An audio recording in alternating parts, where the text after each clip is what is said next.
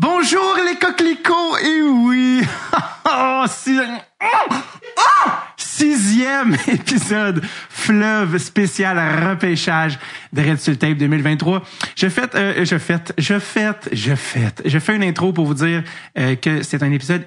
On est tellement excités, c'est tellement un épisode euh, qu'on attend chaque année qu'on a décidé d'en faire un épisode vidéo. Je le mentionne parce que peut-être que vous l'écoutez présentement audio, vous savez pas qu'il est disponible en, en vidéo. Il est sur notre channel YouTube, comme l'a été celui avec Monsieur Stéphane euh, What a Guy Leroux pour les championnats du monde de hockey junior et également on a fait un avec Sam. Mais bref, on trouvait que ça valait la peine. C'est tellement exceptionnel, c'est tellement attendu et passionnel et charnel à chaque année que c'est un épisode vidéo. Vous allez pouvoir voir nos personnages principaux que sont Chucky Pellerino et Monsieur Simon Snape Boisvert. Et je veux aussi que vous voyez en personne, oui, mon chandail des roller, euh, des roadrunners, pardon, j'allais dire des rollerblades, des roadrunners de Montréal, parce que c'est l'été, mais c'est quand même hockey. Un empêche pas l'autre. Euh, équipe euh, défunte, équipe de rollerblade qui jouait au Forum de Montréal. Euh, une entreprise qui a perdu des millions de dollars, là, ça n'a pas du tout marché, Rollerblade, là, personne ne voulait voir ça, c'est le fun de jouer, mais c'est pas... Euh, donc, euh, voilà pour euh, cela. Donc, épisode euh, vidéo disponible, si vous écoutez en audio, écoute, ça se peut que vous le regardiez en cinq shots. Si vous êtes au volant présentement, faites pas un accident, restez en audio, c'est suggéré. Euh, restez à l'affût également pour le live qu'on fait à chaque année pendant le repêchage. On vit le repêchage ensemble. On est en train de travailler présentement très, très fort pour être sur place à Nashville, comme on l'a été l'année passée sur le floor à Montréal. Euh, c'est pas encore une chose faite, mais euh, on travaille là-dessus. Donc, restez à l'affût. Dans un cas comme dans l'autre, on va euh, être là pour le live et on va vivre ça ensemble, ce qui crée des moments comme c'est pour ça qu'on vit Charles qui une table et ses rêves qui deviennent réalité. Hashtag Cole Caulfield. Autre bonne nouvelle, on fait des enregistrements live devant le public. Ça vient d'être euh, confirmé dans les deux plus gros festivals d'humour au Québec cet été. J'ai nommé Comédia à Québec le, je pense c'est 12 ou 13 août, où, et euh, ça va être confirmé sur le site. Et euh, Juste pour rire également à Montréal, des enregistrements live. Venez voir ça live, des enregistrements qui vont être de la saison prochaine de Tape. Venez nous voir, venez poser des questions aux, aux gars ou aux filles, je sais pas encore qui vont être les invités. Allez sur les sites de Comédia et de Juste pour rire, épisode live. Parlant de date, parlant de spectacle, mon spectacle SRR euh, en rodage, j'ai des nouvelles dates. Au moment de sortir ceci, probablement que le bordel est sold out le 20 juillet à Montréal. Il y a euh, le, le Petit Champlain, le Théâtre Petit Champlain à Québec, une des salles les plus cool à faire en humour. 13 septembre, euh, venez voir ça. Je suis venu euh, au Petit Champlain cette année, ça a été formidable. Donc, Petit Champlain et non et également des nouvelles dates à Montréal à l'automne, théâtre au Théâtre Sainte-Catherine. Tout ça, date à Montréal, date à Québec, davidbocage.com parce que je pense que par le temps que cet épisode ici sort, les dates sont déjà en vente. SRR. Oui, oui, des jokes de niché, de, de, de, repêchage, mais c'est mon métier, c'est plus. En tout cas, bref, euh, on se voit euh, dans la salle.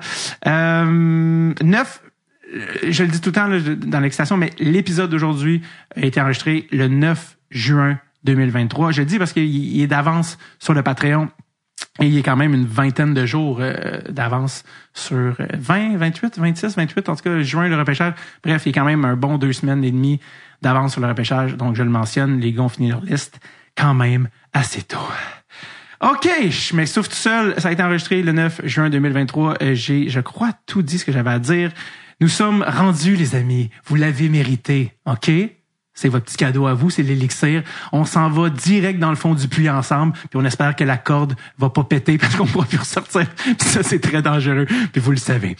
OK, voici l'élixir, le breuvage sacré, le Noël des campeurs du hockey, l'épisode spécial repêchage 2023 avec Simon Snake, 70 bois vert, et Chucky Pellerino!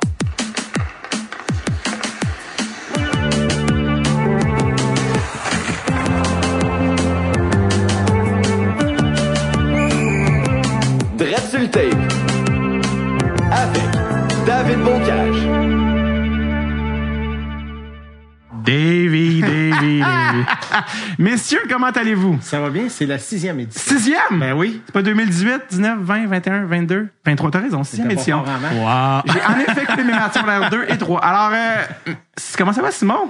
En pleine forme. Euh, très content de te retrouver. Écoute, euh, en vidéo cette fois-ci. Les gens peut-être qui ne t'ont jamais vu peuvent apprécier ton jeu de minois. Charles Pellerin également de retour euh, à la table. Euh, Mon Dieu, les gars, c'est tellement excitant, je sais pas par où commencer. J'ai été euh, chercher, d'ailleurs, euh, parce que les gens nous demandaient, Hey, allez-vous faire un recap, hein, parce que ça, mine de rien, la première fois qu'on a fait l'épisode, c'était même pas prévu comme un spécial repêchage. C'était juste un épisode avec Simon qui a dérivé, dérivé et dérivé. Et trois heures et demie plus tard, c'était un épisode repêche.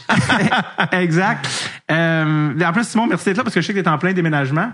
T'es dans le gros jus et on est sur la rive sud de Montréal. On a envoyé un chauffeur te chercher, shout out à Mathieu Blanchet, qui est cherché dans le nord de Montréal pour t'amener sur la rive sud. J'espère que l'éco-vedette a une photo de toi qui se fait chauffer quand même. Ben oui, mais raconte ça, c'est vrai, t'es en train de nous dire avant qu'on commence que t'as été dans l'éco-vedette. Oui. Euh, je pense que ça a été le numéro du 6 mai. Euh, parce que j'ai euh, produit et réalisé un film euh, en anglais, québécois, mais en anglais, avec David Lahaye, Peter Miller, entre autres.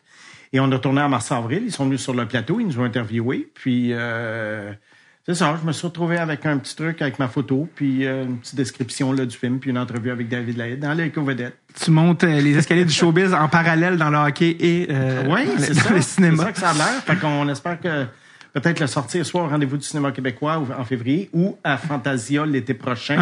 Ah. En ce moment, on est en montage euh, sonore. Alors, le Ah, montage est terminé, on est en montage sonore maintenant. C'était quoi le, le titre euh, de Charlie l'article? Tango. OK, du film, c'est Le Charlie film, c'est Tango. Charlie Tango. Fait que ça se dit bien en français, en anglais, dans toutes les langues. Ça va être exporté. Et euh, ben on l'espère, Mhm. et on l'espère. Et puis, euh, écoute, c'est euh, c'est c'est le, le titre est révélateur. Euh, je révélerai pas. Ça danse beaucoup? film. Non? Non, ben, non, ça danse pas. Mais le personnage joué par David Lahaye s'appelle Charlie. Ouais. Et Charlie Tango, ben, c'est également l'alphabet qu'on utilise dans, euh, entre autres, le contrôle aérien.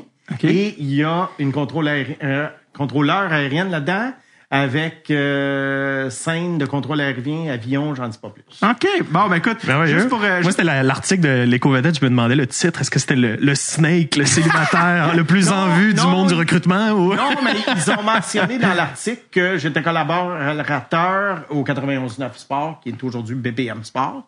Alors, ils ont quand même mentionné un petit peu Ouais. le hockey. Un petit peu, parce qu'elle me l'avait demandé si je faisais d'autres choses. J'ai dit oui. Ben, écoute, pour te remercier d'avoir pris le temps d'être là aujourd'hui, euh, j'ai décidé de t'offrir un cadre de Martin Cromillac, mesdames et messieurs. Oui, oui. Une photo encadrée de, euh, de ton propre, de ton chérubin, monsieur Martin Cromillac. Wow! Et puis, j'espère que son logo va devenir Los Angeles Kings et non C'est ça. Ontario Reign. Alors, c'est pour ça, la portion vidéo, vraiment, c'est un cadre, euh, tu vois. Exceptionnel, David. En même temps, je, je, je, je- pas à ça. je pense qu'il faut inclure tout le monde là-dedans. Donc, c'est pour ça que j'ai également un cadre de James Shepard. Pour... Et oui! James Shepard, mesdames et messieurs, repêché par le Wild, neuvième au total. En quelle année, Charles? Euh, écoute, ça fait trop 2000, euh, 2006 peut-être? Je pense que c'est 2006. 2006, Je écoute. pensais que euh, Tu lui donnerais un cadre de Mathias Norlin. non, non, c'est pas le même genre d'amour. James Shepard, c'est... euh, J'ai fait bien des montées de liste, Mathias Norlin. Ouais. Un peu partout, sur les réseaux sociaux, à la radio, avec vous autres. Puis là, je me faisais taper dessus. Puis là, c'est drôle, maintenant, je n'entends plus parler. Tu sais, je suis silence radio. Penses-tu qu'il il- il s'en va tranquillement vers la Ligue nationale ou qu'il s'en Je retourne? pense euh, qu'il travaille tranquillement vers la SHL. Ah ouais, hein? Ouais, Tu ouais. retournes? Après que son contrat va être fini à Laval. Hum, Ouais. T'as hâte de voir. Charles, James je, je Shepard. euh, ouais, James Shepard. est- écoute, James Shepard, c'est, euh, c'est le début de la passion du scouting. C'est euh, une sorte euh, Mm-hmm. D'éveil bon. sexuel, Il la pédophilie bon. sportive. C'est euh, pour le hockey, ça a été James Shepard. Euh, je pense que pour les femmes, c'était durant pendant les frères Scott. Vraiment, c'était. On salue les- et Brooke, mais euh, je pensais que pour les femmes, c'était vraiment James Shepard. Il était responsable de tout. Pourquoi Des je deux. reçois un cadre de Martin Comiac alors que sa carrière commence? Ben, honnêtement, c'est vraiment juste pour la joke, mais euh, et tout n'est pas fini avec Martin Cromiac. C'est juste le Non, fait que. mais on sent que tu penses que c'est... non, parce que tu l'avais très, très haut. Ouais. Tu l'avais. Huitième. Huitième. Il est, est sorti. on pourrait dire trop haut. Je pense qu'on pourrait dire trop haut. À, à- C'est plus, c'est plus un cas d'amour excessif, mais tu t'es pas encore trompé parce que c'est encore trop tôt, là, pour, euh, pour Moi, dire, mais. honnêtement, je pensais qu'il sortirait peut-être entre 30 et 40. Puis il est sorti. euh, Ah, 127? ouais. ouais, en Ça a cinquième quand même été ronde. un petit peu surprenant. Ouais, ça, en je effet. m'attendais à 30-40. moi. Ben, il n'y a pas eu de mauvaise saison. Là. Il y a quelqu'un qui nous a demandé les questions, on va venir plus tard, mais il y a eu une saison euh, euh, très honnête là, pour un gars de Ouais, un ouais. pro de Ça veut peut-être dire qu'il y a une personnalité un peu douteuse, en fait. J'aurais Euh, espéré peut-être un peu plus, mais on va voir. L'année prochaine, c'est vraiment euh, do or die, là, je pense. Ouais. Pour les attaquants, là, dans la Ligue américaine, là, la deuxième saison, après ça, si c'était pas, si t'as passé à un certain niveau, là, c'est comme, bye. Défenseur, goaler, c'est plus long. Goaler, tu peux attendre à 27 ans. Mm-hmm. Mais euh, les attaquants, il faut que ça aille vite. Puis là, les Kings, ben, avec toutes les acquisitions qu'ils font, on voit qu'ils sont all-in, Mais des fois, je me demande c'est quoi le, le- le plan. Mais faut pas oublier que c'est Bergevin qui est rendu là. Ouais, pour, peut-être qu'il, peut-être qu'il. C'est pas lui qui est en charge, c'est Non, lui c'est qui est à côté, mais. Ouais, ben, il- avec son chum, le Ricanu, là, le président, mais, euh, écoute. Luc? ça, oui, c'est Lucky ça. Luke. Lucky Luke. C'est ça. Alors, euh, moi, je pense qu'à Los Angeles, ils avaient une bonne base il y a quelques années, mais malheureusement, ils ont moffé le choix d'Alex Turcotte. Ouais, ça, ça fait mal. Euh, Quentin Byfield, en ce moment, on ne sait pas s'il va être plus qu'un joueur de milieu d'alignement. Alors, d'après Moi, j'ai confiance pour Quentin Byfield. En, en séries éliminatoires, ça a quand même été impressionnant. vrai. Des gros gars. ça Lui, lui puis euh, Villardy ensemble, c'était Ouais. euh, c'était assez beau. Alex Turcotte, je pense aussi euh, des commotions, de ce que j'ai Oui, entendu. mais fait rien. Le gars, j'ai eu de la misère à comprendre pourquoi il était choisi 5, mais qu'est-ce que tu veux? C'est arrivé de même? Mais je regardais euh, euh, en faisant ma préparation, puis ça reste à ce jour un des meilleurs marqueurs de l'histoire du programme américain. Tu sais, c'est Ouais. c'est quand même non négligeable. Cette année-là. Ouais. Ah, puis Caulfield est sorti bien après lui. Matt- Matthew Boldy est sorti après lui. Trevor Zegras est sorti après Trevor lui. Zegras est sorti après lui. Alors, tu vois, les Kings, puis là, les Kings, après ça, ils ont commencé à faire un petit peu de rapiessage. Puis là, on voit que c'est une équipe qui, au lieu de s'en aller vers les sommets, atteint probablement le fameux No Man's Land du milieu de peloton, qui va gagner une série, euh, peut-être deux, puis faire un corridor s'ils sont chanceux à un moment donné. Mais je vois pas la- les, Kings, la façon dont ils sont constitués, devenir la puissance que peut-être ils auraient pu devenir s'ils avaient suivi le plan euh, à la lettre que, mettons, des équipes comme Chicago, Montréal euh, et... euh, Ils ont été pour le fameux, ils ont été pour le fameux retool au lieu du rebuild. Ouais, puis tu penses pas que on pourrait avoir un scénario un peu comme avec les, les Golden Knights en ce moment, disons. avec les Kings? Euh, ouais, avec les Kings, tu sais, on a un noyau assez solide, Non. on a des joueurs de gros gabarit. Euh, tu sais, moi j'ai l'impression que peut-être un élément majeur pourrait changer le portrait des Kings. Parce que la défensive est, Peut-être est- un est corridor agréable. année. N'importe qui peut faire un corridor Parce qu'avec un goaler, mettons, qui se met à voler, à gauler sa tête, euh, euh, des Ouais, bonnes là, pièces complémentaires. compter sur, tes- sur toutes ces Non, mais tu sais, c'est comme ça que les Panthers se sont rendus là. Oui, mais là, c'est, c'est, c'est, c'est- ouais, mais les Panthers avaient quand même gagné le championnat de, de, la, de la Ligue nationale l'an passé. Les Panthers. Ben oui, le, le championnat, ah oui, euh, avec général. et, ouais, ouais. Bon, oui, oui. c'est pas, ils sortaient pas de nulle part non plus, là. Non, oui, oui, non, je comprends, mais cette année, on, il- écoute, il était à une victoire des Penguins pour faire les séries. Ouais. Fait qu'il y a Ouais, comme une mais il y a eu beaucoup de blessés, puis c'est vrai que si les. Penguins ou les, les Blackhawks battent pas les Penguins, ils sont pas dans les séries. Mais tu sais, à un moment donné, tu peux Et pas y aller à- avec de la pensée magique comme ça. Non, je comprends. Alors que tu as des équipes comme Tampa Bay, par le passé, qui avaient bâti quelque chose de solide, qui a duré plusieurs années, ils ont gagné deux coupes. Mm-hmm. C'est ce que euh, euh, des clubs Buffalo est en train de construire. Oui, Buffalo, ça va être, mal, ça va être mal commode à soi. Hey, lui, eux autres, là, le plan, il est suivi à la lettre. Ah ouais. Il dévie pas d'un iota. Depuis Alors, quelques années, en fait, depuis, euh, Ouais. depuis Kevin, Kevin Adams. Adams. Mais la gangrène était pognée avant. Avant, ils ont eu 6 coachs, 3 GM en 5 ans. Qu'est-ce qui se passe à, à Buffalo? Ouais. Puis on réalise tranquillement que le problème, c'était peut-être pas Eichel, mais le reste de l'organisation. Eichel, qui, peut-être qu'au moment où, où l'épisode sort public, a un consmite, si ça se trouve. Donc, euh, qui sait. Euh, messieurs, pendant qu'on est dans le sujet, euh, je veux remercier les patrons qui m'ont ressorti parce qu'ils ont été écoutés l'épisode de 2018 parce qu'à ce moment-là, on les sortait pas papier. Euh, je parle d'Alex Fréchette, Laurent Roy, Alex euh, Gaucher qui m'ont envoyé euh, l'info sur Patreon de l'épisode 2018. Alors, quelle était votre liste? Parce qu'il y en a, Charles, tu dis, ah, je ne m'en souviens plus exactement. Euh, Snake, je pense que tu t'en souvenais, euh, somme toute.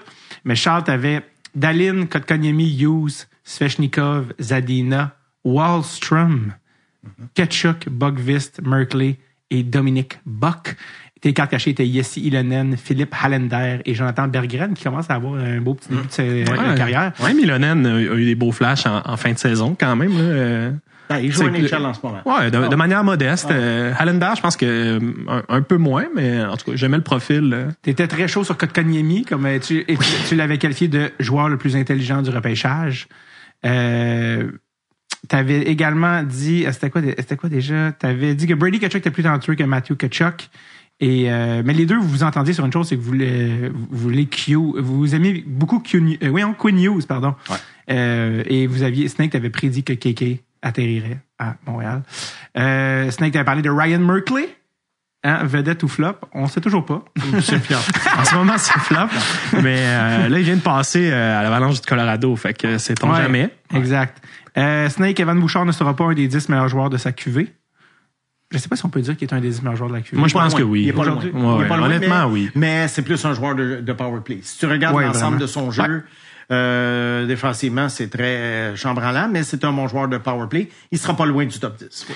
Euh, une chose qui t'enflammait à l'époque, euh, Oui. Simon, le fait que Kyle McCarr retourne jouer collé- collégial. Tu trouvais que c'était une très mauvaise idée. Ouais. Euh, Est-ce que 4-5 ans plus tard, tu, aurais- tu as changé de- ton fusil d'épaule? Ben, je trouvais que qu'il aille jouer une année, OK, mais la deuxième année, je trouvais qu'elle était trop. Mais euh, ça a l'air que ça n'a pas euh, nuit à son développement.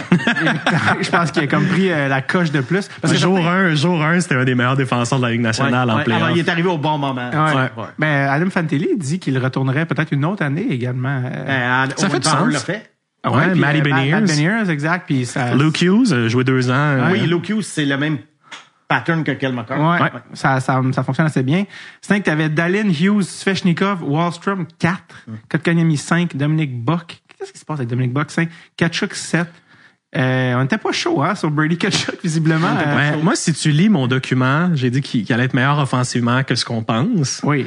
Mais tu sais, quand même, je pense que je l'ai placé septième. Là. À ce moment-là, euh, parce qu'on a été le voir, Brady Kachuk, c'est un des rares joueurs qu'on a vu en personne. Ouais. Puis il y, a rien qui laissait présager. c'était up and down. C'était un joueur de corridor. Up and down, assez and down, simple, ouais. peu de créativité.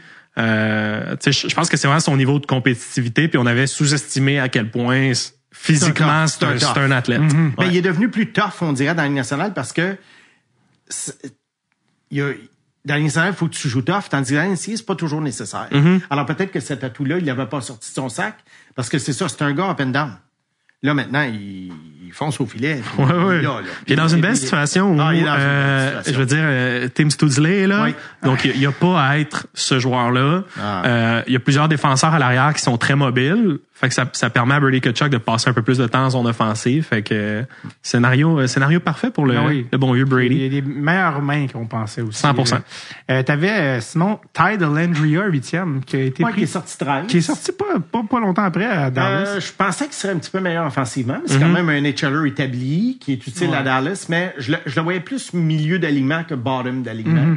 Et en tout cas, on va voir. si ça fait juste cinq, cinq ans. Ben, pas cinq ans, mais ça fait juste une couple d'années qu'il joue vraiment.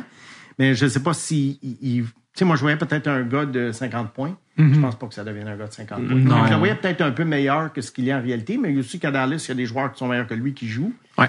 Alors peut-être que s'il était échangé à une équipe plus faible, tu sais, mettons comme Chicago, ben, il y aurait plus de glace. Alors, mais quand même, euh, je regrette pas de l'avoir mis là. Euh, Mais il y a des chances. hein. Pendant les séries, euh, Delandria avait des chances, Oublions mais c'est pas 2018, quelqu'un qui concrétise. 2018, Il n'y a pas grand-chose. Hein? C'était pas la, c'était pas la plus inspirée des euh, cohortes. Il y a, il y a Fait que beaucoup de flops. Tu sais, l'erreur est pas... Tu sais, ça paraît mal quand tu dis « je classe un gars 8 ». Mais des fois, tu refais le draft, tu dis « bon, finalement, c'est le 15e meilleur joueur du draft ». C'est comme Bouchard. Bouchard, j'avais dit « ça sera pas un top 10 Mm-hmm. Tu l'avais 23e. Toi, Evan Bouchard? Oui. 23e. Oui. Mais là, vois-tu, il y a bien des joueurs en avant, que j'aurais classés avant Bouchard Ouais. qui sont pas là. Joe Veleno, 9e. T'avais Joe Veleno aussi, 9. J'avais mis Joe Ouais. Veleno neuf. Et, euh, Hey, ça, j'ai dû le regretter. you tell me. Mais le, le pire, c'est que je comprends, tu sais, Veleno, euh, Il était- on- fort. moi, je- je- on l'a vu à la classique euh, KR cet été, avec des NHLers, le, le skill set, pour moi, c'était c'était le meilleur sur la glace. Mais, là, on- de c'est- un joueur non, non, non, non, mais rapidement, tu vois le, le- le niveau de patin, le tir, euh, tu sais, tout ça, euh, ça, ça, ça Le- se voit un- quand un même, bottom six, mais c'est un, c'est un bottom six C'est un à, à bottom ce six. ce jour. Encore là, quand on va refaire euh, ce classement-là, mettons dans 5 ans, Mm-hmm. après 10 ans, tu as une bonne idée, Veleno va se retrouver combien? Et Il sera pas à 64e. Non, il va être, il va être 20e il va- il va peut-être, peut-être. 15 à 20. Il va faire partie d'une équipe à Tu Détroit c'est comme en place. Kotkaniemi. Il est pas bon. Mais quand on va refaire le classement, il va peut-être encore être top 10. Ben, probablement, tu sais, tu parles pas de même de Kéké, ça me fait mal. Deuxièmement, euh, Moi, je, je pense qu'il va être, qu'il va être top 7 au minimum à, ce jour. euh, Ah, puis on le trouve pas bon. En général, il y a bien du monde qui le trouve pas bon. ben, je pense qu'à Montréal, depuis qu'il est parti, euh, Ouais, les beaucoup de couteaux se sont aiguisés. Exact. Renaud Lavoie, je pense, a fait, euh, il a parti un verre. Il y a comme, un- je sais pas si vous écoutez Vincent il y a comme, on dirait que c'est que des shares d'articles sur KK, sur, voyez comment il est à l'origine du sida. T'es comme, on là, tu sais. Cal- Calmez-vous, tu sais. Euh, t'avais comme carte, ca- t'avais comme carte cachée en 2018 Samuel, euh, Simon, Samuel Fagemo. Ouais. Et nul Ouais. autre que Ruslan Iskakov également. Oui, Iskakov qui est revenu en Amérique après être allé en Russie et qui a eu une bonne saison dans la Ligue américaine cette année. La question est de savoir ce qu'il va faire la LNH avec un physique minuscule et pas un coup de patin euh, à tout casser. C'est plus des mains. Alors, juste des mains, pas de physique, pas, euh, pas trop de patin. Est-ce que c'est suffisant pour devenir un régulier? Je ne sais pas. Ben, Gémeaux qui, qui finalement est avec les Kings quand même. Oui, mais tu ça, tu ça bâchais les Kings, mais non, non, mais ça faisait partie Vous du avez des jeunesse des Kings a jamais abouti. Ouais. Alors, quand tu vas chercher un tel, un tel, un Dano, un Arvidsson, un... Fiala. Un, un- un Fiala, ben, à un moment donné, là, des Fagemo, ils n'ont plus de place. Mhm. Ben, Arvidsson, je pense qu'il va être échangé dans le Tu sais, le, le, ring de l'Ontario, là, il y a un paquet de joueurs là-dedans. Je suis sûr que les Kings, Rob Blake, il reçoit des appels d'autres équipes qui se disent, écoute, ton, ton gars, ton gars, ton gars, donne-moi les, moi, je vais le faire jouer. ben, moi je serais pas surpris de voir Turcotte aller jouer ailleurs. Puis, Ben à moment avoir une carrière ouais. euh, pas super. Qu'est-ce que tu as appris, Charles, de. Parce que ça, on avait déjà parlé hors d'onde il y a plusieurs années, mais tu sais, Svechnikov, t'étais pas si chaud que ça. L'année du draft, finalement, il, a- il a une belle carrière. Ouais. Il va être dans les meilleurs. Euh, Qu'est-ce que tu as, appris de. Qu'est-ce que tu avais sous-évalué ou que tu pas tant que tu fais? Ah, ouais, ok, j'avoue que.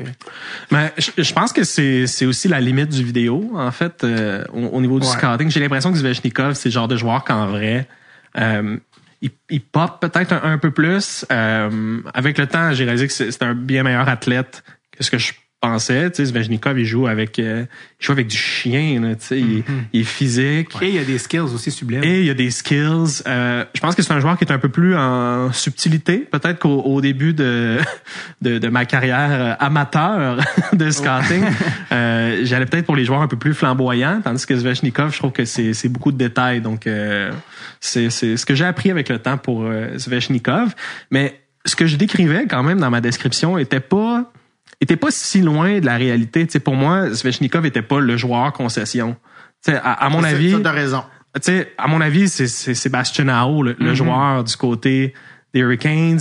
Euh, T'as Slavin en arrière qui est exceptionnel. Puis, tu sais, Svechnikov, c'est le marqueur. C'est vraiment celui qui euh, fait en sorte que le jeu aboutit. Donc, la, la description était juste, le classement était erroné. Pen- Pensez-vous, les gars, qu'à un moment donné, les- le, le rang de sélection, là, avant qu'un joueur soit, soit choisi ou après qu'il a été choisi, avant là, qu'ils arrivent dans la Ligue nationale, pensez pas, les gars, qu'il y y, a comme une genre de vision romantique qu'on a d'un choix de première ronde, d'un choix top 10.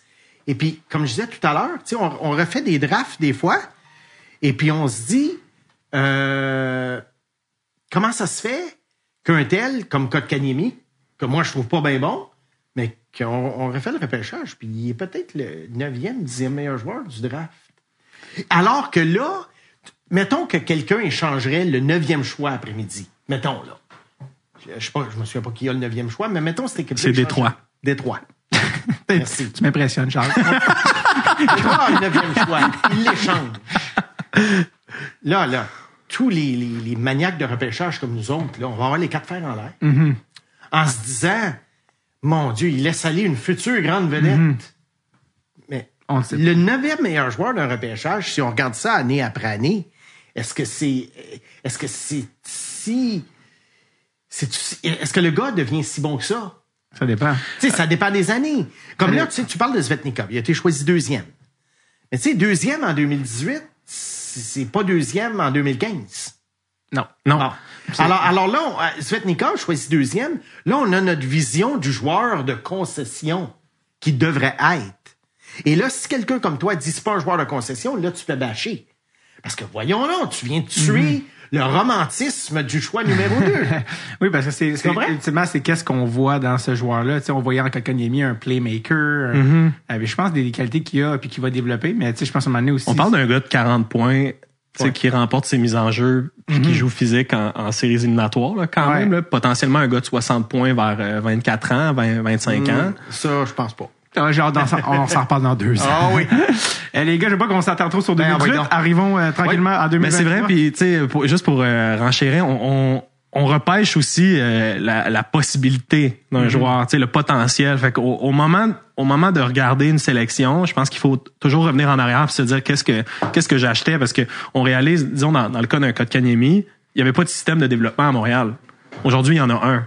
Donc on, on est quand même ailleurs. Il y a aussi le contexte dans lequel le joueur est sélectionné. C'est on achète vraiment le, le potentiel, puis on connaît pas les individus personnellement aussi, parce que ultimement euh, c'est une cellule qui fonctionne ensemble, une, une équipe. Là, c'est pas que des individus.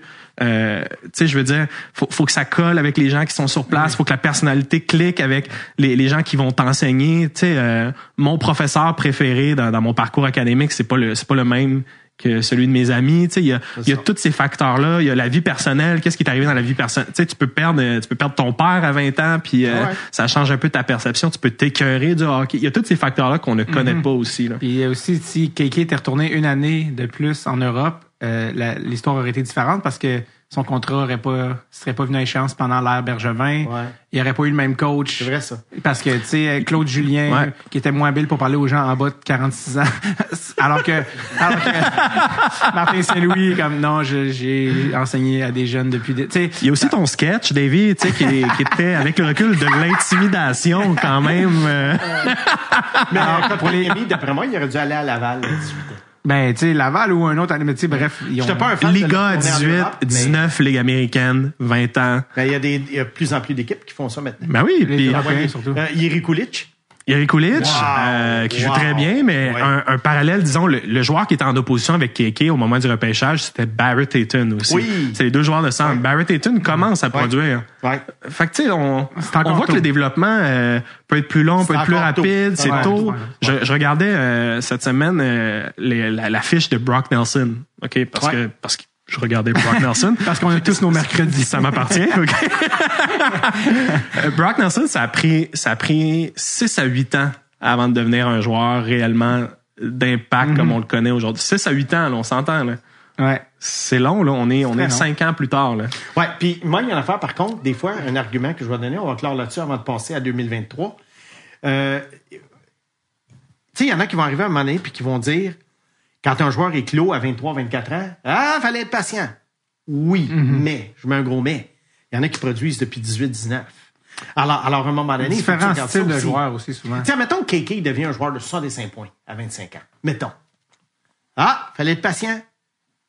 Oui, mais Brady Kachuk, ça fait 7 ans qu'il est bon. Ouais, mais c'est des joueurs différents aussi. Non, non, mais je veux dire, c'est comme il faut que tu regardes la carrière au complet. Ouais. Faut pas que tu euh, euh, isoles seulement une ou deux bonnes saisons pour dire. Euh, Parce que Brady Ketchuk aussi, c'est le genre de joueur qui à 33, ça peut être fini. Oui, alors c'est pour ça que ça s'analyse à la fin. fait que si. Puis le, le choix de Montréal, le choix de Montréal était Zadina, disons des, des gens de Montréal. Ah, ça, ben ça, ça. oui, oui. Oui, oui. Oh, moi pas!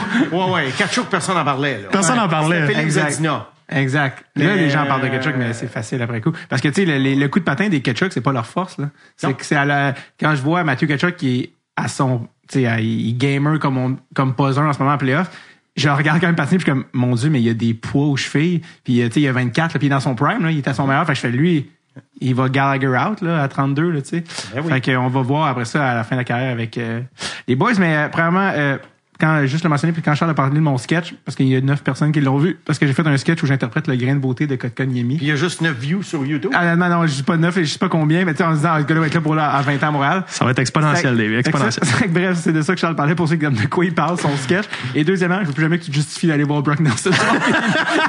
On est dans un safe space ici.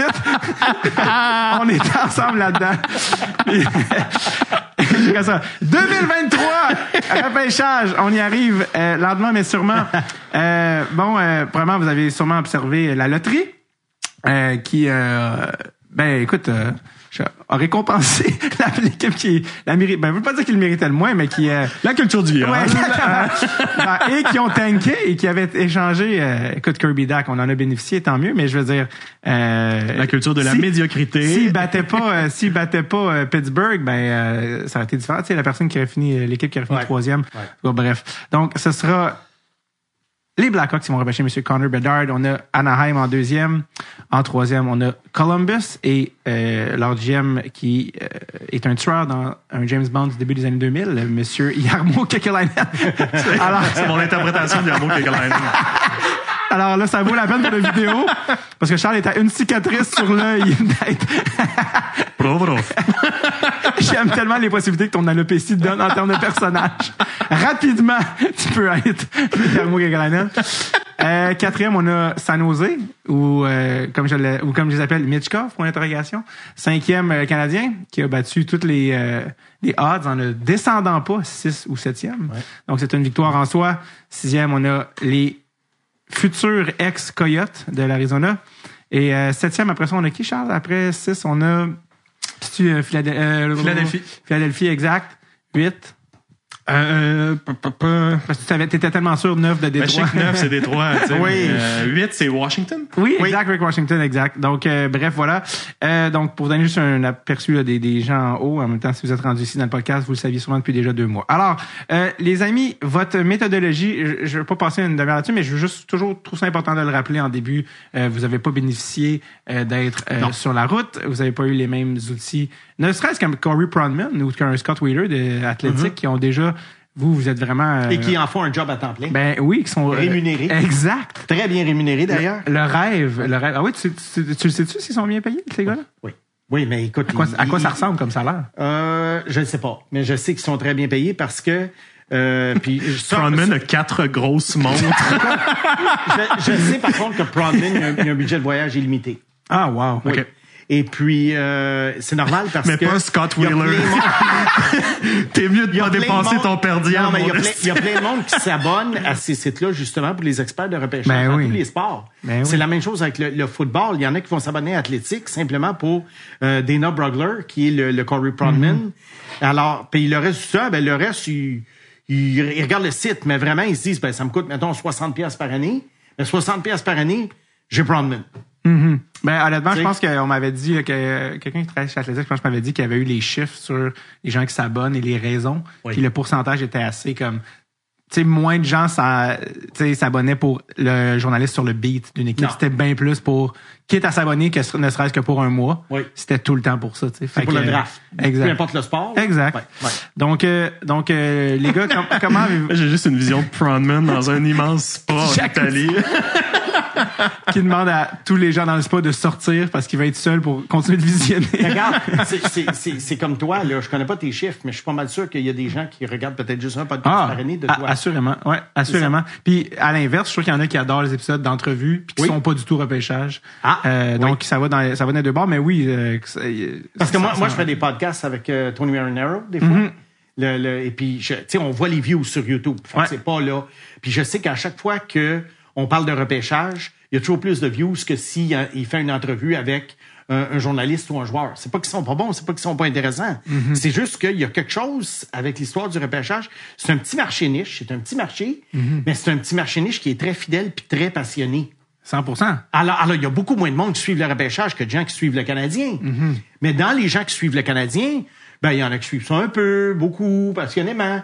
Les gens qui suivent le repêchage, ils suivent ça. 100%. Puis c'est pour ça. que les gens sont euh, de retour au poste à chaque année parce que dans les médias traditionnels québécois, qui va, qui s'occupe du repêchage à l'année, il y en a pas. Non, il y en en a pas parce que c'est trop niché. Heureusement, vous existez, messieurs. Tu sais, euh, Stéphane Leroux, Mi- Michael Lalancette font un excellent travail à couvrir Ouais. hockey junior. Junior, mais leur ouais. job, c'est couvrir le hockey junior du Québec et le hockey de Laval. Alors, automatiquement, ben, c'est sûr qu'ils peuvent pas euh, sais, il y a 24 heures dans une journée. Exact. Alors, ils, ils peuvent donner un aperçu de, de, de, de ce qui se passe, mais des, alors que des gars comme Prodman, Wheeler et compagnie, on peut être d'accord ou non, c'est quand même des gens qui font, ne font que ça. Ben oui, à temps plein. Oui, puis les Leroux, la lancette, c'est plus dans le storytelling En plus. que dans l'analyse, Oui. en fait. Puis les scoops des échanges et Ouais, trucs-là. Donc, tu sais, c'est un, c'est un autre euh, euh, créneau qui est intéressant, mais c'est un autre créneau que, mettons, Prodman. Vos impressions, euh, vos premières impressions de la cohorte 2023. Ouf, moi je dirais que c'est un peu comme euh, la playlist 2006 d'NHL. c'est euh, listen? J'entends Jimmy des gens. Est-ce que c'est l'année de Red Flag? Oui, c'est l'année de Red Flag avec Vincent Le Cavalier, tout le monde. Euh, je dirais que c'est de la bombe. C'est de la bombe. Honnêtement, euh, c'est une très belle cuvée. Euh, moi, à, à chaque année, quand je fais mon, mon top 32, vers la fin, je dirais les sept derniers joueurs, Ouais. je suis un peu euh, ah ok ben je, vais prendre une chance avec lui euh, Ouais, ouais. mais ici c'est l'inverse. J'avais peut-être une quarantaine de joueurs que je me disais ah ça me fait mal de pas le sélectionner en première ronde. Je trouve que le, le, le profil était là. Euh, je, je me pose des questions aussi parce qu'en général dans le monde du hockey il y a eu plus d'offensives. Euh, donc je me demande si les chiffres sont un peu euh, sont un peu gonflés par rapport aux années antérieures puis ça, ça me donne une fausse impression de, de qualité supérieure. Mais je trouve qu'il y a une belle profondeur euh, de tous les types de joueurs vraiment il y en a pour tous les goûts donc euh, moi j'entendais aussi pas beaucoup de défenseurs il y a plusieurs défenseurs que j'aime dans ce repêchage donc euh, très excité Davy Euh, toi, Simon, euh, 2023, ça t'a inspiré ou? Euh, ben, à part le, le, le top, je te dirais, c'est un repêchage comme les autres.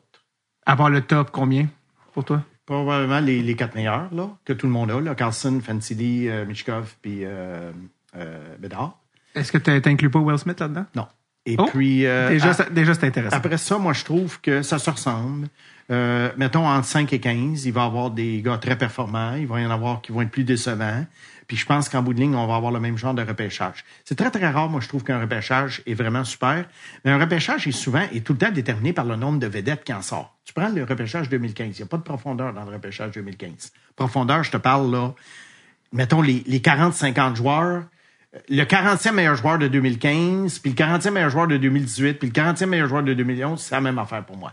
Cependant, 2015, il y a un joli paquet de vedettes qui sont sorties de là. Je vois pas ça cette année, moi. Je vois pas autant de vedettes qu'en 2015. Il y a quand même de la profondeur en Puis je vois- 2015. Tu, sais, tu regardes. Ouais, euh, ça, j'allais dire. Il, y a, me semble qu'il y avait des. Roslovich, Konechny, euh, Besser, Samsonov, euh, Erikssonek. Oui, mais là, Euh, profondeur, oui, OK. C'est des gars qui sont sortis 20 à 30. Je trouve ça quand même. Oui, mais, euh, oui, mais souvent, prof- oui, mais quand tu fais, mettons, le, redraft, ben, ces gars-là sont plus hauts, puis il y en a qu'on, euh, Noah Hannifin, il est beaucoup plus bas. Exemple. Plus bas. Mais ça Alors- reste un excellent alors, joueur quand même, ça. dans la moyenne. Mais écoute, 2015, ça en a été tout un. Je vois pas 2023 comme 2015. Non. Euh, mais c'est sûr qu'au top, le top, il est flashé, là. Mm-hmm. les, les quatre gars. Je sais pas si les quatre vont devenir des grandes vedettes, mais il est vraiment flashé, ces quatre gars-là. Après ça, ben, que tu prennes Will Smith ou que tu prennes Dvorsky ou que tu prennes euh, euh, Salé ou des gars comme ça, pour moi, ça va être hit and miss. Hmm, déjà, c'est intéressant. Je pense aussi qu'il va y avoir des hit and miss, mais ouais, c'est- 2015 était quand même particulièrement. Ouais. Je viens de voir euh, Hintz en deuxième ronde, Chernak. Tu sais, En deuxième ronde, il y a plusieurs vedettes. là. C'est quand même euh, Sébastien Aho. Sébastien Aho, euh, tu sais même euh, Rasmus Anderson, euh, Mais quand t'arrives- mais quand, Shillington. mais quand euh, t'arrives au 35-40e joueur de la QV, meilleur joueur de la QV quand tu redraft, pour moi, ça va même faire que les autres années. Est-ce que. Alors, ça me fait toujours rire quand les, les, les, les, les, les commentateurs vont dire Ah, le 32e choix, ou je sais pas, le Canadien va avoir quoi, 30. 31 ou 32, dépendamment. Non, mais après ça, là. Oui, 31 ou Ah ouais. 32. 37 Bon, ensuite, je pense. Bon, 31, 37. Ah, c'est comme avoir, euh, c'est comme avoir le 19e choix une autre année. Non. Parce qu'il y a moi. plus de. Parce que, tu sais, tu disais après 35, c'est équivalent, mais quand tu regardes le top 35 de chaque année, c'est pas du tout. Tu sais, mettons, Rupe Hintz. Qui. Non, est non, mais 30 top 35 refait. Oui, c'est ça, mais je veux dire, Pas même. top 35 le, le soir. Oui, oui, non, arrive. non, je veux dire, même refait, il il doit en avoir qui ont des profondeurs. Tu sais, quand t'as- Rupe C'est dans pas l'autre, grosse différence. mais que dans l'autre draft, tu sais, Fais 2018, l'exercice. Fais l'exercice. Tu vas voir tu le regardes? n'y a pas des grosses différences. Je l'ai déjà fait l'exercice pour plusieurs années. Puis il y a bien des années, Ok, je me 2015, dis, c'est vraiment une très grosse année. Ouais. Euh, honnêtement, je, je tape sur ma tablette de même, puis ça, va- ça va loin là, quand même. là. Tu sais, Je pense que le 50e joueur, c'est John Marino. là. Tu sais, C'est Ouais. quand même... euh, Je suis pas mal sûr qu'en 2018, on était à 50e. À, 5, on, on est- à 50, on est rendu plus loin que Oui, il y a peut-être un petit peu de tôt pour 2018, là. Peut-être qu'il Ouais. faut attendre une couple d'années, mais en fait, je comprends ton point de vue. Écoute, Mais, on- euh, en fait, moi, ce que- ce que je dis, on- on c'est a des que- points de vue divergents, c'est bien correct. C'est pour, ça- Euh, c'est pour ça qu'on vous invite, les Ben oui, je, c'est place 2023 en dessous de 2015, Oui. mais je, je la place loin devant euh, 2018 à, à ce jour. Messieurs, lançons-nous. Euh, je vous Oui. rappelle, comme euh, à l'habitude, on part avec la liste de Charles sur laquelle Simon rebondit, puis on apprend au passage où le joueur est dans la liste de Simon, puis euh, tant mieux. Ben, moi, j'ai fait un top 10. Oui, exact. Puis après ça. ça, ben, c'est des coups de cœur. Exact.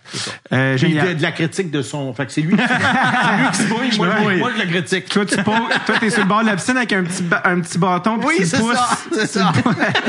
Vas-y, avec ta peau de dauphin, nage, nage.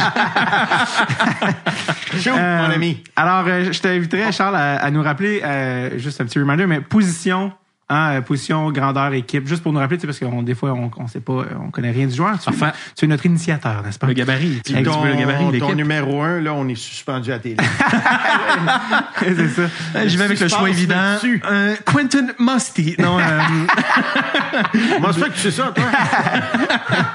T'as écouté un podcast? c'est pas ton numéro un pour vrai. Non, non, mais non. Non, mais tu sais que je l'ai haut. Comment tu ça? Je commence à connaître tes goûts. Tu sais, vraiment, euh, je pense que je suis. Euh, j'ai j'ai les stats avancées sur toi. Snake. Maintenant, j'ai mon propre modèle de sélection. Et euh, Il a, il a- il a- il a- il a développé un algorithme, l'algorithme Snake, et ça dit quel joueur que personne n'a dans le top 10 que t'as dans. ouais, t'as- j'ai un ami qui m'a écrit t'as hier, et il m'a dit c'est- ça va être qui la, la surprise de Snake? J'étais comme c'est sûr, c'est Quentin Musty. C'est- C'est l'évidence même. J'étais comme check bien, Tu il va vas avoir. passer ça sur Twitter à un moment donné? puis- Plus Twitter, mais Non, euh, mais Marinaro en a parlé une couple de fois, puis je me mangeais une méchante volée de bois vert. Ah ouais? J'ai pas vu, mais j'allais dire, ce serait ton genre aussi d'avoir Dvorsky 67 aussi, j'ai l'impression, mais euh, Tu connais bien ton stock, j'aime ça. Ah, j'adore. Euh, écoute, alors je pense que euh, le, le suspense Le va assez euh, pour la, la première sélection du repêchage 2023. euh, L'équipe de scouting de Chucky Pellerino, qui est constituée de, de, de Chucky Pellerino, Euh, avec un budget euh, beaucoup plus limité que Corey Froman et uniquement du vidéo. J'y vais avec Connor Bedard, Écoute, Weird. euh, des Weird. Pats de, Re- de Regina dans la WHL pour les gens qui euh, ne le connaissent pas. Euh, Connor, c'est un joueur de centre de 5 pieds 10 pouces, 185 livres. Des gens qui disent que c'est un joueur générationnel. Je ne sais pas ce que ça implique. Pour moi, c'est pas Crosby, c'est pas McDavid, mais c'est probablement meilleur que Jack Hughes. Donc, euh, ça vous donne un peu... euh, Austin Matthews est un nom qui sort souvent comme, réf- comme référent en termes de joueur d'impact? en date d'aujourd'hui... Alors, il commence à gagner plus qu'une série. Ouais, c'est un, c'est un autre facteur. En, en date d'aujourd'hui, je sais pas qui je prendrais entre les deux. Probablement Bédard, parce que je- déjà, je sens que Ouais. il est un peu plus clutch, c'est un peu plus un gagnant. Mais euh, pour les gens qui le connaissent pas, c'est un joueur ultra créatif avec euh, un tir à la Austin Matthews. Tu sais, comment je définirais son style? C'est c'est peut-être un croisement entre Matthews et Marner, en fait. Euh, le, le release de Matthews, mais la, la créativité de Marner. Il y a le petit Euh, côté euh, petit droitier de Marner aussi. Oui, exact, exact. Puis euh, petit joueur, mais extrêmement solide, un peu comme euh, Crosby. Crosby peut l'être. Vraiment, c'est des jambes fortes, un centre de gravité bas, euh, beaucoup d'équilibre, euh, un moteur très élevé. Là, quand je parle de, de moteur, c'est, euh, c'est- je te dirais que c'est un croisement entre le VO2 max puis le niveau de compétitivité. Sans oublier Euh, des très grosses fesses. Des très grosses. Et des, euh, un qui nécessitent corps. des jeans faits sur mesure. C'est une référence au fait que Crosby a déjà dit que le plus gros problème qu'il avait dans la vie, c'est de s'acheter des jeans. Il faut qu'il les fasse sur mesure. Il peut pas en acheter au magasin, ses cuisses sont trop grosses. J'imagine le, le designer de jeans de Crosby. NHL, qui est un homme avec une très longue moustache, puis un genre Avec- de moule avec un, un cul spécifique à Kim Kardashian et Sidney Crosby, vraiment. Les deux. Ju- Juste lui avec le ruban mesuré autour de la cheville qui est rendu au chiffre 109 puis c'est c'est pas quoi faire avec ça. Juste lui qui fait exactement comme on fait avec une pâte à pizza, c'est-à-dire, pour voir qu'elle est bonne, appuie le doigt, puis il voit à quel point ça revient vite à sa forme Monsieur, originale. monsieur, on va perdre des auditeurs. Ou en gagner. Moi, j'ai l'impression qu'on en gagne, On était rendu au gluten, on était rendu au gluten à Crosby. Mais euh, moi, ce qui m'a impressionné cette année de Connor Bedard, c'est euh, la progression de son coup de patin. En fait, c'est un, c'est un bon patineur, mais de plus en plus, c'est un excellent patineur. Euh, pour moi, ça, a été euh, ça a été une coche là, entre son année de 16 ans puis 17 ans, puis ça c'est euh, c'est très encourageant. Donc, euh, les Blackhawks de Chicago vont être très chanceux de l'avoir. J'ai lu que parce que ça je le savais pas, je l'ai lu récemment que Connor Bedard a genre presque un an de moins que Fantilli. Oui, presque. En plus. Et Mishkov. Et euh, Mishkov et si je fais comme ah mon dieu. Non, en- peut-être quelques mois, mettons. en plus Dis-moi. En plus, tu sais, en plus de, de, de, En plus de de sa ça. domination, tu fais OK, ben là, dans un an, dans deux ans, euh, wow. Donc, euh, ben là, à moins que tu aies quelque chose à rajouter sur euh, sinon- Ben, j'ai pas grand-chose à rajouter, sauf le fait, j'ai deux petites choses. Euh, c'est sûr qu'à Chicago, euh, ça va être plus difficile parce qu'ils ont vidé le club. Et Ouais, ils, mais ils ont pas, ils ont ils ont pas signé beaucoup- pas vrai? Ouais, ils ont pas beaucoup, ils ont pas beaucoup de, de, de top 6 d'avenir en ce moment. Il va falloir vraiment que, tu sais, Nezar, on ne sait pas encore. Peut-être que oui. Reichel, peut-être que oui, mais ça s'arrête là. Alors qu'il y a d'autres équipes comme Anaheim, comme Columbus, qui étaient mieux nantis de ce côté-là et qui auraient peut-être été préférables pour lui. Alors, mais en tout cas, à un moment donné, ça, ça, ça va arriver. La deuxième chose que, que je voulais dire euh, là-dessus, euh, puis là, c'est une grosse digression. Les gens en ont peut-être déjà entendu parler. Mais euh, Gavin McKenna, qui, joue dans, qui a commencé à jouer dans la Ligue de l'Ouest cette année, il avait 14 ans en début de saison. Il a joué euh, quelques matchs, une vingtaine de matchs, je pense, cette année. Exceptionnel. Et, Statut exceptionnel. Et lui, je vois, euh, bon, je sais pas, si- je pense pas que ça devienne un McDavid, quoi qu'il est encore jeune, mais lui, d'après moi, au même âge, je le trouve meilleur que Bédard était. Hmm. Alors, les trois prochaines années, mais lui, c'est un late. Alors, il y a encore trois ans à jouer à Medicine Hat. Ça va être un vrai délice de suivre ce gars-là. Moi, je ne manque pas une seule de ses présences. Au jeu. On- je- son nom revient dans les questions, on va venir plus tard, mais ouais, McKenna. McKenna. euh, Alors, c'est juste une parenthèse, mais Bédard, pour moi, c'est euh, c'est un joueur, euh, tu l'as bien décrit, là, euh, le, le croisement et tout, et ce qu'il peut devenir. Je pense pas que ça devienne un McDavid, mais quand McDavid, à un moment donné, va, euh, tu sais, le temps va le rattraper comme Ouais. tout le monde, je pense que Bédard, éventuellement, pourrait être un gagnant du trophée euh. Ah, ouais, ça, ça j'en douterais pas. Euh, c'est drôle parce qu'en plus, là, c'est un slam dunk, évidemment, tout le monde dit, ah oui, Conor Bader, mais euh, beaucoup de scouts se disaient il y a 10 mois, 11 mois, ah, Fantilli, Fantilli, Fantilli le, leur joueur dans les culottes, là, tu sais, puis là, c'est la, bon, la distance s'écran entre les deux, puis ça reste un joueur exceptionnel, mais il y a, il y a un an, ça, il y a des gens qui disent, ah, crème Fantilli, tu sais, il est tellement un power centre de la Ligue nationale d'aujourd'hui. Mais euh, bref, ça donne juste une idée la puissance de la cohorte. En deuxième position, Monsieur Chucky. C'est aussi, euh, en fait, c'est aussi la capacité à utiliser les outils que t'as. Tu sais, je pense que euh, Fantilli, c'est encore, euh, c'est encore un diamant brut, euh, à mon avis. Euh, moi, pour, pour la suite, disons, du, du top 10, j'ai, euh, moi, j'ai, j'ai, de 2 à 6, je te dirais qu'il y a un groupe qui se distingue. Donc, euh, Puis pour- t'as t'as changé d'idée là, dans les derniers jours, dans les dernières heures, euh, plusieurs fois. ça l'a énormément bougé, tu sais. Ouais. Puis on, on peut, euh, je pense que il y a une question de préférence aussi dans le profil de joueur de 2 à 6, à mon avis. ouais. Euh, qui- tu préfères, etc. Parce que, tu sais, si je regarde, moi, dans, dans mon top 6, ah, je veux pas l'accélérer, pauvre personne qui, qui écoute le, le podcast. Disons que je l'expliquerai à la fin du, du top 6. Pauvre mais, euh, personne. mais euh, au deuxième rang, j'ai été avec euh, Adam Fantilli, euh, officiellement. Euh, Et non sans hésitation pendant plusieurs jours. Non, en effet, euh, pour plusieurs raisons. Tu sais, euh, Adam Fantilli, c'est euh, c'est c'est 6 pieds 2, 190 livres. Euh, dans son prime, c'est potentiellement 6 pieds 3, 205 livres, euh, avec la rapidité d'un Jack Eichel. Euh, D'ailleurs, les deux ont remporté le, le Hobie Baker leur année de repêchage, ce qui est quand même, ce qui est quand même majeur. En fait, non seulement tu un freshman, mais tu es considéré comme le meilleur joueur NCAA, Avant Jack Eichel, le dernier à faire ça, c'était pas Jean-Paul Correa. là? que- quelque chose comme Correa, comme- oui, c'est ça fait très longtemps, rare. Très, très- Très, très rare. Puis Fantilli, c'est sûr que euh, le, euh, sans être exactement le même type de joueur, euh, on peut faire au point de vue impact euh, un gros parallèle avec Eichel. Ouais, 100%. 100%. Tu sais, même, euh, même au même âge, je trouve que dans le, coup de patin, puis euh, euh, la différence de foulée entre Fantilli et le reste de la QV, c- ça me rappelle Matthews aussi dans, dans son année de repêchage. C'est pas le même genre de joueur, mais je trouve qu'au niveau du coup de patin, de la prestance, pour, pour moi, c'est c'est équivalent. Euh, c'est un tir exceptionnel. C'est un joueur très intense aussi. Moi, j'ai vu des gens dire ah au championnat mondial junior, j'ai été déçu par Fantilli. Moi, je trouve que Fantilli, ça a été ça a été comme ça. Là. Ça a été ascendant. Pour les gens qui l'écoutent en audio, c'est en pente ascendante. Pente ascendante, ma main est vers le. D'accord. Pensez à un, un mohawk quand vous aviez 13 ans. D'accord. Euh, mais, euh, mais non, c'est ça. Fa- Fantilli, pour moi, euh, aurait pu avoir beaucoup plus de points, euh, en demi-finale, en finale. Euh, moi, j'ai été très impressionné. Le, le, le seul... euh, le seul bémol que j'ai par rapport à, à Fantilli, c'est euh, c'est son playmaking. En fait, je trouve que c'est un excellent tireur, c'est un joueur qui est euh, nord-sud, qui a des habiletés, des mains, qui est instinctif, qui est, qui est intense. Mais euh, je, je vois pas la même capacité de compréhension du jeu que certains autres dans le top 5, top 6. Mais le, le gap athlétique, puis le, le full package en termes de, de joueurs de hockey pour les séries éliminatoires, j'ai j'ai pas le choix de mettre Fantilli deuxième. Simon? Écoute, moi, j'ai le troisième, Oh. mais euh, il y a bien des années où je l'aurais mis numéro un. Ben, 100%. Alors, euh, je suis tout à fait d'accord avec... euh, je je répéterai pas tout ce que tu as dit parce que c'est c'est vraiment ça. Puis non, je suis pas paresseux. euh, c'est juste que, comme j'ai dit l'année passée, Chucky, euh, il est très bon dans ses ouais. descriptions. Écoute, on a tellement de choses à couvrir. là. C'est ça. On peut ça. temps. Alors moi, je rajoute simplement, euh, faut que ça soit complémentaire, Ouais. ce que j'ajoute. Et puis, euh, je te dirais que euh, la seule raison pour laquelle il est, il est, il est troisième, c'est parce que je suis obligé- de mettre un gars comme Michkov avant. Je suis sûr que tu vas parler de Michkov bientôt, là, mais on débattra là-dessus. Super.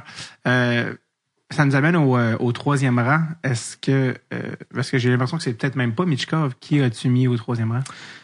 C'est pas Mishkov, officiellement. Euh, j'ai opté pour euh, le Suédois, j'ai été pour Leo Carlson.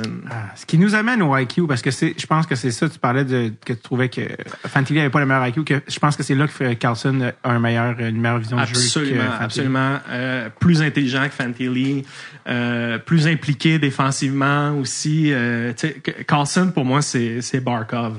Sais, C'est ce genre de joueur-là.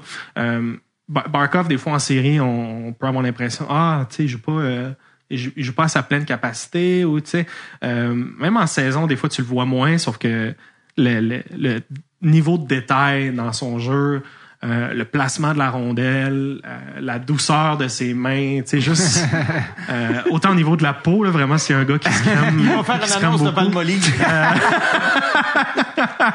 Non, mais c'est c'est vrai, tu sais, juste la- sa manière de, re- de recevoir la rondelle, c'est c'est tout en douceur, tout est, est fluide. Euh, c'est un- une dégaine élite au niveau du lancer, euh, un joueur patient. Tu sais, moi, la, la raison pour laquelle je l'ai placé troisième, c'est que c'est vraiment, pour moi, le, le full package. C'est un gars qui peut être un centre numéro un pour une équipe.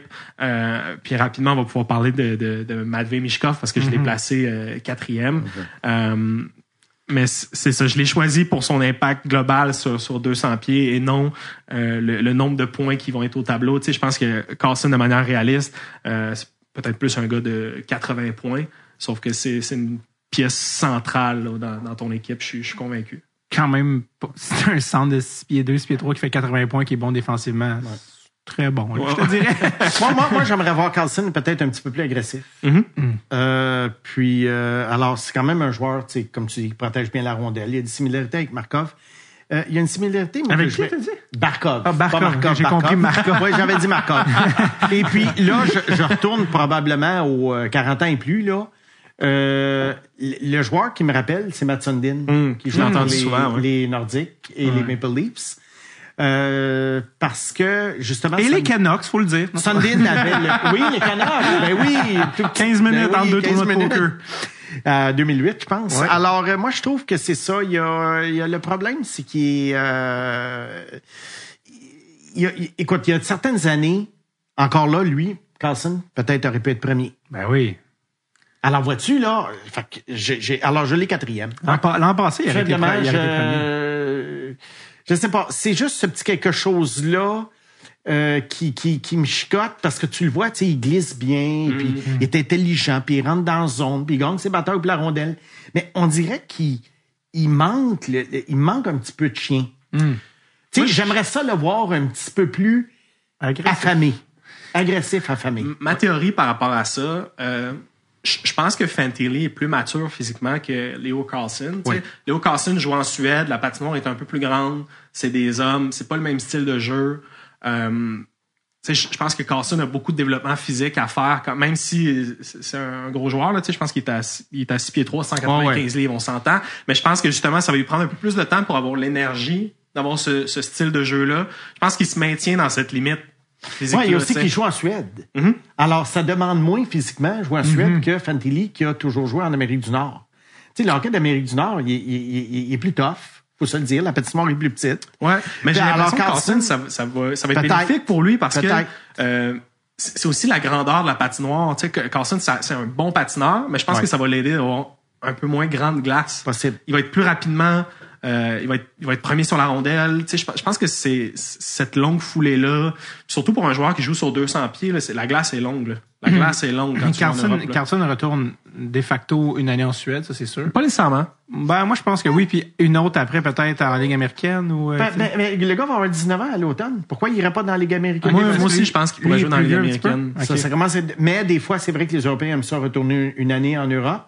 Mais euh, de plus en plus, je pense que les équipes de la Ligue nationale poussent pour que le club, pour que le joueur reste ici. Dé- dépendamment de Mais son- encore là, est-ce qu'une équipe comme Columbus pourrait dire on va le garder? Ils ont gardé euh, un joueur de moindre calibre, Cole Sininger, à 18 ans. Alors pourquoi ils ne garderaient pas Carlson à 19? Moi, c'est ce que je pense. Si Columbus le sélectionne, surtout dans, dans l'organigramme actuel, je pense Ouais. qu'ils vont faire jouer euh, Carlson plus, plus rapidement.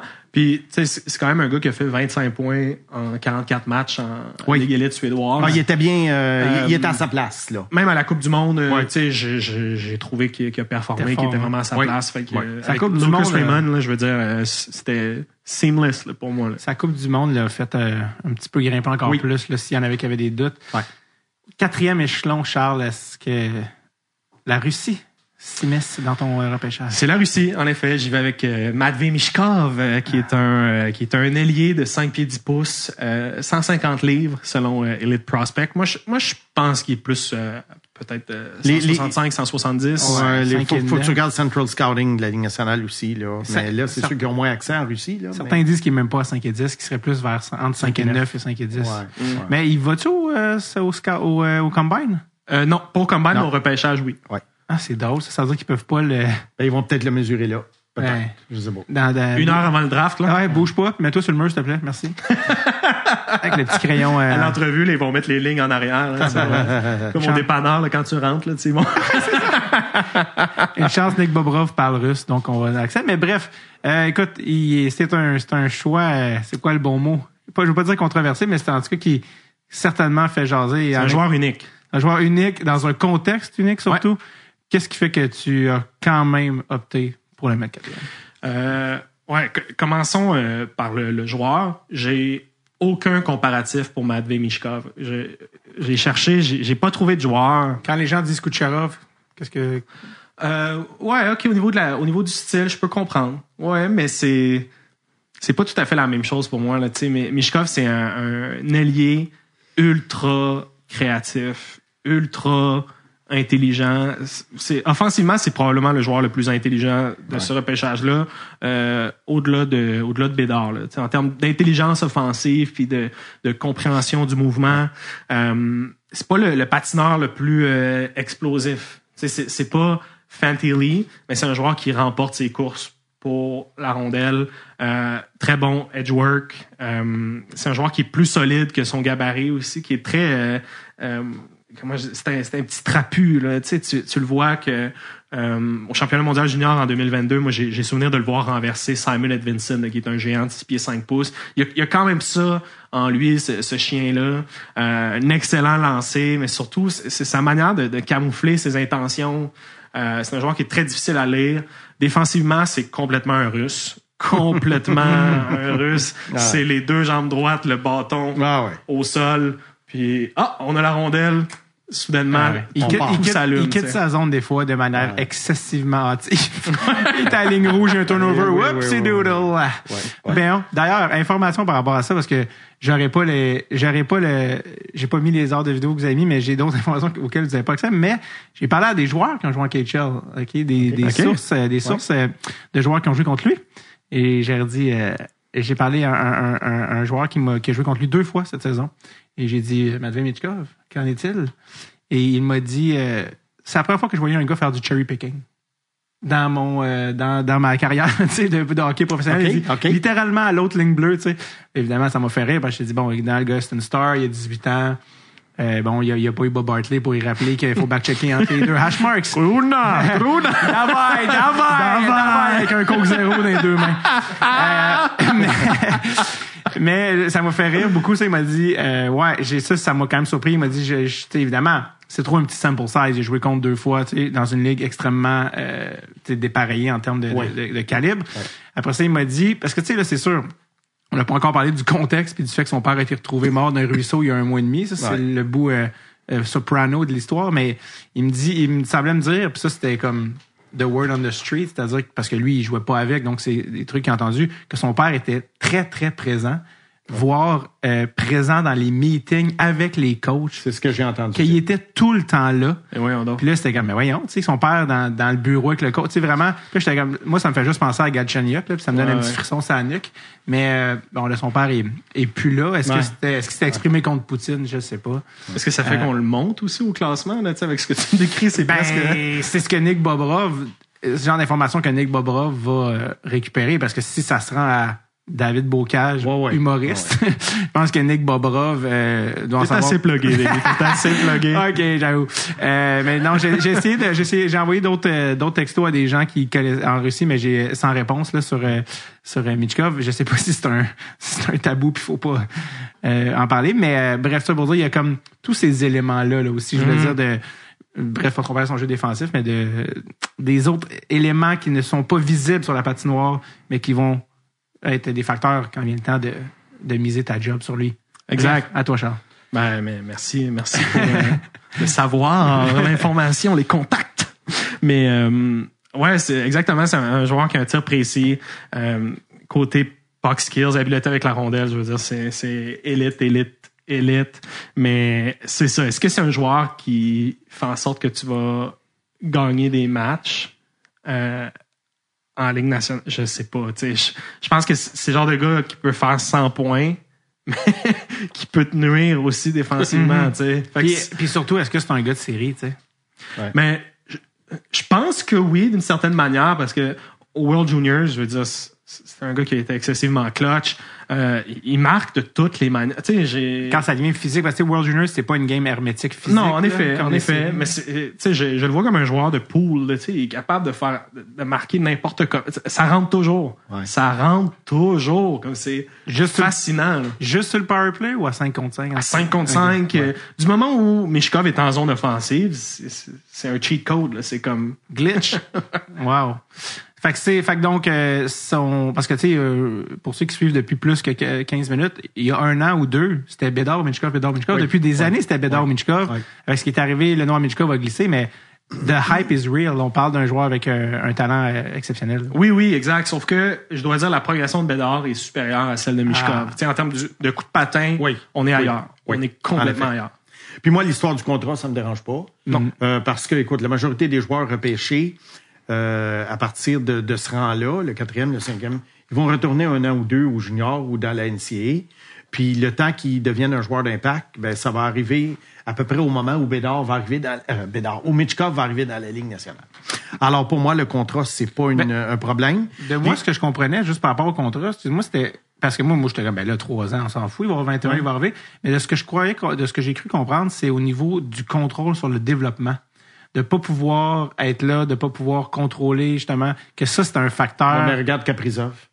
Ben, c'est ça. Ben, Kapsov aussi, Ouais, c'était. ouais, mais tu- regarde à Vancouver, euh, euh, mon Dieu, j'oublie son Pas de nom. Colzin. Euh, Non, pas Podkolzin. Kuzchenko. euh, Kuzmenko. Ah, Kuzmenko, ouais, Kuzmenko. mais qui sont arrivés plus vieux, mais, euh, mais oui, c'est ça. C'est juste de pas pouvoir. C'est que c'est tous des gars, ça, Kuzmenko, euh, il semble que c'était plus. Non, Kuzmenko, c'était agent libre, Oui, il mais. est arrivé plus tard, Caprizov, c'était un choix de. Kaprizov, de c'est ronde un choix qui est arrivé cinq ans plus tard. Oui, fait qu'imagine-toi, c'est comme si Bédard arrivait en 2020. Euh, mais Bédard, m'as-tu arrêté de l'appeler?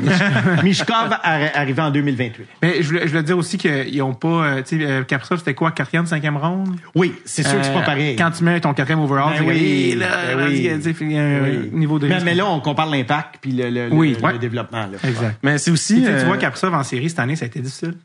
Ouais, c'est C'est- sûr qu'il a mangé un énorme cross-check au niveau de la colonne vertébrale de Ryan Suter. Après ça, ça a plus été le même. Regarde, c'est sûr que quand un joueur est près de la paralysie, c'est plus difficile. Euh, par contre, moi, ce qui m'inquiète au niveau de Mishka, en fait, je pense qu'il faut connaître la situation géopolitique. Euh, je pense que quand tu joues pour le SKA, c'est considéré comme des années de service militaire. Sauf que, euh, la, la, la Russie a ils ont recruté 300 000 nouveaux soldats. Euh, moi, ce qui m'inquiète, en fait, c'est que la guerre continue, puis que Mishkov a comme pas le choix de rester pour des raisons militaires. En fait, c'est Ouais, mais, c'est plus euh, ça mon stress. Euh. Buffalo vient de signer trois Russes. là. Ouais, en effet. Alors moi, je, je, pour moi, ça, je, je- Mais justement, mais je pense que leur contrat était peut-être plus facile à résilier. tu sais, d'a- D'avoir, disons, Mishkov plus longtemps là-bas, t'augmentes le risque euh, d'une situation comme ça. Tu sais, je pense que ça prendrait des spécialistes politiques pour évaluer.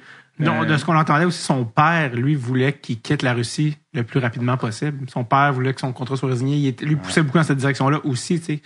Euh, puis tout le monde n'avait pas dit aussi 2026 minimum. Tu sais, certains disent est-ce qu'il va faire un Kuznetsov? Tu sais, Kuznetsov, ça a pris Il a fait deux ans de plus. deux ans de plus encore, tu sais.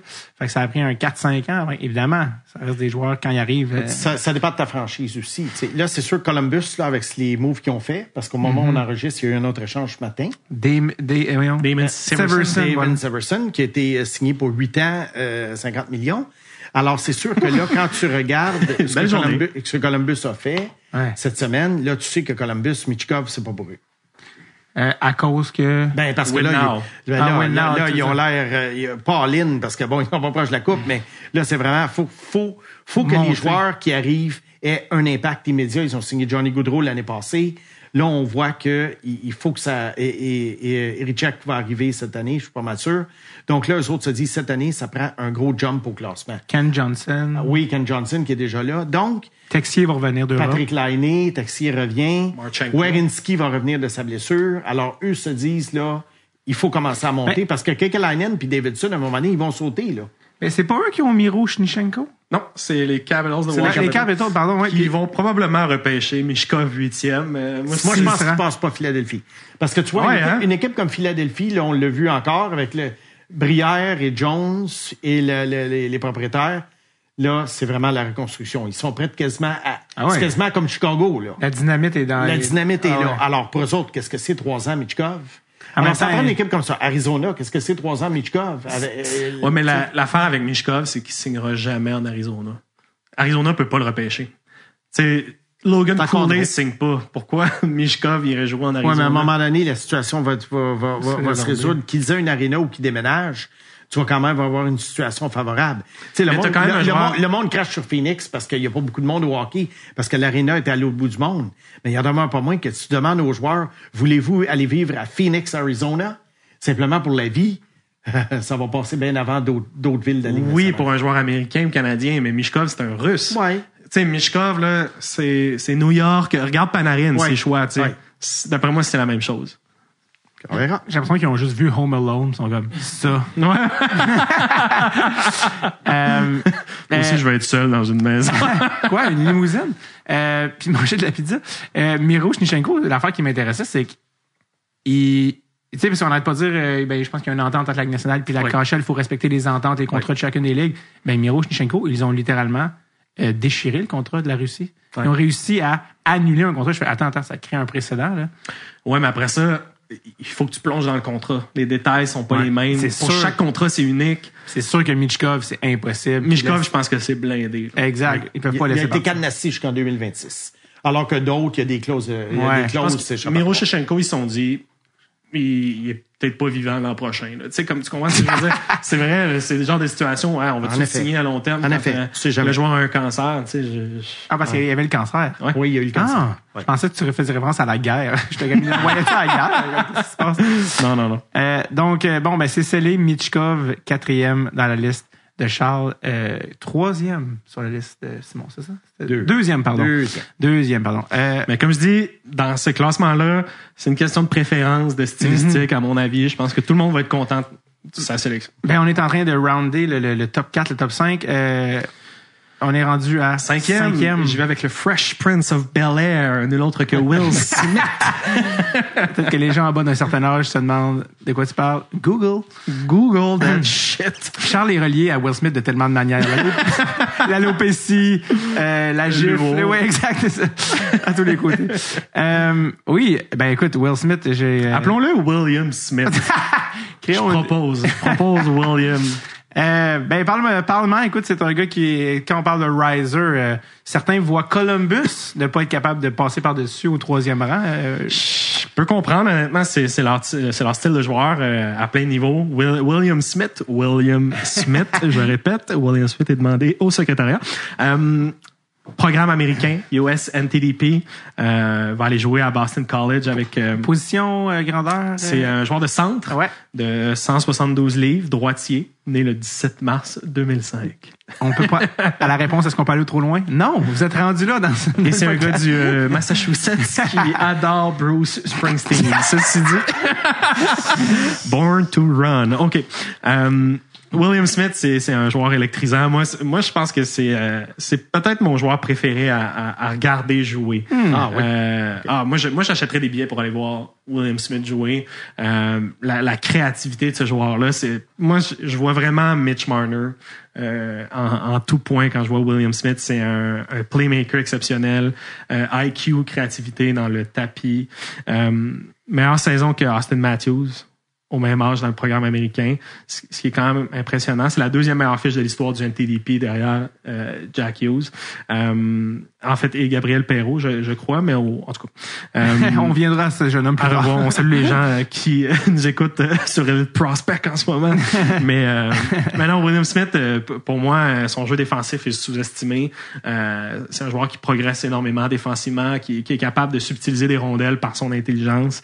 Euh, un, un bon tir, mais je pense que c'est un tir à travailler euh, pour euh, diversifier la menace. Et David s'ouvre une barre à l'instant afin de vraiment soak in toute l'information. on a déjà, on a déjà passé l'heure du podcast. On n'est pas rendu au, au, au sixième choix. Alors, William Smith, euh, cinquième pour moi, euh, pensez à Mitch Marner.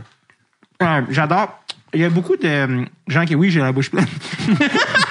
Tu me laisses parler dans ce temps-là. mais non, J'ai du randonneur. un- C'est dans le noix de coco, ça. Euh, J'allais dire, beaucoup de gens lui reprochent son jeu de défensif. C'est vrai que c'est si catastrophique? Non, je pense pas.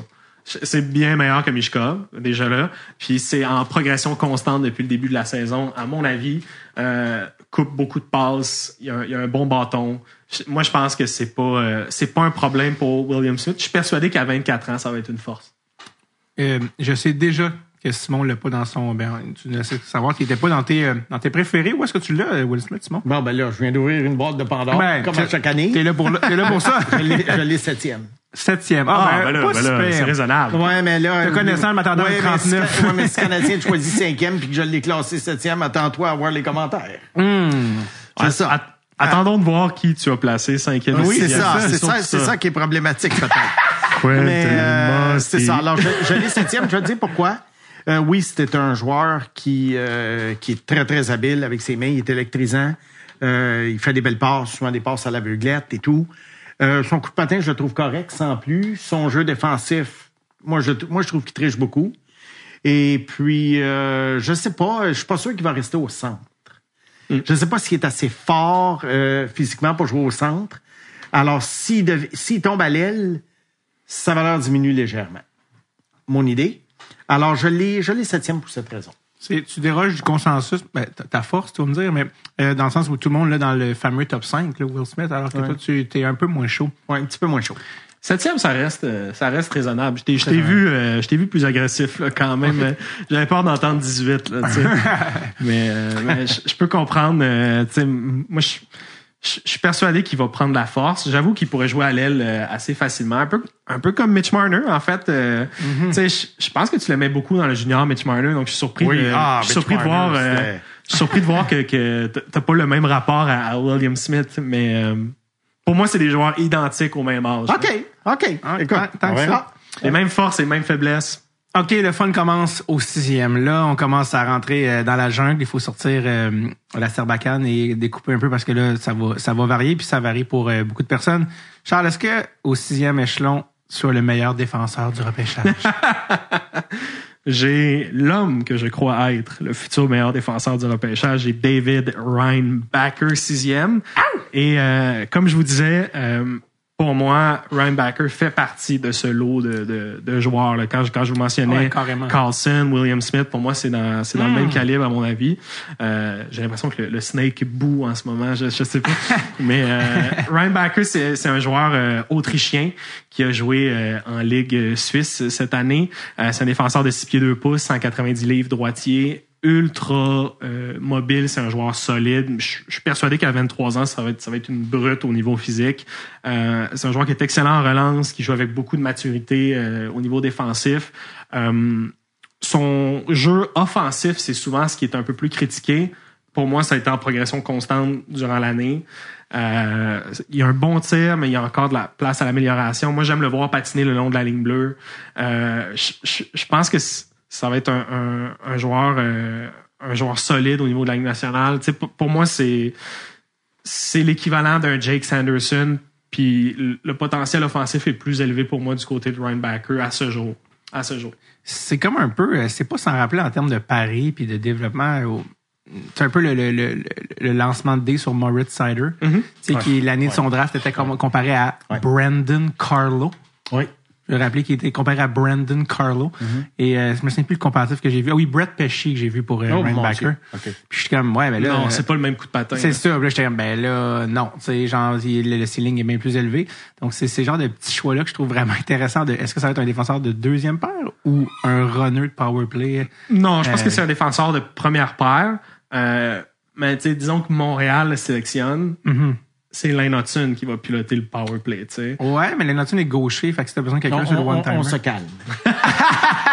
on va venir à Lane plus tard. À, à 4 pieds 5, 32 livres, là, on se calme. Moi, je, je propose un nouveau euh, reality show. C'est c'est Simon et Lane euh, huilés dans une cage et euh, on doit savoir qui gagne. Et là, on, on lance. Euh, T'es déjà plus pesant que lui, je pense. Euh, donc, euh, David Reinbacker au sixième, échelon, au sixième échelon, oui, c'est ça? Au sixième échelon, exact. Simon, où est-ce que tu as David, David Reinbacker? Cinquième. Oh, voilà, wow. Ah, ben là, les gars, maudit. vous allez- Pourquoi cinquième? Ben parce qu'après le Big Four, je trouve que euh, dans le cas des attaquants, comme on parlait, comme je parlais tout à l'heure, euh, je vois des gars, je vois plutôt que tu lances des dés. Alors, peut-être que Will Smith va faire 80 points, peut-être qu'il va en faire 50. Peut-être qu'un autre, je sais pas moi, Ryan Leonard, Dvorsky, ces gars-là, tu sais pas, est-ce que ça va être des joueurs de troisième trio ou des joueurs de top 6? On ne sait pas. Tu sais, c'est, il va en avoir, la moitié vont devenir aussi bon qu'on le pense, puis la moitié ne deviendra pas aussi bon. Alors moi, plutôt que rouler les dés avec ça, je vais prendre un défenseur de première paire, Ranbacker. Bon, je le compare un peu, peut- peut-être pas nécessairement un style identique, mais je compare, c'est toujours l'impact là, auquel je pense, puis la comparaison, Irichek l'an dernier. C'est pas des gars nécessairement qui vont gagner le trophée Norris. C'est pas des gars qui vont faire autant de points que Quinn Hughes ou Kale McCarr. Euh, mais c'est quand même des joueurs compétents offensivement.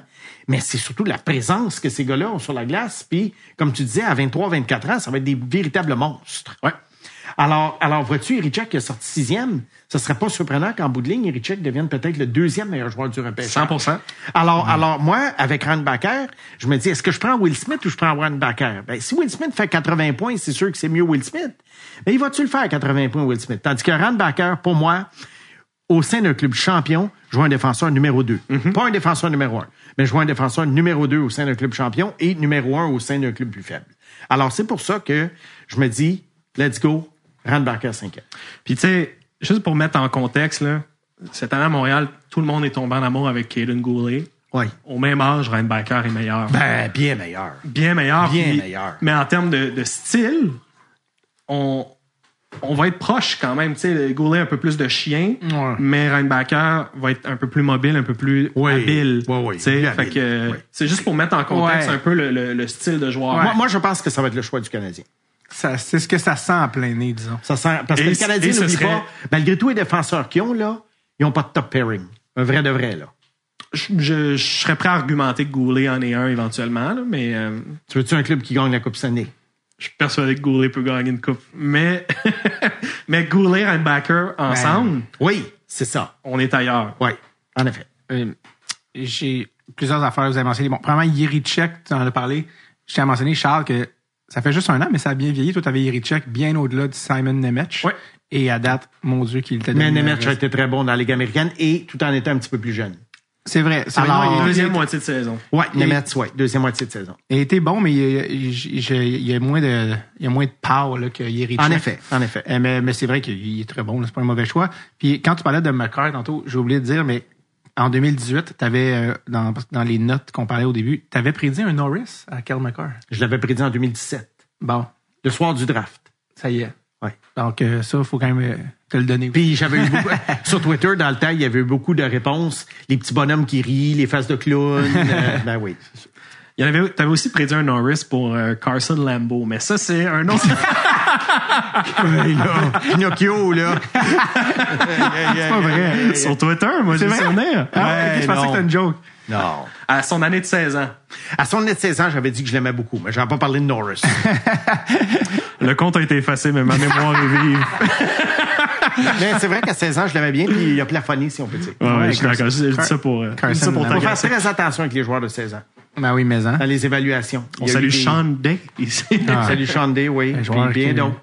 qui a un statut exceptionnel dans la OHL et qui est le seul à avoir un statut exceptionnel que vous ne connaissez pas. Parce que les autres sont Spezza, Tavares, McDavid et compagnie. Euh, après sixième, septième rang, euh, Charles, qui as-tu? Euh, à ce moment-ci du repêchage, c'est devenu très difficile pour moi. Il y a plusieurs joueurs qui ont, qui ont ballotté dans, dans ce classement-là.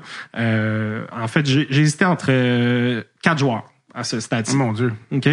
Euh, ouais, finalement, ma, mon choix s'est arrêté sur euh, Ryan Leonard, finalement, du Oh, programme américain. Euh, simplement parce que tu sais, tu parlais de Ryan Backer en séries éliminatoires.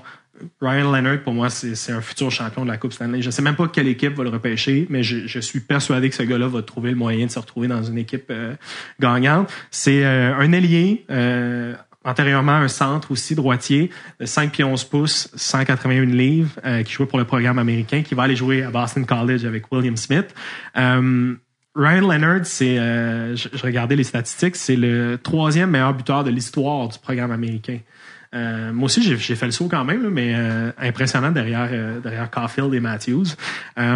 En termes de style, c'est un joueur qui a du grit, c'est un joueur qui a du chien, qui patine avec intensité, euh, qui est aussi talentueux. Euh, je- au- en début de saison, je, je te dirais que le niveau de talent était bien. Il était au-dessus de la moyenne, mais pas, euh, pas exceptionnel. Mais la, la progression en termes d'habileté avec la rondelle, pour moi, ça a été euh, en pente ascendante, la petite main vers le haut. Euh, c'est un joueur qui a un centre de gravité très bas, qui est fort physiquement. C'est un, c'est un gars qui est narfé, là, tu sais, qui est, qui est, qui est solide. Là, Est-ce que tu à dire pour la première fois de l'épisode que c'est un cheval ou, on est... un poney, peut-être? C'est un chien excessivement musclé. C'est un- tu sais, des fois, tu vois un chien puis tu te dis, Colin, euh, c'est- un chien musclé, là, ça. Il y a des dumbbells à la maison, ce chien-là. C'est, Ryan Leonard pour moi. Euh, un bon tir. C'est, le joueur pour moi qui a permis à Gabriel Perrault et William Smith de rayonner autant cette année. Tout, tout ce qui, euh, tout ce qui plaît pas à un joueur de hockey, c'est la force de Ryan Leonard, c'est-à-dire le, le back-check récupération de rondelles, euh, le, le- le jeu physique à un certain niveau. En termes de style, euh, j'ai vu des gens parler de Matthew Kachuk, Brady Kachuk. Euh, moi, je me suis noté un joueur qui est pas tout à fait dans le même gabarit, mais qui pour moi joue quand même un style similaire. Je me suis marqué Philippe Fosberg, en fait, quand je le regarde jouer. Je trouve qu'il y a- quand même euh, plusieurs, plusieurs points euh, en commun. C'est lui qui a le but euh, gagnant en prolongation euh, au tournoi des, des U18. Euh, donc, j'ai mis, j'ai mis Ryan Leonard septième. C'est drôle, puis c'est là que ça devient extrêmement subjectif, le draft, parce qu'il y en a qui l'ont 12, 13, Mhm. puis tu l'as à sa statue, puis c'est ça qui va arriver. Là, ultimement, ça va être l'équipe qui va l'avoir au top de sa liste quand il va être disponible. Moi, honnêtement, Mais- je le vois pas. Je le vois pas passer Philadelphie. Je trouve qu'il Ah, il est tellement Il Philadelphie. est tellement Philadelphie là, c'est puis je pourrais comprendre pourquoi une équipe tu sais pourquoi il il pourrait glisser 10, 11, 12 mais après ça euh, dans ma philosophie, tu sélectionnes des individus, tu sélectionnes euh, une identité, tu sélectionnes plus qu'un joueur à ce stade-ci. Tu sais. Euh, je suis pas tout à fait de l'école que c'est c'est des assets qui ensuite tu pourrais transiger, etc. Euh, tu n'auras pas nécessairement la transaction que tu veux. Donc, moi, je, je trouve que ajouter un Ryan Leonard à ton équipe, c'est c'est- c'est un home run garanti. J'arrête pas de me demander si Mitchkov est disponible à Philadelphie. Est-ce qu'ils prennent Mitchkov ou il y a Oui. mieux Leonard? Mitchkov. Parce qu'avec le, le Pride Gate, je me dis s'ils ils veulent plus gérer de. Non. Tu sais, avec ce qu'ils ont eu avec Provorov, ils viennent de s'en débarrasser. S'ils veulent plus gérer de, de Russes avec tout ce que ça implique. Mais non, je Le Daniel Brière a dit il ne se rendra pas à nous autres. En parlant de Mitchkov. Oui. Alors ça, ça veut dire que s'il sera à nous autres, on le prend. Mais Cole Caulfield n'était pas supposé se rendre 15e. Puis... Ouais. Alors, alors pour euh, Ryan Leonard, ben écoute, pour moi, c'est un joueur euh, complémentaire, mais jamais, jamais, jamais j'investirais un sixième choix sur ce gars-là. Tu l'as où? Oh, je- En dehors de ton top 10. Je l'ai en dehors Ah, de mon top ça. 10. On, on est plus autour de 13, 14, 15 Ok. probablement. Alors pour moi, c'est complémentaire. Et puis, euh, si, mettons, euh, on m'offre un joueur, euh, un jeune joueur établi en retour, un peu comme, mettons, l'année passée, le Canadien a fait avec... euh, euh, Kirby Doc. Kirby Doc, c'est ça le 13e choix contre Kirby Doc. Si tu me donnes un, un joueur, mettons, comme Kirby Doc, pour le 13e choix, j'aime mieux prendre le, joueur, le jeune joueur comme Kirby Doc que Ryan Leonard. C'est un exemple, là. c'est juste un- une comparaison vu que c'est arrivé l'an dernier. Mais pour moi, moi c'est un joueur qui me dit pas grand-chose, mais c'est le fun. Il est, oui, il est tenace et puis il est, euh, c'est un fatigant, puis euh, il est compétitif. J'aime ça. C'est très important pour moi la compétitivité, mais je, je trouve pas que le, le talent offensif, moi, qui, qui euh, euh, justifie d'être choisi sixième. Je comprends. Oui, Chelsea. On verra. Oui, Moi, je suis à- en fait, je suis d'accord à ce, à dans ce jour-ci. on, on va Je suis d'accord, mais moi, c'est la, c'est la progression de ses habiletés Que qui- t'as aimé cette année. qui m'aime, que j'aime. Sais, au tournoi des U18, j'ai trouvé que c'était frappant, là, en fait. euh, la- Ok. la- la- le niveau de talent des puck skills. Moi, euh, moi, le tu sais. U18, je m'en sacre. le Canada a une équipe euh, vraiment moyenne et la Russie était pas là. Et surtout au U18, moi, ce qui me bug, c'est que c'est des joueurs de 17 contre des joueurs de 17. Moi, je veux voir un joueur de 17 contre des 18, 19, 20. Alors moi, Ryan Leonard, ce qui m'intéressait, puis Will Smith, puis Gabe Perrault, puis tous ces gars-là, moi, le US NDP, moi, j'aime ça quand ils jouent contre l'Université du Michigan puis l'Université du Minnesota. C'est là où je focus mon analyse. Quand ils jouent, puis dans les USHL, quand même, les joueurs sont un peu plus âgés, oui. Tout ce qui est U10 tournoi U18, le, le programme américain, pour moi, ce n'est que du divertissement quand je regarde ça. J'ai- Il n'y a aucune analyse qui se fait basée sur des performances contre des joueurs de leur âge. Parce qu'il y a trois tournois U18 dans l'année. Il y en a deux un peu plus obscurs. Le Five Nation, Ivan Linka, puis le Ben, l'INCA, les 18, Américains euh, sont jamais là. Ouais. Mais les Américains, il y en a un en novembre, il y en a un en février, puis il y a celui que tout le monde connaît au mois d'avril.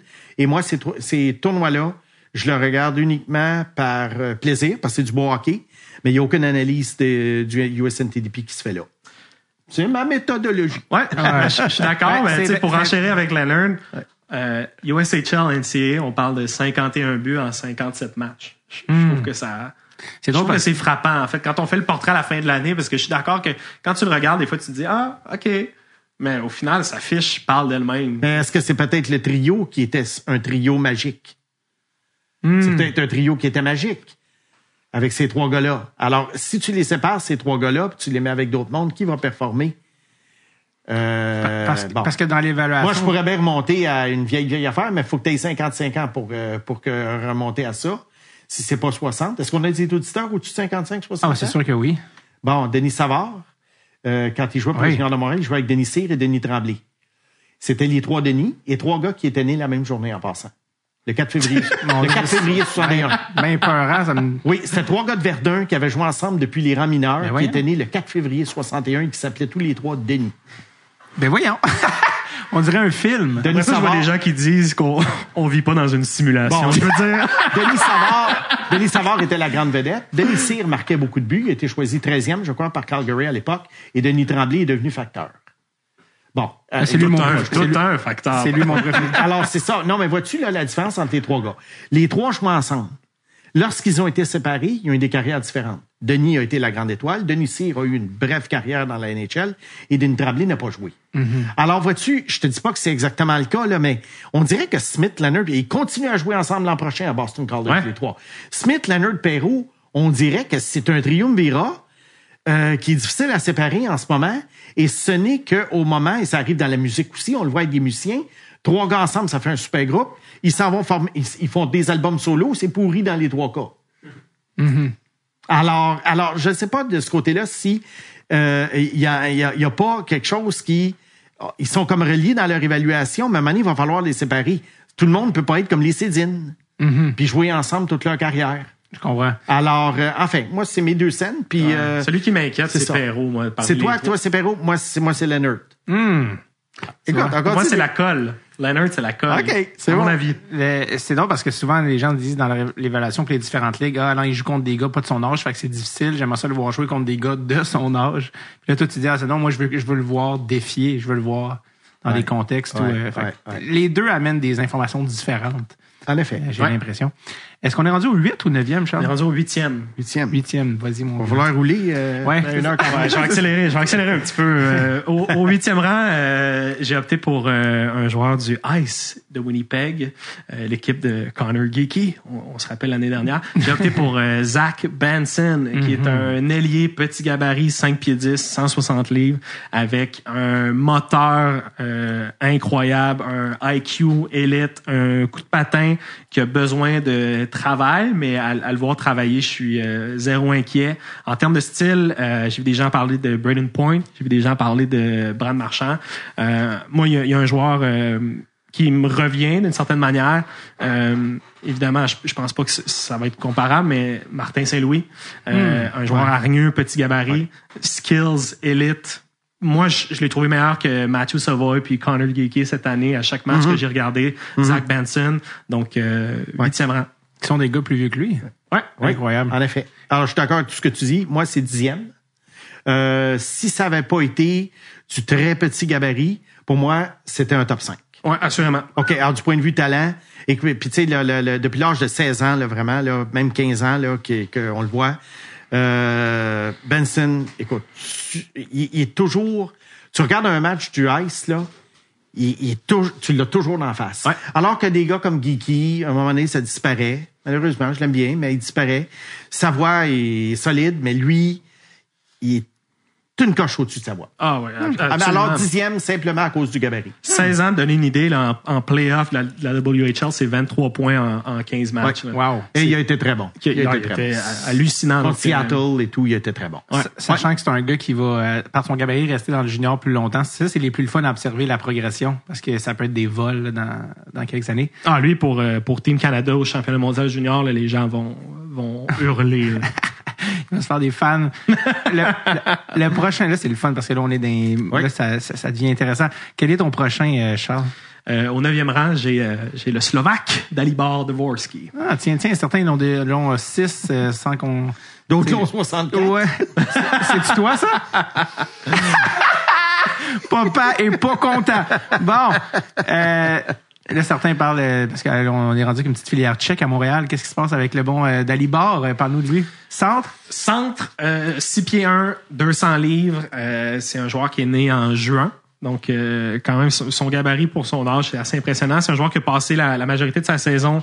Si euh, la police en- savait le nombre d'informations qu'on a sur des mineurs, on se ferait arrêter.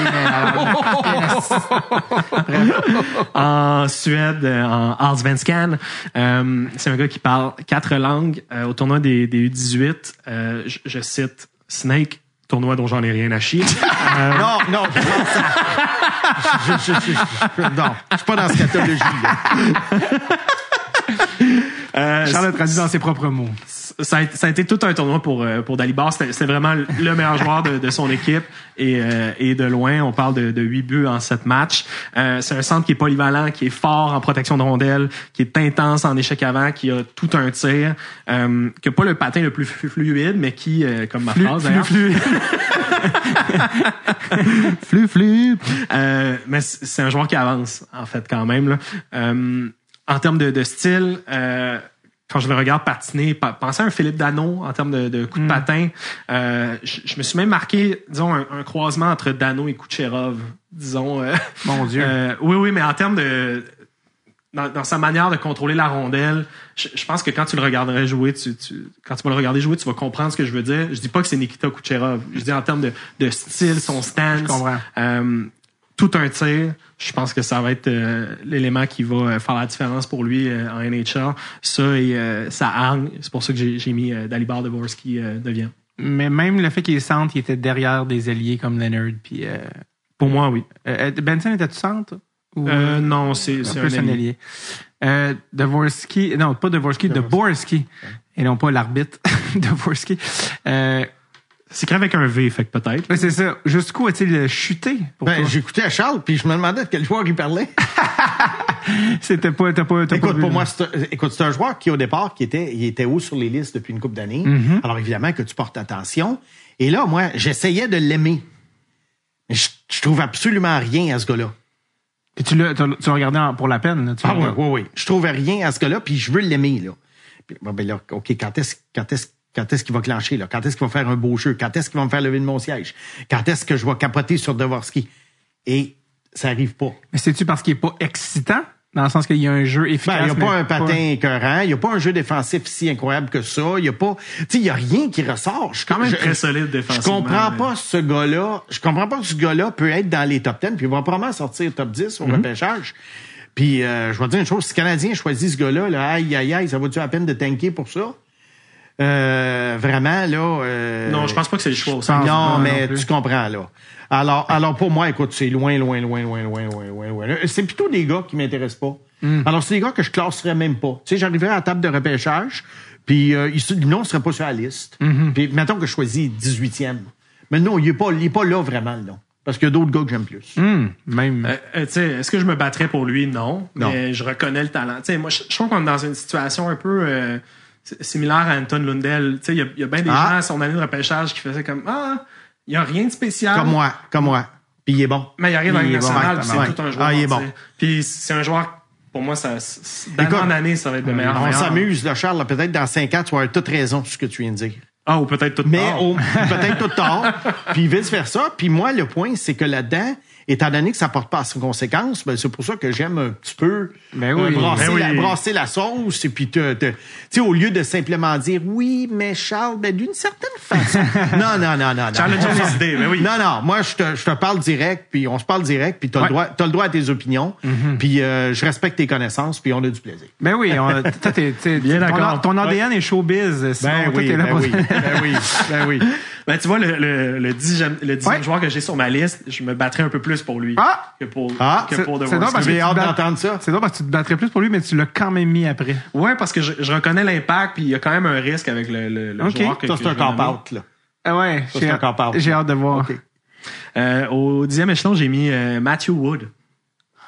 C'est c'est quoi à dire? Copo? Copo? Cop? Cop- euh, mais qui est Matthew Wood? Je ne le connais pas. Oh! Matthew Wood, c'est un joueur euh, du euh, Connecticut en NCAA. Connecticut. Euh, c'est un ailier droit de 6 pieds 3 pouces, 190 livres, droitier. Euh, c'est euh, un joueur qui a fait 34 points en 35 matchs en NCAA cette année en tant que freshman euh, au Connecticut. Euh, à 16 ans, a joué en BCHL. 45 buts en 46 matchs. Pour moi, Matthew Wood, c'est de l'upside pur. Ok, à, à ce jour, le problème de Matthew Wood, c'est son coup de patin. Euh, mais moi, je suis convaincu qu'avec le temps, pour un joueur de son gabarit, le, le, le patin va progresser. Moi, je, je le vois comme un, je le vois comme un Mark Stone. En fait, Euh, c'est un, un tir d'exception. C'est un joueur intelligent. Les, les détails, tu sais, juste des J'aime comment des fois c'est juste de dévier une passe au bon endroit. C'est c'est un joueur qui réfléchit rapidement, qui, a- qui a, qui a beaucoup de talent, euh, qui est lourd, qui est puissant. Donc euh, Matthew Wood, je l'ai je l'ai placé dixième. Moi, je suis persuadé que c'est un joueur qui peut jouer un jour sur un, un premier trio, euh, comme un Matthew Boldy fait. euh, tu sais, je- pour moi, c'est ça Matthew Wood. Ça, c'est un pic très choqué. J'aime beaucoup est-ce qu'on s'en va. Euh, toi, Simon, tu es... Neuvième. Ah ouais, bon, ben voilà. Ben oui. Là, vous vous ben oui. rejoignez. Là, je vous reconnais, les écoute, gars. euh, je respecte beaucoup, moi, un freshman, un joueur de première année de 17 ans Hmm. qui performe.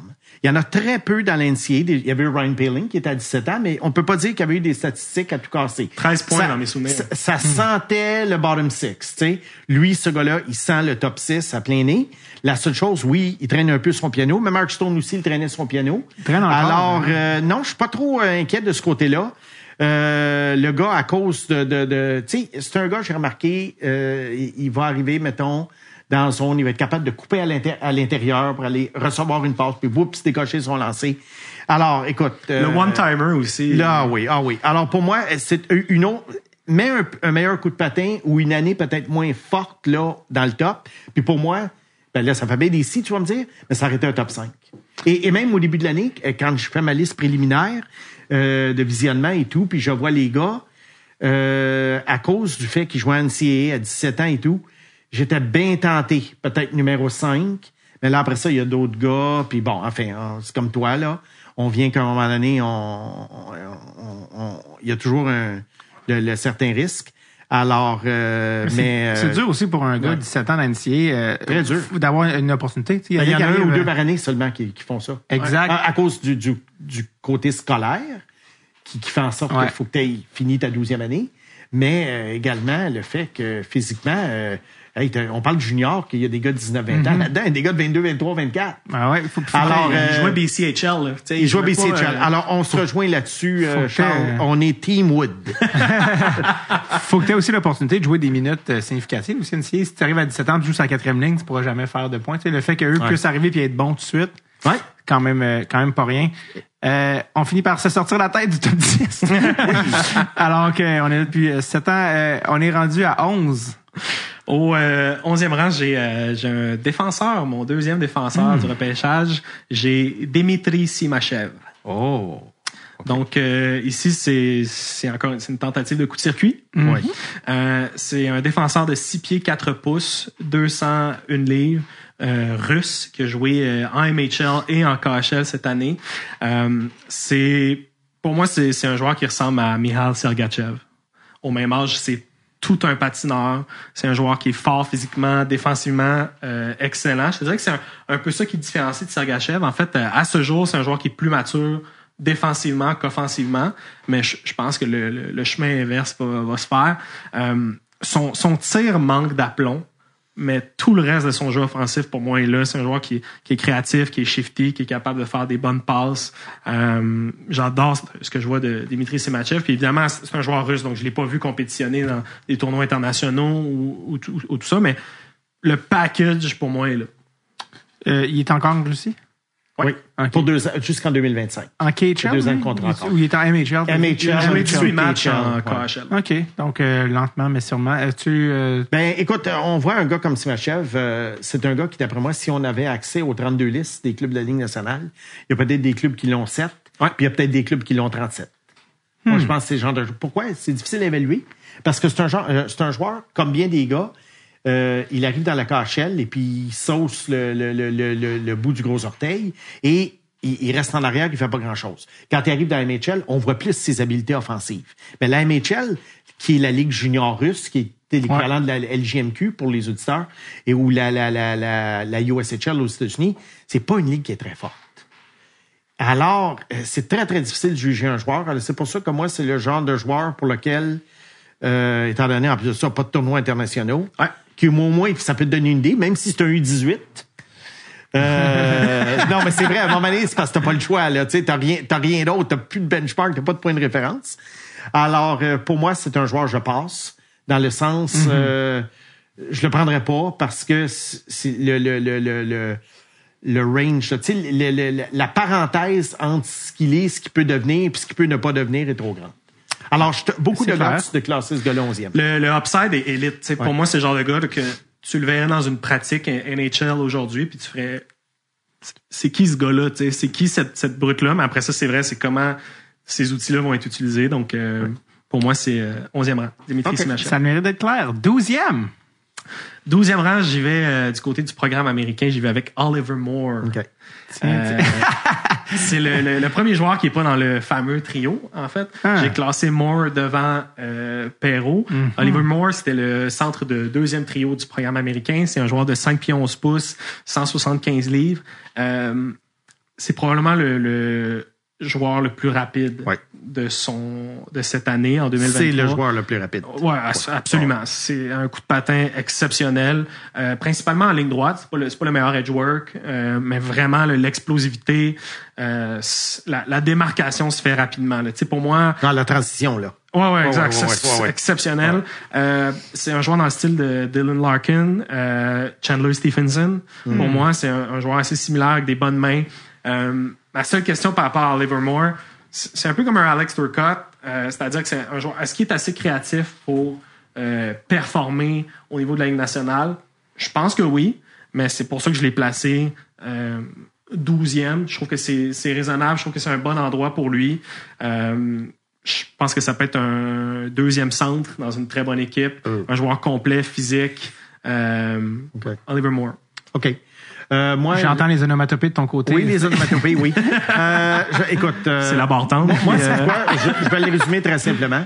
Moi, je vois comme euh, carrière l'équivalent avec Oliver Moore des frères McLeod. Peter? Des, non, ah. C'est-à-dire une belle carrière en humour, Mike- ensuite une Mike au sauce New Jersey. euh, à spag exceptionnelle. Mike au New Jersey.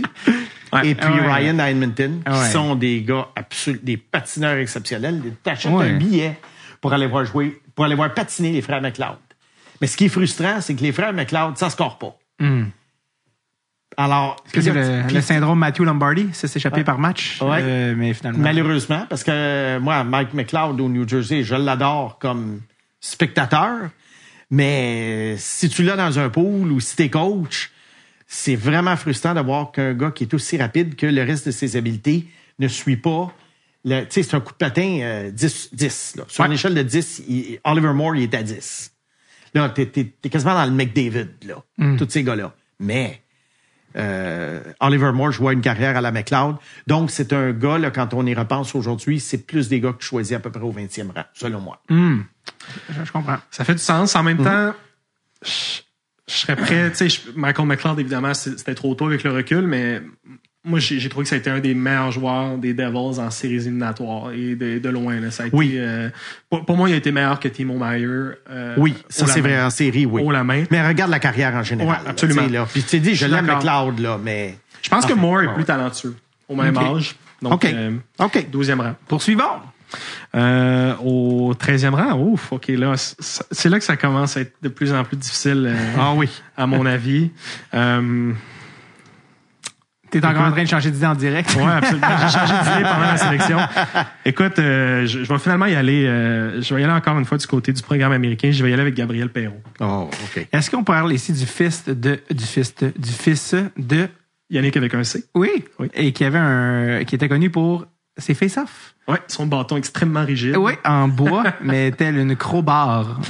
Et euh, sa vieille demi-lisière high-tech, qui était euh, assez vintage. Euh, C'est pas le même genre de joueur, par contre. Gabriel et, et Yannick, euh, pas Non. du tout, on est ailleurs. Gabriel, c'est, c'est l'autre du euh, trio exceptionnel de Oui. Leonard, Smith et Perrault. Mais y a-tu pas un autre fils, Yannick Perrault? Oui, Jacob. Qui est déjà Jacob, repêché. Qui joue pour qui est à San Diego, Ouais. en Ligue américaine. Qui est attaquant ou défenseur? Attaquant. OK. Avec tout un Puis- tir, beaucoup de talent, mais pour moi, Gabriel est vraiment meilleur. Mais que- Gab, euh, Gabe, parce que c'est Gabe, je pense. Ouais, ils disent Ouais, Gabe, mais c'est c'est Gabriel. Ah, c'est. Gabriel, Ouais. bon. Euh, il, il est, moi, il c'est est- Gabi, là. Gabi LOL underscore 09. Est-ce qu'il est, euh, il est euh, grand ou petit, lui? Je, je, sens qu'il était petit dans ma C'est tête. un genre de 5 pieds 11 pouces, Ah, ok, euh, pas si 165 livres. C'est un ailier droit euh, gaucher. Ok. Euh, on parle de 132 points en 63 matchs cette année euh, pour euh, le NTDP. Euh, c'est un joueur euh, très créatif avec une belle vision, euh, qui a beaucoup de potentiel. Tu sais, moi, je le regarde jouer, je pense à Jason Robertson. Je dirais c'est le Ouais. comparatif que j'ai Ouais. pour lui en Ouais. termes de style. En termes de style, après ça, l'impact, euh, on, on verra. Mais euh, énormément de potentiel pour Gabriel, mais il y a un côté risque aussi avec Gabriel, un joueur un peu plus chétif. Ouais. Euh, c'est un travailleur sous-estimé, je trouve, qui est, qui est quand même euh, hargneux pour son, son gabarit, mais il, il y a un facteur de risque. Je, je trouve ça, je trouve ça tôt pour Gabriel. Je serais plus à l'aise vers 17-18, disons. 17-18, je serais aux anges de ma sélection. 13, je trouve ça, je trouve ça encore tôt parce que je, je sais pas, il y a quelque chose avec lui où j'ai hâte de le voir en dehors du trio, tu sais. Ouais. Mais, euh, Ouais. mais c'est ça. Pour moi, Gabriel Perrault, c'est énormément de potentiel, bien meilleur que son frère, Jason Robertson. Euh, écoute, euh, j'ai arrêté au top 10, mais je pense que si j'avais continué, Perrault aurait été 11e. Ah, OK. Moi, je le trouve exceptionnellement habile. Oui, il est pas vite. Oui, il est chétif, mais il est quand même à 5 pieds 11. Alors, 5 pieds 11, euh, il y a quand même un frame qui peut se développer. Tu sais, alors, je suis pas trop trop inquiet de ce côté-là, mais c'est sûr que le patin, euh, il, il est comme le paternel. Hein? Euh, mais Yannick, euh, Ouais. qui, était, qui était un joueur intelligent, qui a réussi à avoir une belle carrière dans la LNH. Et puis, euh, alors, euh, je pense qu'il pourrait avoir... euh, je pense qu'il pourrait être meilleur que son père, selon moi. Ah Parce oui, que je le ben trouve oui. plus habile que son père. Ouais. Et Offensivement, puis- du moins. mais il y a à peu près un coup de patin euh, pas loin de semblable. Son- Euh, son- alors moi, c'est ça. Gabe Perrault, il a effleuré mon top 10. Hmm. Et puis, dans les trois, c'est mon préféré. Je te dis pas qu'il va être meilleur que Smith. Il faut faire attention. Mais on a nos préférés à regarder jouer. Et moi, quand je regarde le... Tu sais, je vais sur une stat, puis je clique, mettons, au début, je cliquais Will Smith. Mais là, tu vois les trois, là. Leonard, Smith, Perrault. t'as même pas besoin de faire trois visionnements. Ouais. T'en fais un, puis t'as les trois. Tu vois un, tu vois l'autre, tu vois l'autre. Puis il y a bien des, des présences sur la glace. Je me focusais, mettons, sur Smith, puis c'était juste Perrault que j'avais d'en face constamment. De la même façon que l'année passée, je focusais sur Logan Cooley, au programme américain, et, à un moment donné, j'avais toujours Cutter Gauthier d'en face. Et c'est pour ça que j'avais classé Cutter Gauthier deuxième l'an passé.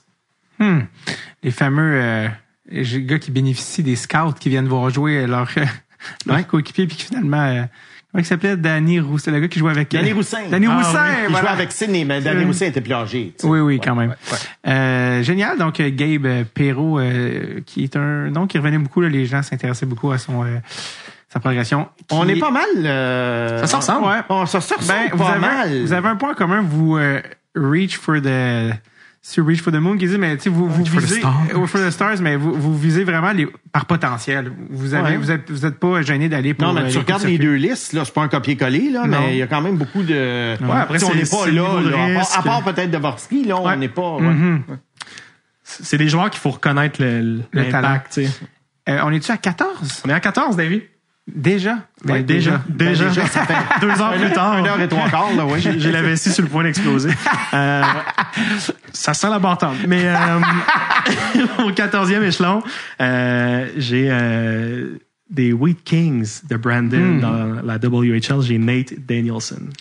J'aurais pensé, beaucoup de gens sont très excités sur lui, ils l'ont 7, 8, 9e, donc je suis très curieux de savoir qu'est-ce que tu penses de lui et pourquoi il est, euh, il est à ce moment-là dans ton classement? Euh, ben, juste pour mettre en contexte, c'est un joueur de centre, droitier, de 6 pieds 1 pouce, 185 livres.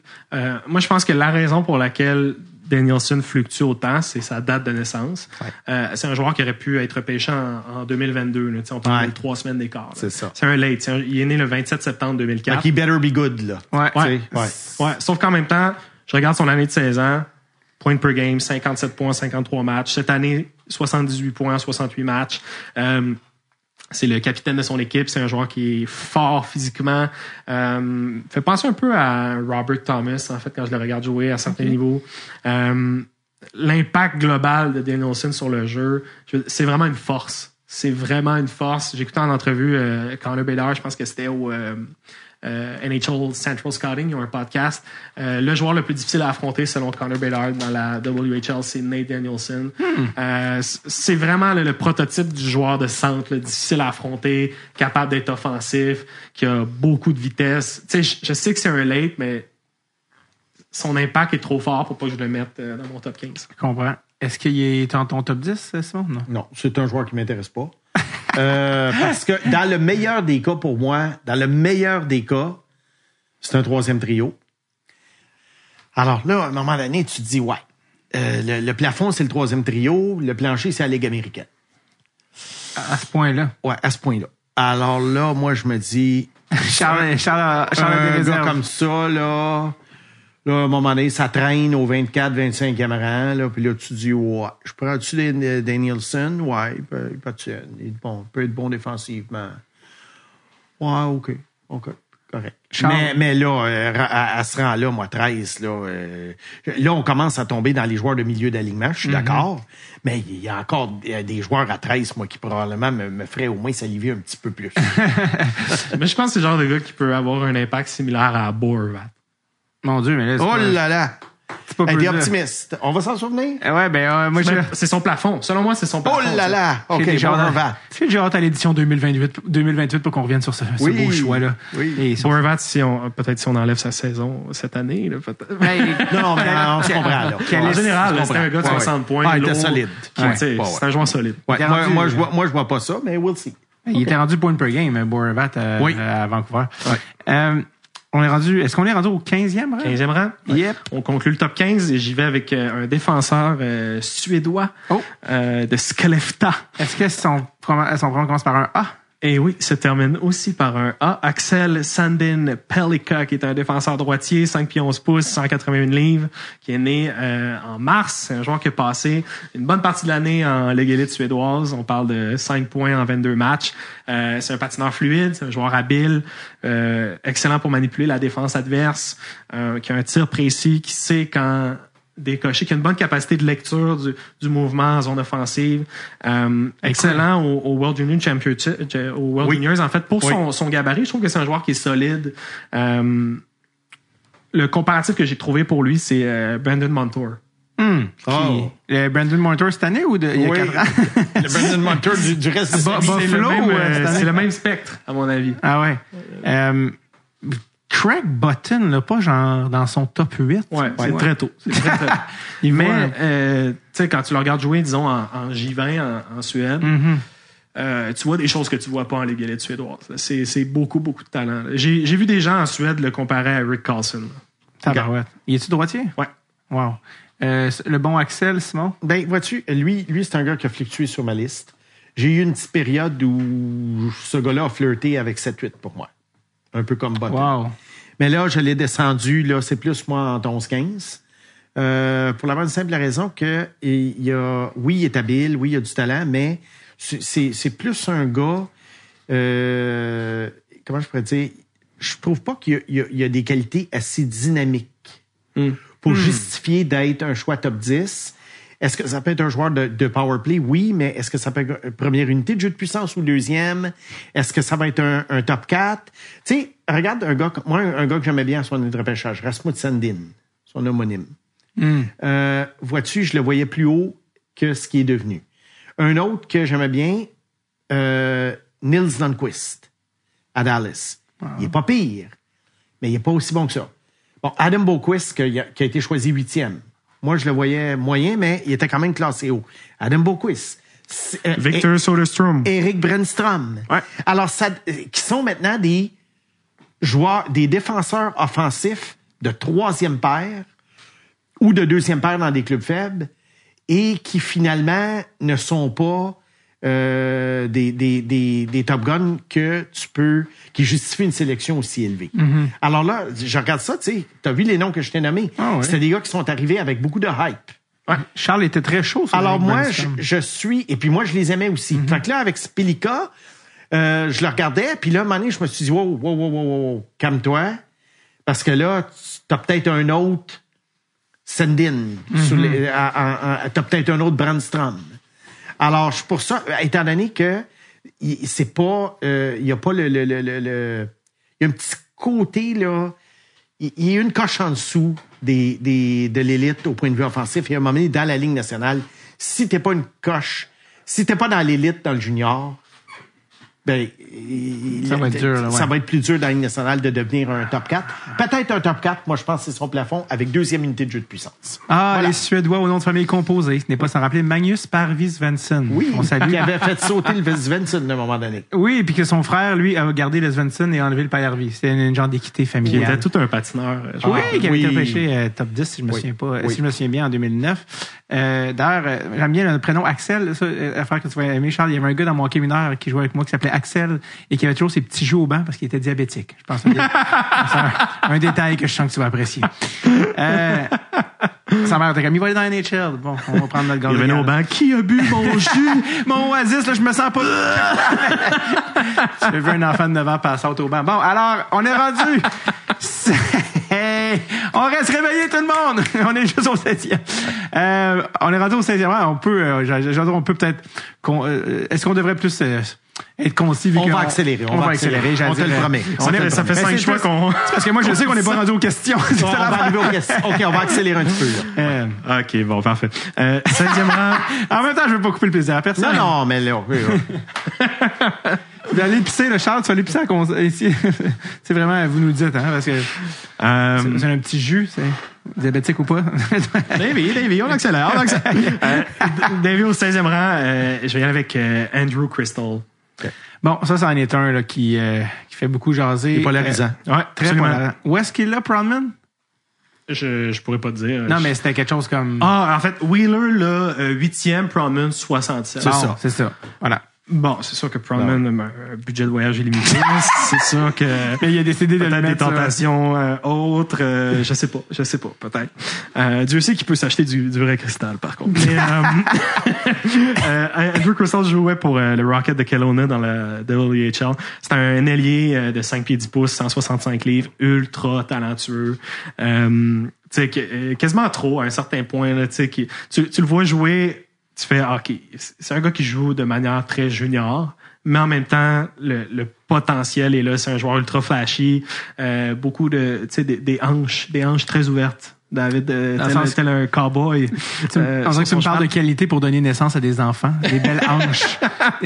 On dirait que vite demain, tu ça me fait penser à Connor Garland, euh, petit joueur junior. euh, non, est-ce que ça a rapport ou je, je dis ça pas- Ah, euh, oui, ça pourrait, ça pourrait faire du sens, mais c'est un genre de gars complètement le style à Patrick Kane, mais pas, pas Patrick Kane. tu sais. Euh, Quelqu'un qui a été élevé sur les highlights de Patrick Kane. Exactement. Ouais. C'est un joueur qui perd beaucoup de batailles pour la rondelle, euh, mais qui est très créatif, qui a un excellent revers, un, un tir étonnant. Euh, offensivement, c'est franchement impressionnant. On parle de 95 points en 54 matchs. C'est difficile de ne pas le placer euh, haut en première ronde. Je suis surpris de le voir 67, mais c'est le genre de gars que, tu sais, ça peut vraiment flopper. là. C'est les, le coin flip, des joueurs coin flip. Toi, tu l'as, laisse-moi deviner, le quatrième. là. 473e? Non, pour vrai? Ok. Ben, écoute, non. C'est un Je- joueur qui m'intéresse pas. Ah, ok, j'avais Pour la bonne et simple raison que oui, il y a des habiletés offensives, mais pour un petit joueur, je le trouve pas assez rapide. Hmm. Et puis, euh, honnêtement, euh, le risque de, comme tu, tu sais, il y a un risque, hein. Ouais. Le risque, d'après moi, d'échec est beaucoup trop élevé pour considérer un gars comme ça en première ronde. Puis, tu sais, je suis je suis capable de, même si je travaillais pour une équipe, je serais, j'aurais tendance à être gambler. Puis même en travaillant pas pour une équipe, tu le vois, tu sais, je prends des, des fois, je te nomme des gars, là. Ouais. Mais lui, j'en veux pas. Le risque est trop élevé. C'est un joueur qui ne m'intéresse pas. C'est un joueur qui, en ce moment, s'il était en finale de la Coupe Stanley, il serait dans les estrades. C'est, euh, c'est clair, genre de voir euh, ce gars-là dans 5 ans s'il Oui, joue en, oui. en Amérique du Nord ou en Suisse. Oui. Euh, En Suisse. 16, 17, 17? 7 Davy. Euh, écoute, euh, j'y vais finalement du côté de la, de la Tchéquie. Oh, oui, tes préférés. Euh, écoute, je suis déçu de, de le placer aussi loin, mais écoute, for- force est d'admettre. Euh, J'ai Edward Charlie. Ah, qui était, mon Dieu, il me semble, dans tous les top 8 il y a deux mois. Oui, ah, absolument. Je sais pas qu'est-ce qui s'est passé.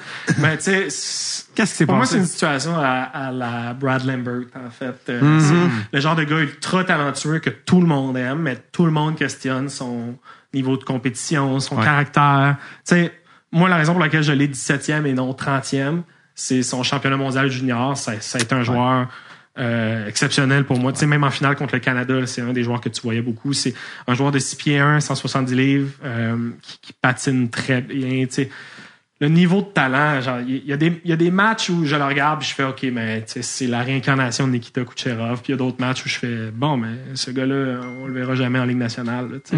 Fait que euh, c'est pour ça que je l'ai 17e. C'est drôle parce que Brad Lambert, en plus, avec la, la Coupe Memorial qu'il a eu, euh, a, a ramené son stock un petit peu, a, a relevé son truc. Je sais, J'ai hâte de voir à, à moyen long terme. Euh, Salé pour toi, Simon?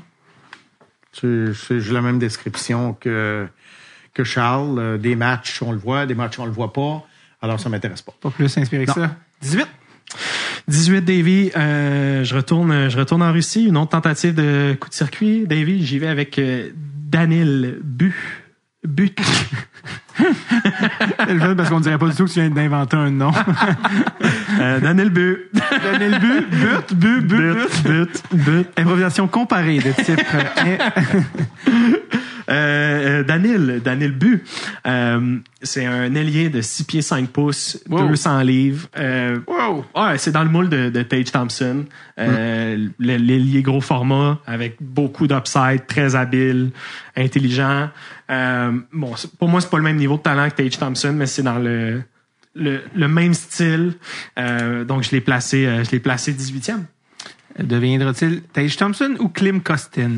La question se pose. Euh, T'as ce gars-là? Ben, c'est un, c'est un wild card. Moi, moi c'est un joueur, d'après moi, que lorsque tu as passé à travers ta liste et puis tous tes- les joueurs que t'aimes puis tes valeurs sûres sont prises, puis t'arrives peut-être dans, entre 20 et 30, puis tu te dis, ouais, je prends-tu une chance sur le russe plus dur à évaluer?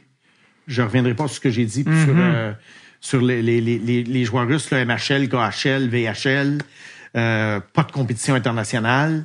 Euh, oui, il est intriguant, mais il est intriguant pour moi plus un, un- un coup là, un coup que ta liste a été a été nettoyée, fait que peut-être un gars, mané, tu sais, tu sais, mettons Canadien 31. Oui. Ouais, ça, ouais. Ben, ça, je je serais pense qu'il va être encore là. Il sera peut-être plus là, mais c'est un exemple que je te donne. Tu sais, là, à 31, je me dirais, OK, c'est ça, ou à 27. ou Swing. 26. C'est ça. Swing. Swing. Surtout si c'est un choix à 37. Écoute. C'est un, c'est un joueur tellement blues. Je le vois partir avec les blues. Ben, justement, c'est pour ça que quand je pensais à Oui. Klim Kostin, j'étais Ouais. ah, mon Dieu, Ouais. j'ai un gros déjà vu. Ouais. Euh, on se rapproche de 20, Charles 19. On se rapproche euh, de 20, 19. Je vais, je vais faire plaisir au serpent. J'y vais avec euh, Quentin Musty. T'es à peu près. Tiens, tiens, tiens. Donc, il y a l'autre, il pointrote, il est, il est troisième sur la liste depuis une heure, depuis deux heures. tu l'as où, toi? 6. OK, parlez-moi, qui est-il? là? Parce que là, il y a un nom de jeu vidéo des années 2000, mais qui est-il? J'ai envie de, j'ai envie de te donner, euh, j'ai envie de te donner euh, la place. Simon, parle-moi de Ah oui, Quentin c'est- Musty. c'est ton je, bébé. Je compléterai. Bon, Quentin Musty, là, moi, ce qui m'a frappé chez lui, en passant, un petit background, euh, à part du fait qu'il fait 6 pieds 2 puis Il est environ daltonien. 200 livres. OK. C'est un allié, numéro 27 pour euh, Sudbury Wolves. Et il a été le premier choix de la Ligue de l'Ontario l'an dernier. Alors, à 16 ans, il y a eu une année, je te dirais, euh, comme comme ça. Les joueurs de 16 ans sont habituellement amenés très tranquillement. Dans le hockey junior, c'est très rare que, à part 31 si tu t'a- points en 50 Si tu t'appelles Bédard, là, c'est très rare que les gars. Alors, c'est une année d'adaptation, mais cette année, avec un point et demi par match, il a été blessé, sinon il aurait fait 100 points.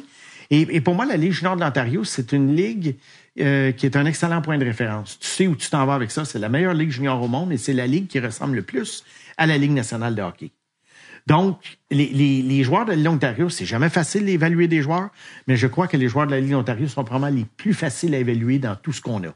S'il n'y avait que la Ligue de l'Ontario et que tout le monde se retrouvait là, il y aurait beaucoup moins d'erreurs au repêchage, d'après moi, parce que c'est tellement, c'est une mini-ligue nationale.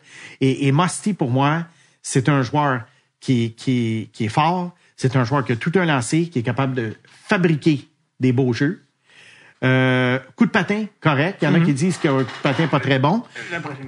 Il y en a qui disent qu'il y a un coup de patin pas très bon. Moi, je dis qu'il y a un coup de patin correct. Il est capable d'accélérer un moment donné quand c'est le temps. Et puis, pour moi, c'est mon coup de cœur du repêchage. Euh, je le prendrais sans crainte euh, sixième, mais ce que j'essaierais probablement si j'étais une équipe d'administration, c'est peut-être descendre un petit peu, parce que je sais qu'il va être encore là. D'après moi, c'est un joueur qui va partir entre quoi, euh, d'après toi, Charles? 16 et 25? Moi, je, je serais prêt à dire euh, 12 à 22. 12 à 22. OK. Alors, euh, je sais que sur des listes publiques, le plus haut que je l'ai vu, c'est 12. Et il y a des, il y a des listes où je l'ai vu à 40. Je suis Alors, qu'il y a une équipe euh, de la NHL qui Écoute, c'est un joueur, c'est un ce prototype ailier de la Ligue nationale qui va, qui va faire des points. Et moi, ce gars-là, euh, pour moi, c'est, c'est, c'est une valeur sûre.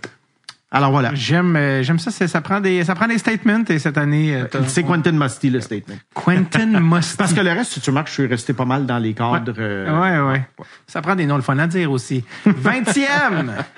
Euh, je retourne, je retourne en Suède. Ah oui. David, j'y vais avec un défenseur. J'y vais avec Tom Willander. Euh, Fallait pas confondre. Ne pas confondre avec Wallinder, l'autre. Exact, euh, William Willander. Ouais. c'est- c'est C'est pas, euh, Willander. Willander, Ouais. exactement. Willander, Tom. Euh, c'est un défenseur droitier de 6 pieds 1 pouce, 181 livres, euh, qui est né en février. Ça a été euh, un tournoi U18 euh, exceptionnel. Bon, évidemment, le- ce tournoi-là, c'est c'est de la foutaise. euh. on prend ça, on met ça au vidange. Mais euh, euh, comment je décrirais Willander? C'est les passes de Willander euh, sont comme j'aime mes pommes, c'est-à-dire euh, bien crisp et mordantes. non, mais c'est un joueur qui est euh, euh, qui est présent mentalement toujours, toujours en train de, qui est actif, lève des bâtons, box out, il patine bien. C'est un joueur qui va gober des minutes. Euh, c'est un joueur qui a un, qui a un bon lancer, euh, qui distribue la rondelle sur l'avantage numérique. Je, je suis pas sûr que ça va être un joueur d'avantage numérique, mais pour moi, ça va être un top 4. Euh, donc, euh, Tom Willander. Ouais, c'est ça. Euh, moi, moi, je trouve que c'est un gars, justement, que tu- euh, entre 15 et 20, là, pour moi. Parce que là, tu tombes dans les défenseurs de deuxième paire qui sont pas nécessairement super offensifs. Mais quand un gars patine bien, qui est bon défensivement, euh, et puis qu'il est toujours, euh, il est toujours là, là. Tu sais, c'est Ouais. un gars, il est dans le game, là. Il dort pas, il dort pas sur la switch, comme on dit. Alors, euh, pour moi, c'est ça. C'est un gars entre 15 et 20. Pas un upside offensif très élevé, mais euh, un, un gars, d'après moi, que tu peux considérer probablement comme un, un numéro 3, un numéro 4, dépendant de l'équipe dans laquelle il joue. Mais là, rendu au 20e rang, on est rendu là dans les Ouais. défenseurs de deuxième paire. J'ai dit, il faut pas trop romanciser les, les choix de, un choix de première ronde top 5 puis un choix de première ronde numéro 20, c'est pas la même chose. Alors là, on est pas mal dans les joueurs de milieu d'alignement et les deuxièmes paires de défense. C'est un homme dont le nom est le, méla- est le mélange parfait entre William et Nylander. Et voilà. Willander. Euh, on est rendu, on sort du top 20 21. 21, euh, je vais avec un joueur qui, je crois, va être euh, repêché plus haut. Euh, de l'Owen Sound, du attaque de Owen Sound dans la OHL, Colby Barlow. Euh, c'est un ailier de 6 pieds 1 pouce, 190 livres, gaucher. C'est euh, un joueur... euh, moi, je, je me souviens quand je jouais... euh, quand je jouais euh, Bantam, ma première année contact, quand on allait jouer contre euh, Mont-Laurier, euh, c'est des joueurs qui avaient des barbes. Je me disais, OK, ces gars-là ont 19 ans, puis ils jouent, ils jouent Bam-Tam. Euh, quand je regarde Barlow, pour moi, c'est un gars de Mont-Laurier. En ce moment, là, dans le junior, là, c'était physiquement déjà, c'est- là. C'est le capitaine de son équipe. Euh, fait intéressant, c'est le CHL Scholastic Player of the Year, avec une moyenne générale de 93 Donc, euh, c'est c'est une bonne tête sur les épaules. Euh, 46 buts en 60 matchs. Ce que j'aime particulièrement Barlow, c'est son niveau de compétitivité, c'est sa force physique, puis c'est son, euh, c'est sa manière de décocher des tirs. Je pense qu'il va marquer des buts. Euh, je pense pas que ça va être un excellent playmaker. C'est le genre de gars là, que, mettons, à, à sa meilleure saison, là, peut-être, là, je, le, je le vois marquer un 30 buts, 20 passes.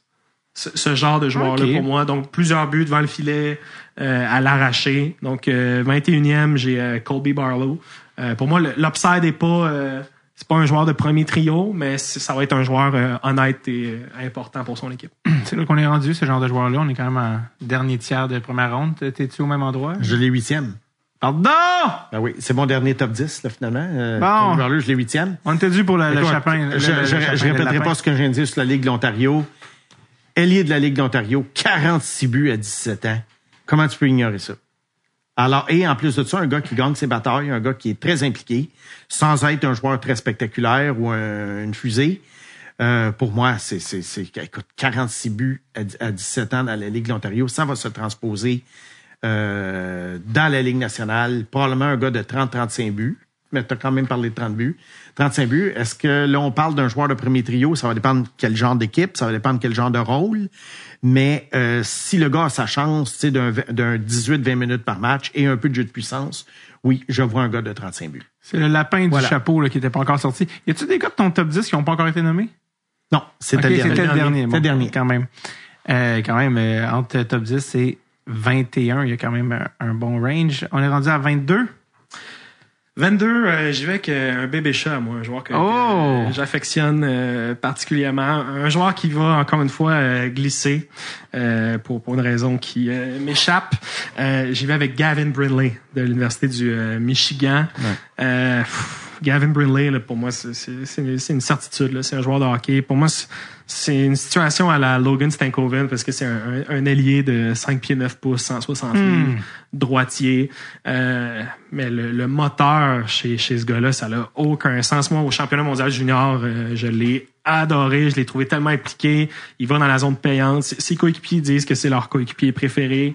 Euh, il récupère des rondelles. Tu sais, puis quand, quand je le regarde jouer, je me pose beaucoup la question, c'est pour- pourquoi on analyse le, le gabarit?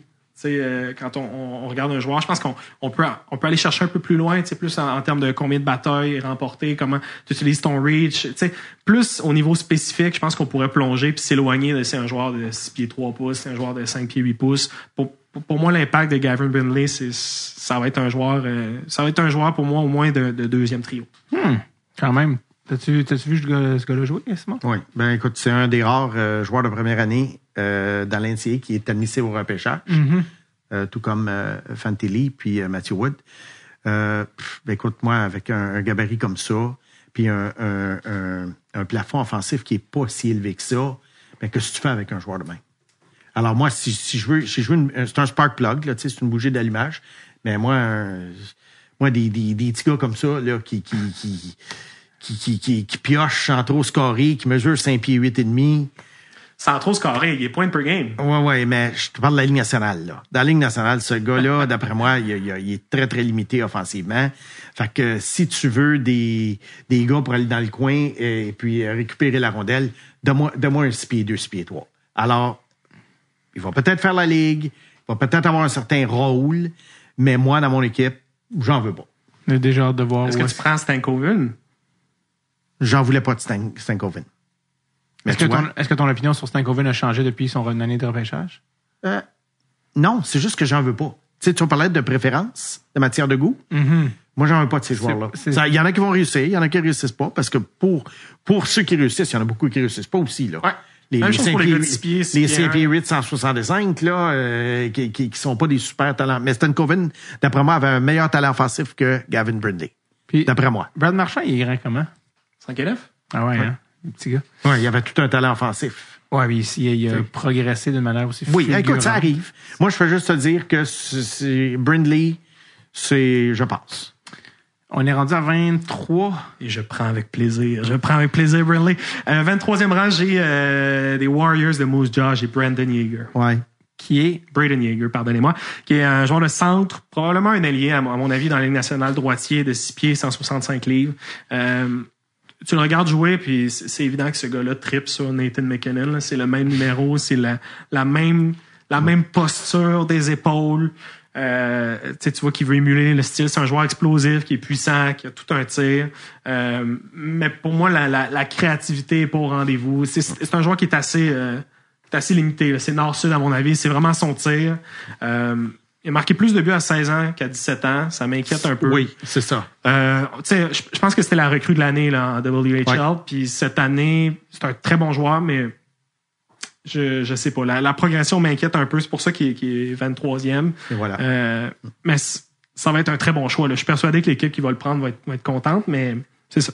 Ben, si tu te souviens, euh, Yeager, l'été passé, euh, était dans, les top, dans le top 10 de beaucoup de listes. Facilement, ouais. Et cette année, je dis au fait qu'il a moins scoré et qu'il projette surtout comme un ailier dans la ligne Ouais. nationale, du- à cause de ce que, la description que tu as donnée, il est nord-sud, c'est pas super créatif. Alors, euh, puis tu sais, euh, les nombres de buts. Alors, euh, ouais, un gars peut-être à prendre dans le bout de entre 20 et 25. euh, si à un moment donné, là, tu regardes ta liste, puis OK, euh, je pense que ça va être un NHLer, mais à, comme on dit, how good will he be? Là, euh, combien bon va-t-il être? ça, on le, ça, on ne sait pas. On voit que t'es traducteur. On voit quand même. que- Un bon traducteur en plus. 24. 24, euh, je retourne euh, dans la Ligue de l'Ontario. J'y vais avec euh, Callum Ritchie, euh, des Generals d'Oshawa, euh, qui est né le 21 janvier, 6 pieds 2, 190 livres, droitier. C'est un joueur de centre. Euh, on parle euh, on parle cette année de 59 points en 59 matchs. Euh, ce qui est décevant pour moi dans le cas de Ritchie, je trouve que son niveau de talent est plus élevé que sa, sa production. En même temps, à son année de repêchage, Kirby Doc, c'était la même chose. Puis finalement, je pense que ça va être un très bon joueur de hockey.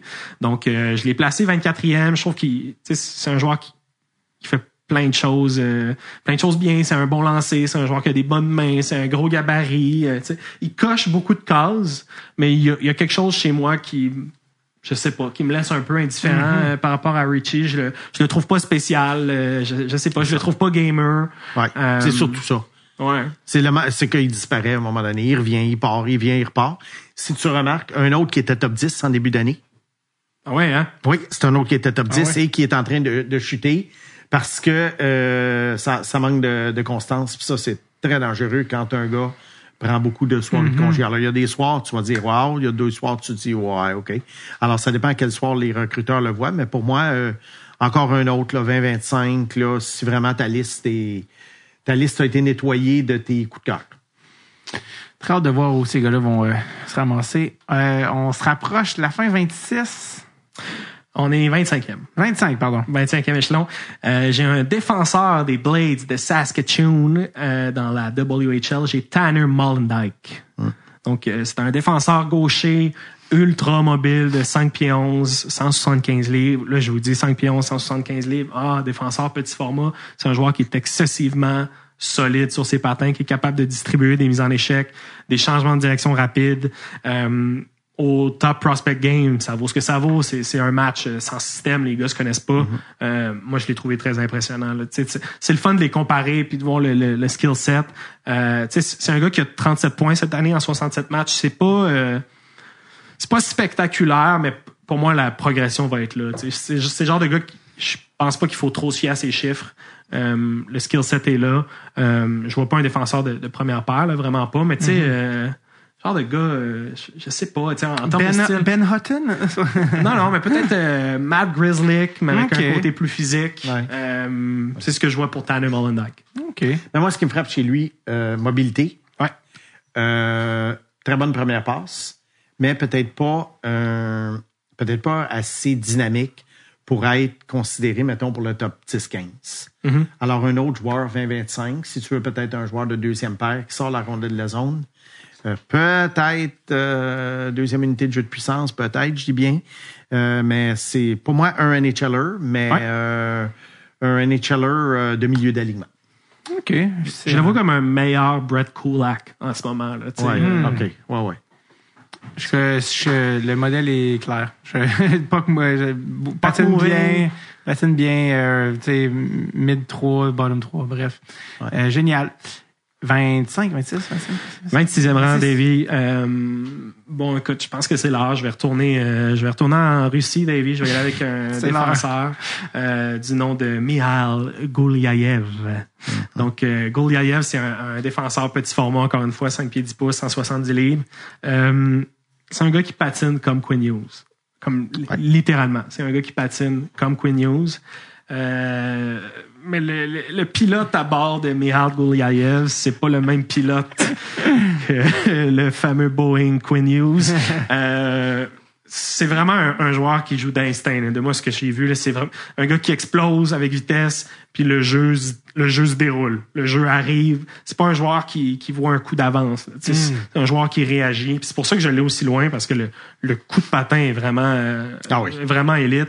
Euh, c'est c'est un bon passage. Je l'ai vu faire des bonnes passes en zone offensive, en relance, mais euh, pas avec constance, pas avec assez de constance pour que je te dise, OK, un défenseur de ce format-là, on y va, on y va top 15. là. Tu sais, C'est le genre de gars qui a le coup de patin facilement pour se retrouver dans le top 15, mais euh, c'est pas ça. Même défensivement, euh, son, son gabarit euh, correspond un peu à sa force physique puis à sa manière de, de, de combattre pour la rondelle. Donc, euh, c'est pour ça que je l'ai placé euh, 26e, Davy. Moi, moi, je verrais défenseur offensif de troisième paire Hmm. dans la ligne nationale. Encore là, très dur à juger. Un gars qui a joué dans la MHL. Bon. Euh, tu sais, c'est- quoi, là, le- tu, tu te bases sur quoi dans cette ligue-là?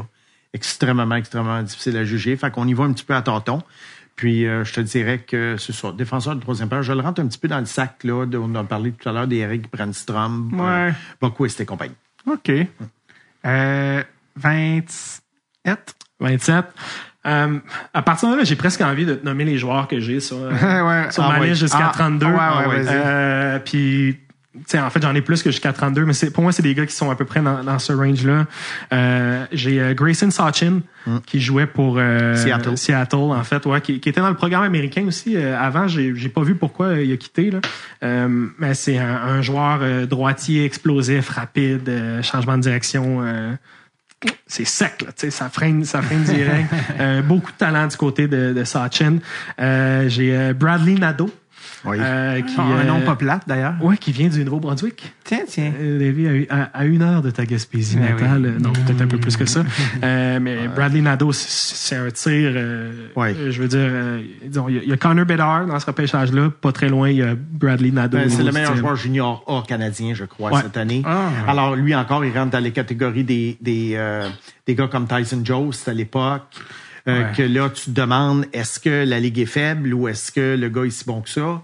Kyle alors, Turris. alors, euh, Kyle Turris, euh, alors là, est-ce est-ce qu'il devient... Qu'est-ce qu'il devient? Euh, Est-ce qu'il devient un Paul Correa, lui aussi, qui est joueur de junior A, ou est-ce qu'il devient un Tyson Jones, qui est finalement un honnête joueur de quatrième trio, que j'aimais beaucoup et qui a pas été aussi bon que je croyais?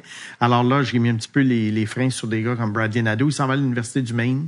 Pas nécessairement le meilleur choix pour se développer. Alors, euh, t'es un gros, de- un gros euh, fan du euh, junior canadien, toi, du pour junior- le développement. Ouais. Ouais. T'aimes mieux ça que les collégiales? Ah oui. Ah oui, ah oui, ah oui. Ouais, moi, c'est. Moi, c'est Ligue. euh, Puis surtout Ontario, Québec. Ligue de l'Ouest, j'ai mes réserves. Euh, il y a eu beaucoup de joueurs de la Ligue de l'Ouest que j'ai remarqué au fil des ans qui ont été euh, peut-être un petit peu surévalués, particulièrement les attaquants et même les défenseurs. Tu sais, qu'on pense à un gars comme Josh Brook qui était mis sur un. euh, qui était porté au nu, c'est un exemple, mais il y en a plein d'autres. Alors, c'est pour ça que euh, le- je mets vraiment l'Ontario sur une, une coche. Ensuite, je mets la Ligue junior majeure du Québec. Ensuite, je mets la WHL.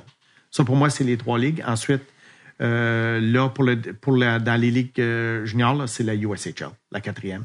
Hmm. Et puis, mais les trois ligues juniors canadiennes, c'est vraiment au-dessus. Moi, si j'étais un agent, peu importe les joueurs dans le monde entier que je représenterais, je leur dirais, viens jouer au Canada. Et moi, je leur dirais tous, va à l'université. Ouais, ouais. Il peut arriver n'importe quoi. Oui, mais, mais tu sais quoi? Va- Là, là, là, là, vraiment, là, je digresse, là. Mais oublie pas une chose. Euh, L'université, c'est c'est bien beau, ça développe, puis j'ai rien contre ça. Mais euh, on a aussi besoin de gens de métier. Des genres de métiers. Ah, tu veux dire. euh, Ils font des techniques, c'est ça que... ça. Oui, des techniques. Il y avait des gens de métier. Moi, euh, où, où je m'en- où je déménage, ma maison, en ce moment, elle est en train d'être construite toute par des gens de 50, 60, 65 ans. C'est pas normal. Ah, mais je, je suis d'accord qu'on a besoin de tout. Et, on, qu'en et même on temps- pousse, on pousse un peu trop. les- et moi, je suis d'accord pour l'éducation, mais enfin, on, on- c'est un, c'est un, un, c'est un, un podcast NHL. Mais je vais juste te dire une parenthèse là-dessus sur l'histoire de l'université. Euh, tu sais, à un moment donné, euh, on a besoin de tout. Puis, euh, je trouve que pour le hockey, on pousse un peu trop les jeunes à ah, ils jouent au hockey, donc ils n'iront pas à l'université. C'est pas une catastrophe pas aller à l'université, parce que jouer au hockey junior, ça te développe. Ça t'apprend le travail d'équipe, ça t'apprend les responsabilités, ça t'apprend à, à, à, grandir plus, tu sais, à partir de la maison, à, à, à évoluer euh, euh, psychologiquement.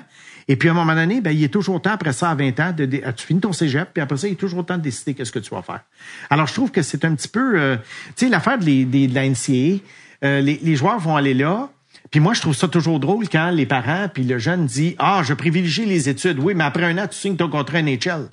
Alors pourquoi t'es allé là? Ben, ap- après ça, tu peux toujours retourner à l'université. Oui, mais tu peux y retourner n'importe où. Tu viens Mon contre-argument, là, ce serait Oui, une, mais tu- technique, euh, une technique en électricité. euh, Oui. Tu peux toujours aller la faire à 27 Oui, ans. là, oui mais ce que je veux an. dire, c'est que tu es dans la Ligue junior majeure du Québec. OK?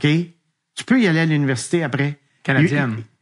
Non, oui, mais Canadienne. tu peux, tu peux y aller en anglais si tu veux. Oui. Tu sais, ce que je veux dire, c'est que moi, ça me fait toujours rire quand j'entends des joueurs, là, Prends les joueurs du programme américain, là, surtout, là, les futurs NHLers. Ah, les études. Ben oui, les études. Vous êtes tous dans NHL un an après. Moi, je pense que peut-être pour des joueurs de second plan qui ont aucune chance de faire une carrière ou une très petite chance, ben là, tu vas faire tes études, tu joues au hockey, c'est le fun. Mais en quoi c'est important, j'ai un nom comme ça, que Matthew Boldy ou Cole Caulfield aillent à l'université? Cole Caulfield, il aurait pu jouer dans la Ligue junior de l'Ontario, puis ça aurait fait pareil. Ouais, sauf qu'en même temps, c'est un joueur de plus petit gabarit.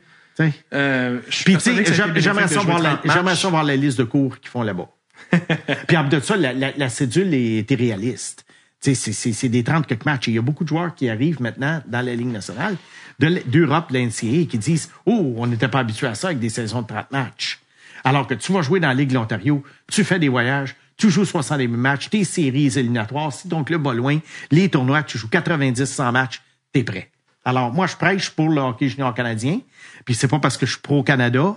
Euh, c'est- c'est- mais pour le hockey, là, vraiment, là, c'est la chose à faire. Et puis. C'est euh, toutes des options ça. différentes pour des profils différents aussi. Oui, pour des profils différents. Ça dépend si, si j'avais un enfant qui joue au hockey, je serais comme, c'est sûr que je serais ah, le réseau universitaire est vraiment intéressant, Oui. tu sais, parce Oui. que S'il y avait l'équivalent au Canada, moi, ce serait un no-brainer, un C'est réseau ça. universitaire, mais il, il existe pas, tu sais. Puis après ça, je, je suis d'accord qu'on a besoin de tous les métiers, sauf qu'en même temps, il y a une partie de moi qui se dit, pour mon enfant, euh, Oui, mais les joueurs juniors- les les joueurs juniors- euh, les joueurs juniors commencent le à- même profil aussi. Tu sais, C'est je pense pas que quelqu'un hésite entre Plomberie ou à la Princeton. Tu comprends ça? Non, mais, les, joueurs juniors canadiens, euh, mettons québécois, on va prendre le système euh, d'éducation du Québec. Finalement, c'est fait pour, le pattern est fait pour, tu viens dans la Ligue junior majeure du Québec de 17 à 19 ans, règle générale, et tu viens faire ton cégep en trois ans. Finalement, c'est ça. Alors, tu sais, les joueurs juniors canadiens sont quand même d'âge cégep, règle générale. Bon, peut-être qu'ils perdent une année par rapport à quelqu'un qui va le faire en deux ans puis qui va rentrer à l'université en 19, mais finalement, ces gens-là, ils, ils jouent pas au hockey, ils font d'autres choses, ils, ils vont boire de la bière la fin de semaine. Comprends-tu? Non, mais tu sais, les cégepiens typiques. A- Alors que le joueur de hockey, lui, ben, c'est sûr que tu es obligé de faire ça sur trois ans. Mais après ça, après ça, son séjour junior est fini. S'il y a un contrat de pro, tant mieux pour lui. S'il n'y a pas de contrat de pro, qu'il aille à l'école. Alors, je, je trouve que c'est surestimé l'idée de dire Ah, mon fils va aller dans la NCAA. Oui, mais premièrement, il, va rentrer à 18 ou 19, dépendant de son profil scolaire. Alors, c'est quoi la différence? Je pense que ça dépend de ce que tu veux. Puis aussi, euh, euh, toi, tu parles des joueurs élite, élite. Ouais. Mais les joueurs, il y a vraiment des exceptions, mais sinon, les joueurs, même des joueurs très bons là, qui ont fait leur, euh, tu sais, euh, je sais pas si Mike Madison a complété. euh, Non, il l'a pas complété. Mais Non. beaucoup de joueurs ont complété. Tu sais, Alex Killorn, il a un bac de Harvard. Joey Gino. Jouer genou, Dans- euh, vieux, à une époque où c'était pas du tout la mode Non. aussi. Mais tu sais, il y a des gars que tu fais à Killorn, un n'a pas empêché l'autre, puis il n'a pas empêché l'autre. Puis Mais c'est ça t'empêche pas de venir jouer junior au, au Canada. Puis si ça marche pas dans le hockey, de, de rentrer à l'université à 20 ans aussi. Oui, mais pas Tu à je trouve Harvard. qu'il y a- Pas à Harvard, par exemple. Ouais, mais Ben, faut aussi tu pourquoi pas? Si, si t'as 98 de moyenne au cégep, pourquoi pas? Non, mais je veux dire, Je suis tu persuadé qu'un joueur qui joue junior au Canada a moins de chances d'avoir une moyenne générale assez élevée pour atteindre l'université de son choix. Je pense que l'horaire est tellement exigeant. Ouais, mais la USHL, le, le programme américain, a joué combien de matchs cette année? 60, 65? Déjà moins. Bon, déjà- ben, ben c'est pas beaucoup moins, tu sais. Moi, je trouve qu'il y a- y, y des mythes là-dedans. Je te dis pas que, tu sais, puis comme David dit, ça dépend des personnes. OK? C'est du cas par cas. Puis être parent d'un jeune de cet âge-là, c'est sûr que je le prendrai au cas par cas. Mais je pense que là, en ce moment, il y a comme une, il y a comme un aura autour de la NCAA. Et moi, je me souviens, euh, beaucoup de joueurs américains qu'on essayait de faire venir dans la Ligue junior majeure du Québec euh, nous disaient, ah non, nous autres, on va jouer dans la NCAA. Mais là, c'est, vas-tu avoir ta bourse pour la NCAA? Ah oui, oui, oui. La majorité ne l'avait pas. Les, les bourses de NCAA, là, il s'est pas donné comme le, Mm-hmm. c'est pas donné comme des bonbons par le Père Noël, là. C'est pas facile d'obtenir une bourse complète. Ils vont obtenir des fois une bourse partielle, mais c'est c'est c'est c'est pas de garantie. Moi, j'en ai parlé à bien des joueurs américains des années, puis j'ai suivi leur cheminement. Ils n'ont jamais eu leur maudite bourse. Alors Mais pourquoi ils c'est- sont pas venus jouer ici d'abord? C'est- c'est que c'est un rêve. Moi, je me souviens d'un jeune qui s'appelait Brent Baudouin. Son père était né à Sherbrooke, euh, mais il a déménagé aux États-Unis à l'âge d'un an. Donc, il était vraiment devenu américain. Et je parlais au père, qui parlait pas français, Stéphane Baudouin. Puis, euh, je lui avais dit, j'ai dit, qu'est-ce que vous connaissez de la junior majeure du Québec? Dire, on parle d'un gars qui habitait le New Hampshire et dont le père était au Québec. Donc, le grand-père du joueur était québécois. Puis, il dit, oh, dit pas grand-chose. Nous, il dit, le rêve, il dit, c'est. Mais j'ai dit, c'est quoi l'idée de l'NCAA? Ah, il dit, l'NCAA, il dit, pour nous autres, c'est plus important que la Ligue nationale.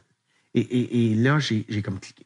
Parce que je pense que la NCAA aussi, c'est au-delà du hockey. C'est pas juste, c'est plus une expérience de vie. Ouais. Tu sais, tu rencontres des gens, tu, tu fais des amis, tu fais des contacts. C'est plus une expérience universitaire dans un cadre de hockey, alors que le junior, c'est une expérience de hockey. De, tu comprends ce que je veux dire? C'est comme des expériences différentes. Puis avec le, le- ben, l'université, évidemment, c'est sûr que pour un parent, un diplôme, c'est intéressant. Puis tout le reste, quand tu dis, ben là, il va te jouer dans la nationale, peut-être, peut-être pas. Ben, c'est Il y a sûr aussi, il y a aussi quatre ans, là, tu sais, mettons que tu te fais repêcher, t'as quatre, t'as Ouais. quatre ans à Mais- jouer avant de, que l'équipe perde euh, tes droits. Quand, quand Euh, j'étais au Cap-Breton, on avait des joueurs qui allaient à l'université, des joueurs de 19. Parce que les autres, c'était pas le même système scolaire. Et c'est sûr, comme tu dis, euh, Dave, euh, le, le, le, le- comment dirais-je, le- l'expérience n'était pas la même. Parce qu'il y avait des joueurs québécois qui faisaient du cégep à distance. Exact. Il y en a qui allaient au junior college. Alors, il n'y avait pas la camaraderie, mettons, que Boston College va avoir. Que Perrault, Smith, Leonard, ils s'en vont jouer ensemble. Puis l'expérience universitaire, c'est C'est ça. ça. Alors là, c'était des gars qui allaient faire des cours. Le marching band aussi. En Ouais, fait, le marching on fait- band on fait la faut qu'on mais- faut qu'on Ouais. enchaîne. Ça, ça pourrait être un épisode de trois heures, en Oui. juste en tant que tel. Euh, ouais, juste euh, rapidement, les joueurs qui restaient, enfin, je pense qu'on Oui, OK, parfait. Euh, donc, euh, des Giants de Vancouver, Samuel Hanzek, qui est un Mm. Slovaque, 6 pieds 4 pouces, euh, 200 gros format, excellent protection de rondelle. Euh, c'est la raison pour laquelle je regardais les statistiques de Brock Nelson. C'est que je, je crois que le, le, le potentiel ultime de Hanzek, c'était Brock Nelson, mais le plancher, est- le plancher est beaucoup plus bas. Là. Tu sais, Le, le plancher, c'est peut-être un joueur de quatrième trio euh, Mm-hmm. euh, costaud.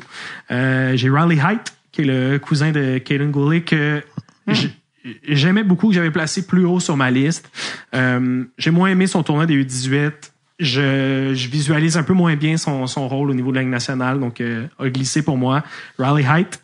Euh, J'ai le fils de Radek, Oliver Bonk Oui, oui. que j'adore. Moi, je pense que c'est un futur NHLer. Oui. Euh, défenseur gros format, un excellent tir avec les Knights de London. Un joueur considéré pour le CH au 31e rang. Ah, absolument, absolument. Certainement, oui. Puis euh, c'est le genre de gars que l'an prochain, sans Logan Mayo, l'espace est là pour lui. Je serais pas surpris de le voir euh, faire euh, 65 points euh, l'an prochain.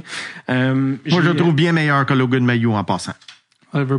Oui, comme, comme potentiel. Oublie pas, il est, il deux ans plus jeune que Mayou, là. Ouais. Alors, moi, moi, moi, je prends Banque euh, bien, bien, bien avant Mayou.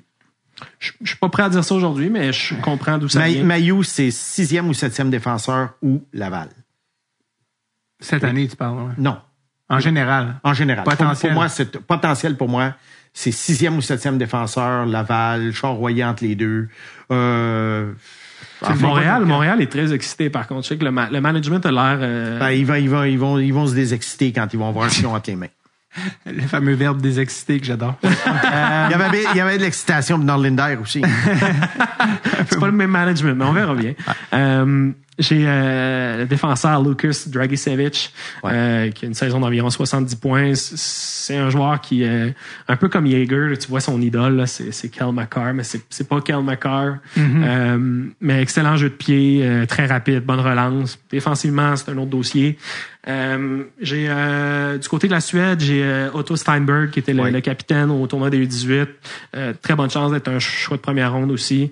Euh, Je l'aurais plus haut que toi, moi, lui. Ouais, ouais, ben tu vois, c'est de... Moi, je suis autour de, de 15-20 pour lui. Ah ouais, ok. Ouais, ouais. J'ai, j'ai- ce que j'avais vu de lui, disons, en footage en Suède, j'a- j'avais pas euh, autant aimé que ce ce que j'ai vu au U18. Donc pour moi, il y avait quand même une, il y avait une dichotomie. Je savais pas lequel était Otto Steinberg. C'est pour ça que j'allais un peu plus loin. J'ai le joueur de centre de la Suède aussi, euh, David Edstrom, qui est un centre gros format, 6 pieds 3 pouces. Euh, me rappelle un peu Philippe Bysted, ok, euh, l'an passé. Même genre de joueur, à mon avis. Euh, on verra. Je pense qu'Edstrom est peut-être moins talentueux que Bysted. Il m'a quand même surpris cette année. On est d'un, d'un joueur de quatrième trio pas mal, là. Ouais, Borderline. Troisième. euh, Troisième, quatrième. Un coup de cœur, euh, Nick Lardis, Ah. jouait avec euh, les Peets de Peterborough, qui a été échangé euh, à Hamilton. Deuxième moitié de saison euh, exceptionnelle, beaucoup de talent. Euh, Ethan Gauthier, Ouais. fils, euh, fils de Denis. Oui. Et euh, non pas les trois Denis sur le même trio, nés au même moment à Verdun. euh, Ethan Gauthier, que j'aime beaucoup, qui a du chien, qui a du talent. Euh, 37, Montréal. Oh! Ouais. Ça ferait bien du sens. Oui. Euh, du Chicago Steel, l'ailier de Macklin Celebrini, Jaden Perron. Oui. Euh, très créatif, très talentueux. Jaden Perron. Perron. J'aime tout. Euh, J'ai euh, j'ai pas pu le voir beaucoup, mais c'est un joueur qui a passé l'année en SHL, donc je pense que ça vaut la peine de le mettre là. Euh, Oscar Fisker Molgard, qui est un Danois. Euh, ce que j'ai vu lui, c'est un très bon patineur. Et euh, ça fait pas mal le, le tour du côté euh, de ma liste. Sinon, euh, des gars rapidement que je vous mentionne, des gardiens, etc. Oui. Michal euh, Rabal. Rabal, oui. Rabal. Ouais. euh, Qui joue dans la USHL. Qui joue dans la USHL. Ah, qui Fowler. pourrait être à considérer pour une équipe comme le Canadien, mettons au 37e rang, Hmm. s'ils veulent obtenir plus de profondeur à la défense, parce que Caden Primo, contrairement à ce que bien des, bien des gens pensent, d'après moi, est un gardien de but de la Ligue américaine. Et là, ça serait une. Je pense qu'un gardien, ça s'achète. J'ai de la misère avec un, un investissement au repêchage. Ouais, c'est même tellement 37, long. ouais. euh, Ouais. J'aime mieux, j'aime mieux des paris en troisième, quatrième ronde chaque année Ok. qu'un choix de deuxième ronde. Tu sais, euh, Caden Price, défenseur, Con Zimmer, Casper Haltonen. Il y a un gars, il y a deux gars que j'aime bien du programme américain. Danny Nelson, qui est un défenseur à Ouais. l'époque, qui est un joueur gros format, intéressant. Euh, Beckett Hendrickson, excellent playmaker du programme américain, encore une fois. Euh, Callan Lind, le frère de l'autre. On a euh, Juraj Pekarczyk, qui était au tournoi des U18 Ça, pour c'est, la, la ça, c'est Slovaquie. ça, ma carte cachée. Ah ouais? Oui, on avait essayé de le faire venir à Val d'Or l'an dernier. Et à la dernière minute, il y a eu, je pense, de la maladie dans sa famille et il a baqué. Mais je pense qu'il aurait fait un sacré bon joueur dans la Légion majeure du Québec. Et euh, lui, d'après moi, euh, c'est un gars qui a une chance euh, d'être beaucoup meilleur que son rang de sélection. Ouais. Alors, c'est vrai, vraiment... Tu sais, je t'ai donné Mosty comme coup de cœur en première ronde, mais Pécarsik, c'est comme mon coup de cœur later round. Sleeper. Sais, euh, Ouais. C'est un sleeper. Pour moi, Je serais, je serais content de l'avoir en deuxième ronde. là, disons. Ouais, je, serais- ouais. je serais très heureux. ouais. Euh, un joueur qui n'a pas été repêché l'an passé, que je trouve très bon, euh, Cole Knuble, le fils de Mike? le fils de Mike. Ouais. Euh, je serais curieux de voir un, un peu plus loin, là, évidemment, euh, Jordan Tourigny, le frère de Miguel. Ouais. Je prendrai un flyer. Euh, plutôt en deuxième ronde, Bo Hickey, euh, qui joue avec les Colts de Barry. Trey Augustine, le, le gardien de but du programme américain. On a Luca Cagnoni, qui est un défenseur euh, mobile, offensif. Euh, William Whitelaw, Charlie Stramel. Euh, Oui, Stramel, je t'arrête là-dessus. C'est un gars qui était top 10, ça. Ouais. De- depuis deux ans dont on en parle. Et vraiment, là, son jeu défensif s'est pas développé à l'Université du Wisconsin. Et euh, lui, là, il plonge, il plonge, il plonge, il plonge. Peut-être qu'il va sortir de la première ronde.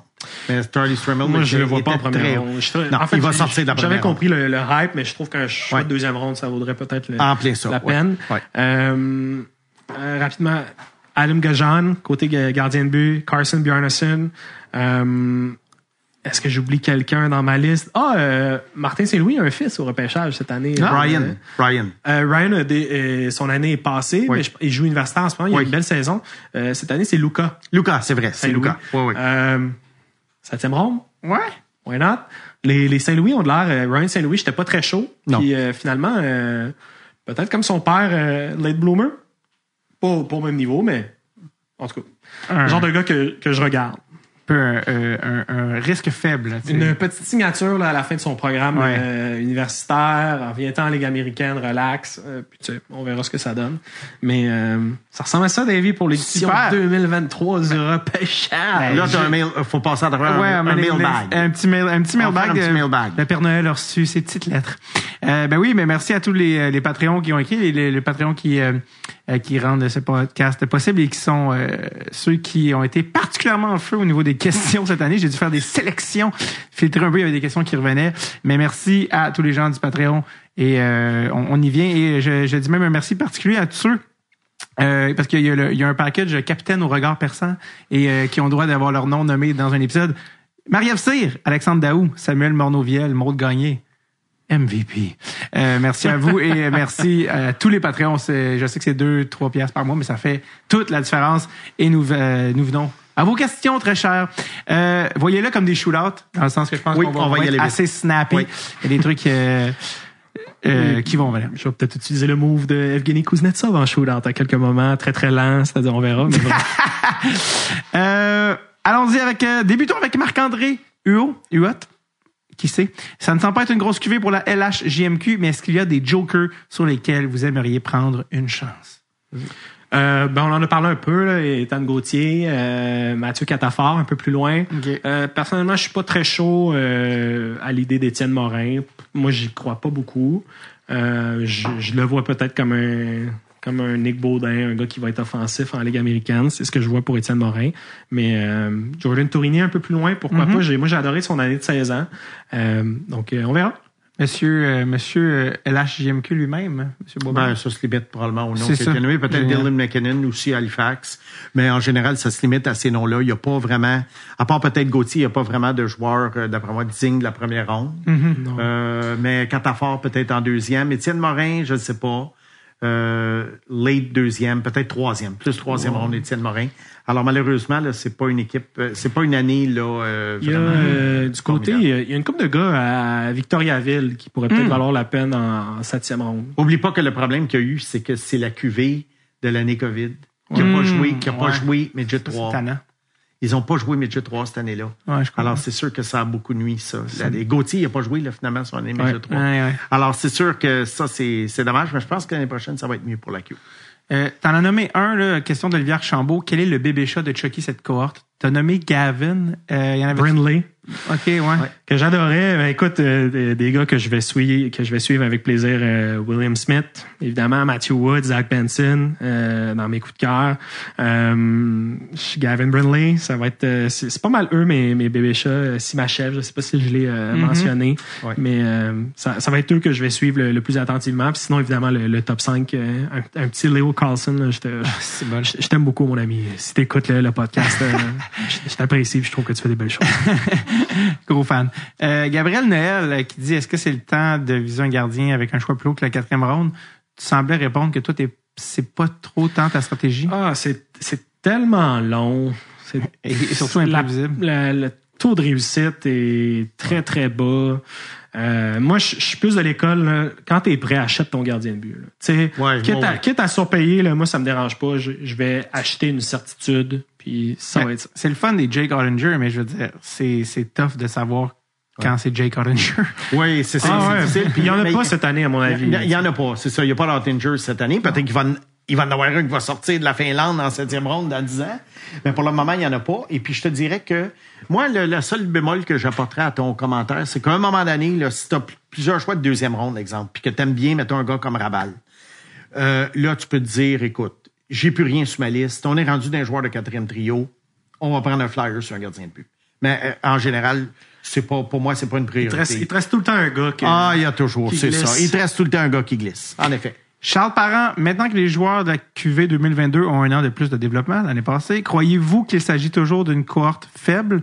Quels sont les joueurs que, euh, slash, les recruteurs avaient sous-estimé qui sortiraient plus tôt si on refaisait le repêchage aujourd'hui? Ah. Moi, je trouve que le plus grand riser, c'est euh, Jamie Snuggerud. Oui. Moi, je Oui. le repêcherais top 10 avec euh, grand plaisir. Euh, on fin- mais il, y a des, il y a des très bons joueurs, en fait, en, en 2022. Mais je pense que c'était notre euh, constat aussi. Je pense qu'on est, on était quand même euh, très optimiste euh, envers la saison. Euh, des gars qui ont amélioré leur, euh, leur sort. Yeri Kulich. Euh, Ouais, Kulich. Je pense que Ah a qui, va peut-être euh, faire euh, grincer là, la résélection de Philippe Méchard. De Philippe Méchard. Ah oui. Ah oui. Big time. Ouais, J'aime beaucoup chars. Je suis prêt à attendre dans son cas. Je pense que c'est à plus long terme, mais tu sais, évidemment, Kulich, il va peut-être jouer l'an prochain. Ouais, c'est difficile ouais, de, ouais. de- ouais. Écoute, euh, il y a un gars euh, qui est sorti 62e, Lane Hudson. je sais pas. Euh, C'est nos mois, on va y venir dans pas long.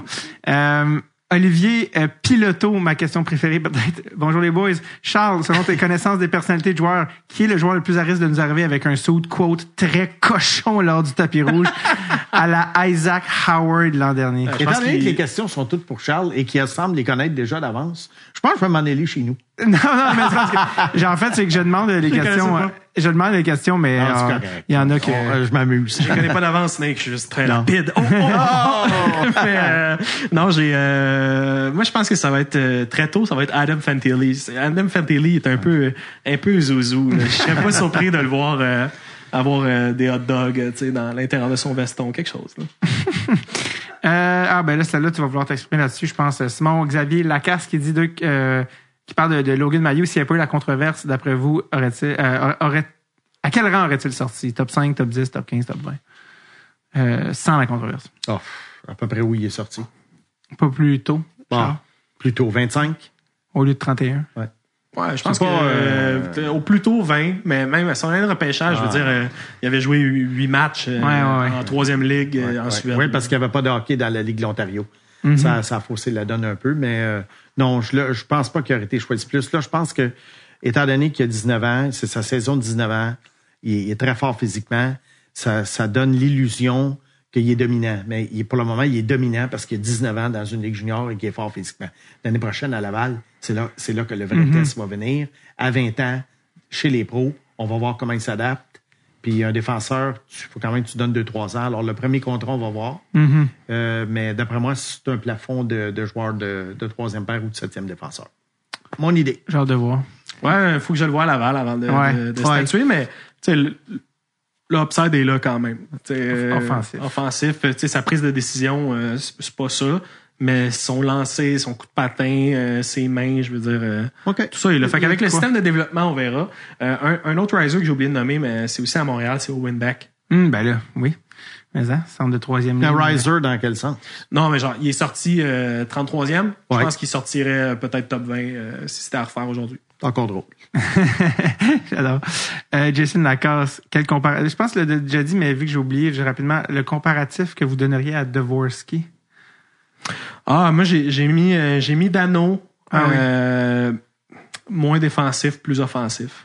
Ah, puis c'est drôle parce que Jason demandait aussi, puis c'est drôle parce que tu en as parlé naturellement, si Goulet et Renbacker étaient la même année de repêchage, qui repêcheriez-vous en premier? Ben là, euh, Renbacker, 265 km en avant de l'autre. là. Tant que ça. Ben oui. Ben Parce que moins de kilométrage de mon côté. Gouli, Plus en scooter de mon Gouli, côté.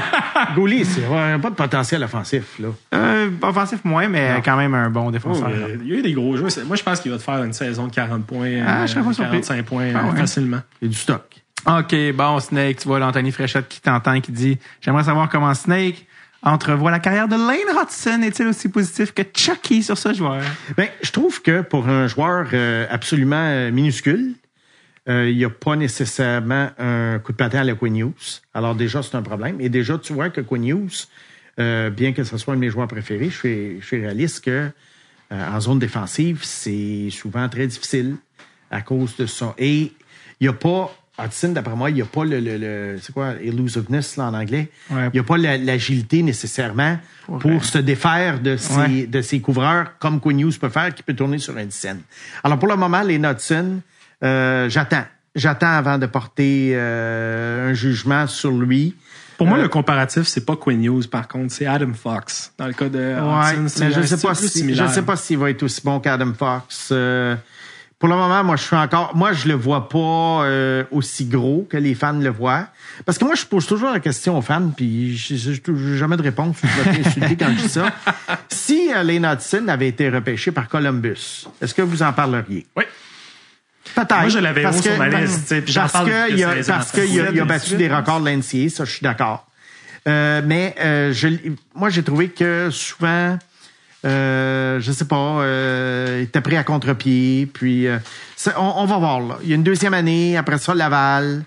Je suis plus en mode point d'interrogation qu'en mode euh, Lane Hudson, défenseur numéro 1 du Canadien, 70 points par année. Je suis plus en mode, je suis plus en mode qu'Adam Fox, mettons. Je pense qu'il va. Les, les championnats du monde ont, ont exposé des lacunes défensives là, à Lane Non, mais il avait juste 18 ans. Exactement, C'est ça, normal. ça. Puis c'est Pour exactement 18 genre- ans, c'est impressionnant. Oui, puis il a fait des, un apport offensif qui était euh, complètement euh, euh, sais, Il a absolument été plus excitant. productif que Fantilli. là. Ben oui, il y, a, il y a comme cet apport-là, mais juste, ne serait-ce qu'un spécialiste de tir de barrage, c'est bon Lane Hudson, mais juste un bon un gars qui, bénéficie, qui va bénéficier du fait qu'il y a quatre ans NCA pour développer sa game. Ouais, il a été choisi 62e. Alors, Ah oui, c'est, le c'est, risque, c'est c'est- pas un- il n'y a, il y a pas de risque. Là. Euh, plusieurs questions. Euh, ah oui, c'est ça, Simon Restez Des- excité, tout le monde, avec Lane Hudson. Restez excité. Ouais. Charles qui. Euh, euh, oui, c'est ça. C'est Simon Desjardins a posé plusieurs questions et j'en, sélectionne une qui dit euh, Surévaluons-nous Reinbacher et Sandin Pelika en raison du manque de défenseurs élites dans cette QV. On s'entend que Sandin Pelika pourrait glisser au profit d'un Simachev ou Willander. Qu'en dites-vous 100% ça fait du sens. Euh, moi, je pense que oui. Pelika, il peut, il peut sortir un peu plus tard. Euh, Je serais pas surpris de le voir 20e. euh, mais en même temps, euh, je, je trouve vraiment que Reinbacker, c'est tout un prospect. Fait que, D'accord avec ça? Mais Ranbacker, si tu l'amènes dans la QV de l'an prochain, quoique là, c'est très tôt, Parce que des 16, de 16 à 17, il s'en passe des choses. Oui. Mais je te dirais que si, mettons, on le compare à la cuvée de défenseurs de l'an prochain, il serait peut-être un petit peu plus dilué. Parce que l'année prochaine, c'est vraiment l'année des défenseurs dans le top 10, là, à part Celebrini puis Iserman, qui vont probablement être un et deux, les attaquants. Je crois qu'il y a beaucoup, beaucoup de défenseurs l'an prochain, très impressionnant. Ah, mais ça, on verra à la même date l'an prochain si euh, ça s'est concrétisé. Mais euh, c'est ça. Ranbacker, une année où le peut-être plus riche en défenseurs, il serait pas nécessairement le premier. Jérémy V qui va avec une question aussi que j'adore. Vos noms préférés de la QV 2023 pour succéder au Cutter Gauthier, Jimmy Snuggerud, Rutter McGrady de l'année dernière. J'en profite pour saluer Cliff Pooh qui joue en KHL. euh, euh, Charles, je sais que vous en avez mentionné. Ben là, on peut pas passer à côté d'Oliver Bunk. Je veux dire, euh, le fils de Radek, c'est important. Euh, Tanner Mollendijk, c'est le fun, euh, c'est le fun à dire, moi te le dire. Qui d'autre? Il y, a, il y a un Finlandais, un défenseur qui a un petit nom pas piqué. Des, Karki, Karki, Karko. Je vais te le trouver. On dirait un personnage de Stéphane Rousseau. Karki, Karko, le sushi. euh, Bradley Nadeau, c'est Ah carrément ouais, Bradley Nadeau, on en a parlé, c'est vrai. Bradley. Ah, celle-là, c'est une bonne euh, Moi, question. ça va être au football. Oui, vas-y. Prochain repêchage 2024. Vas-y donc. Kool-Aid McKinstry. Kool-Aid? Il y a un gars qui s'appelle Kool-Aid. Il se tente ça puis fruité, c'est quoi? Kool-Aid comme le Ouais, ben écoute, c'est comme le, le- oui, oui, ben, c'est comme les Jets de New York, le demi-défensif qui s'appelle Sauce Gardner. Sauce? Sauce. Crime, s'il y a un nom que, dans lequel- top 5 et qui, qui a été au Pro Bowl, je pense, cette année. Parce que sauce au hockey, ça fait beaucoup de sens, là, un saucer. Euh, Il y a euh, Samuel Che- Chevanel qui demande quel joueur risque d'être une sélection surprise, entre parenthèses, comme Boucher? C'était-tu Tyler? Ah oui. Tyler Boucher avec Ottawa en Oui, 2021. oui. Qui pourrait. Oh mon Dieu, ça, c'est une bonne question, ça. Tu sais, euh, parce que ça, il, il sort tout le temps de nulle part, ceux-là. Tu sais, Zibanejad avait été pris 6, tu sais, alors qu'il était plus autour de 10. Quentin Musty? Ah! non, je pense pas. Est-ce que c'est Euh, positivement ou négativement? Parce que je serais pas Ben. surpris de voir un gars comme Hanzek sortir 14e, mais que, ouais. tu sais, pour moi, ça ferait pas de sens. Mais Ouais. Lui, il parle top 10, mettons. Là. Top Une- 10, une- hein? un, un genre de.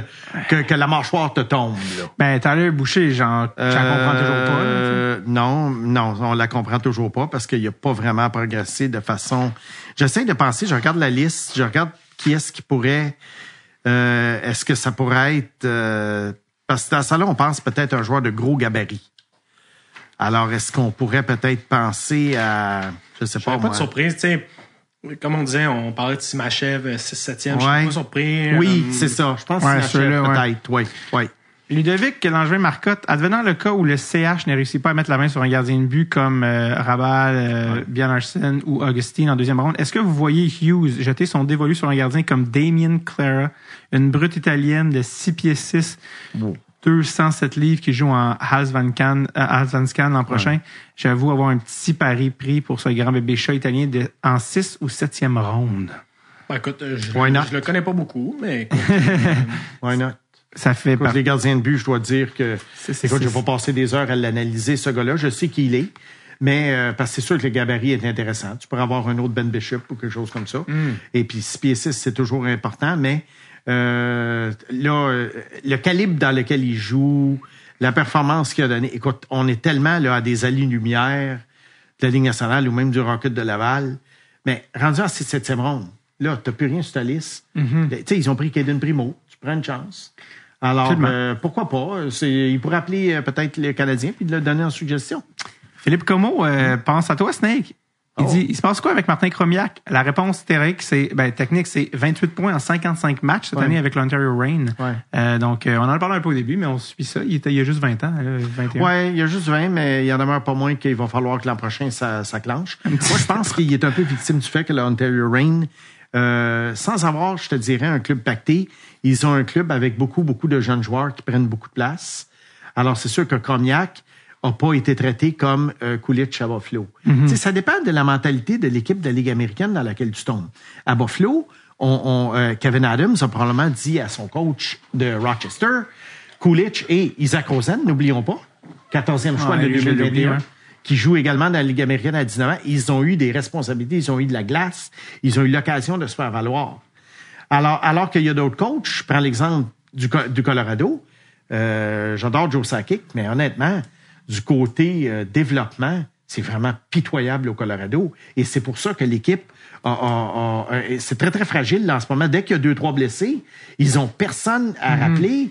Euh, Je parce pense que, quand tu viens de gagner la coupe, par contre, c'est normal d'être un peu liquidé. Tu sais, je pense qu'il y a beaucoup de ces Oui, gars-là. Toute oui, la mais- profondeur est partie. tu sais. Non, mais le développement euh, dans les Colorado Eagles, c'est atroce. Euh, tu sais, qu'on pense... à- Martin Kaut. Oui, Martin Couch, Shane Bowers, Sampo Ranta qui vient de repartir, euh, je pense, pour l'Europe.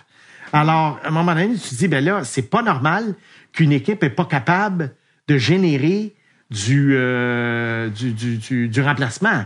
Donc, euh, pour répondre à la question euh, de Cromiac, je pense qu'avec le Ontario Reign, il est peut-être pas à sa place. On va voir cette année, mais à un moment donné, il faut quand même être honnête.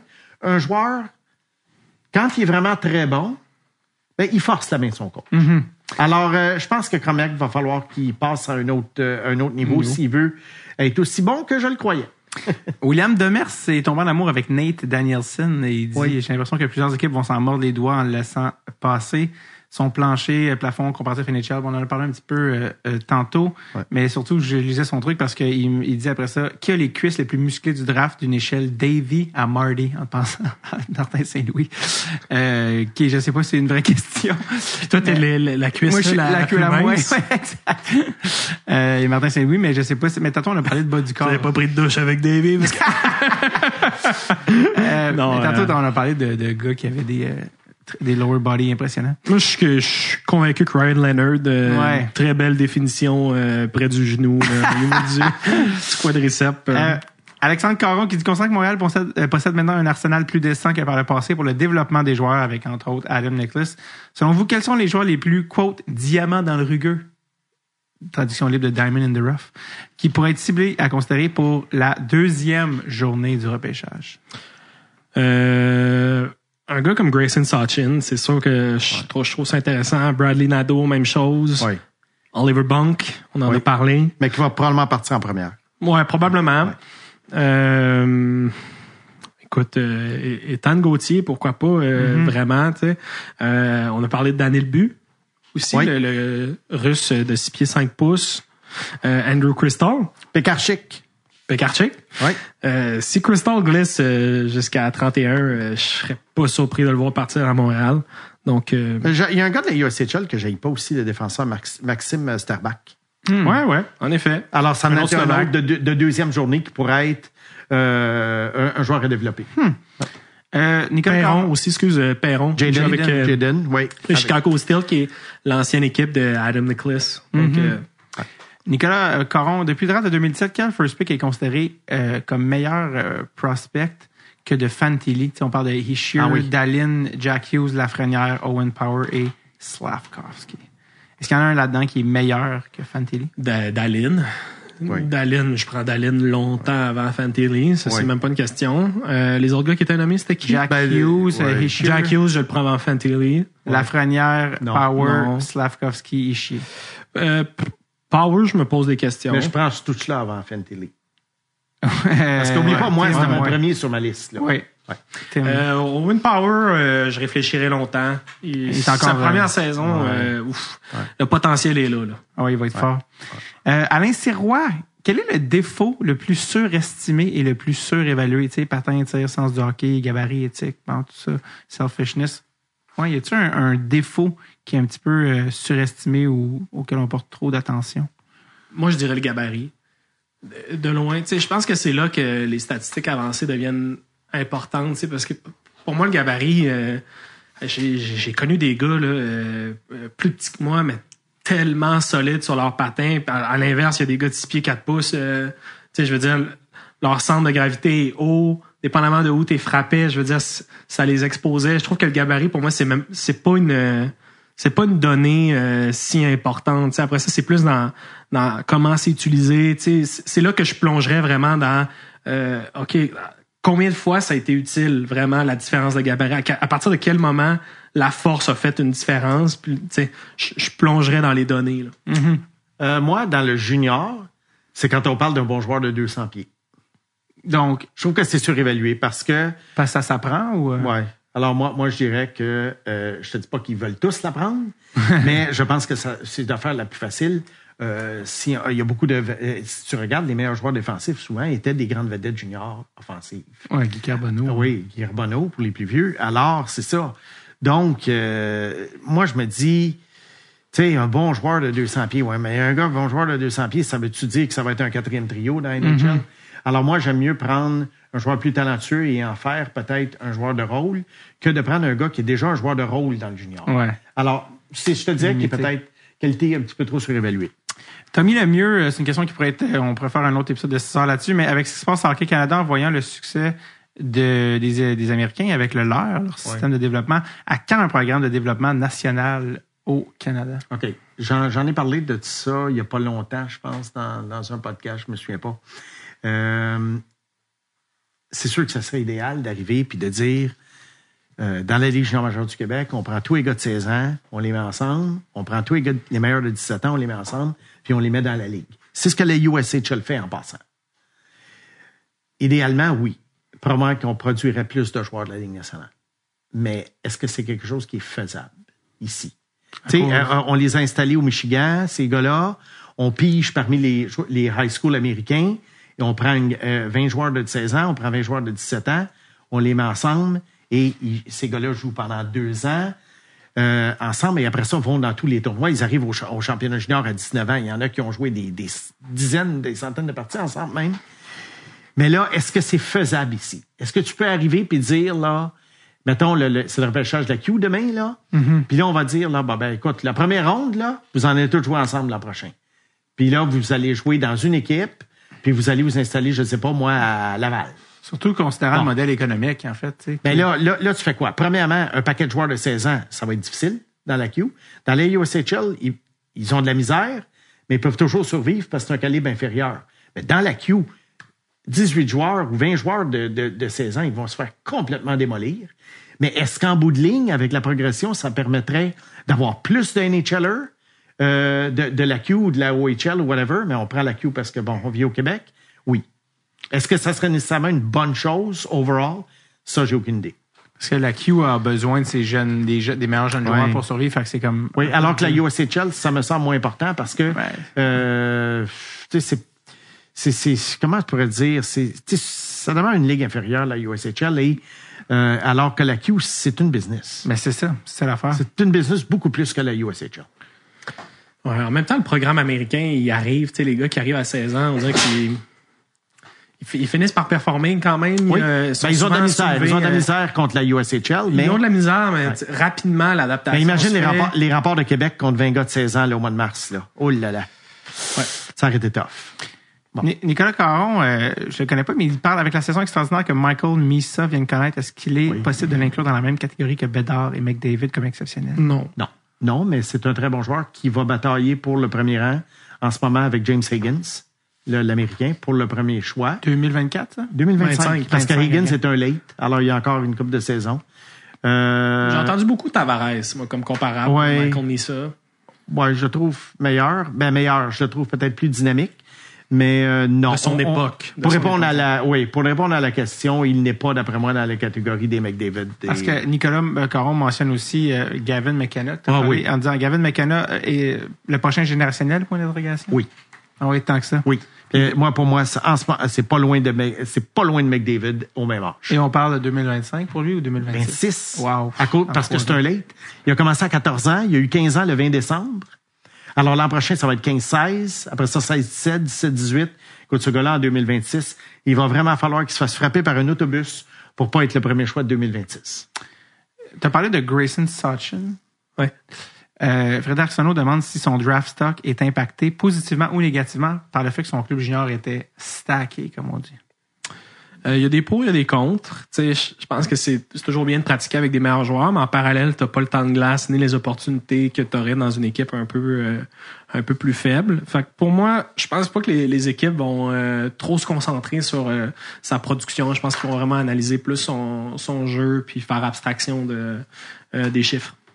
Super. Il y a Olivier euh, Bégin qui dit J'ai pas de questions euh, parce que les autres euh, sont excellentes. J'ai juste envie de vous dire euh, que j'ai hâte, euh, comme c'est pas possible à ce podcast et que c'est son highlight annuel et qu'il écoute beaucoup de podcasts. Merci Olivier.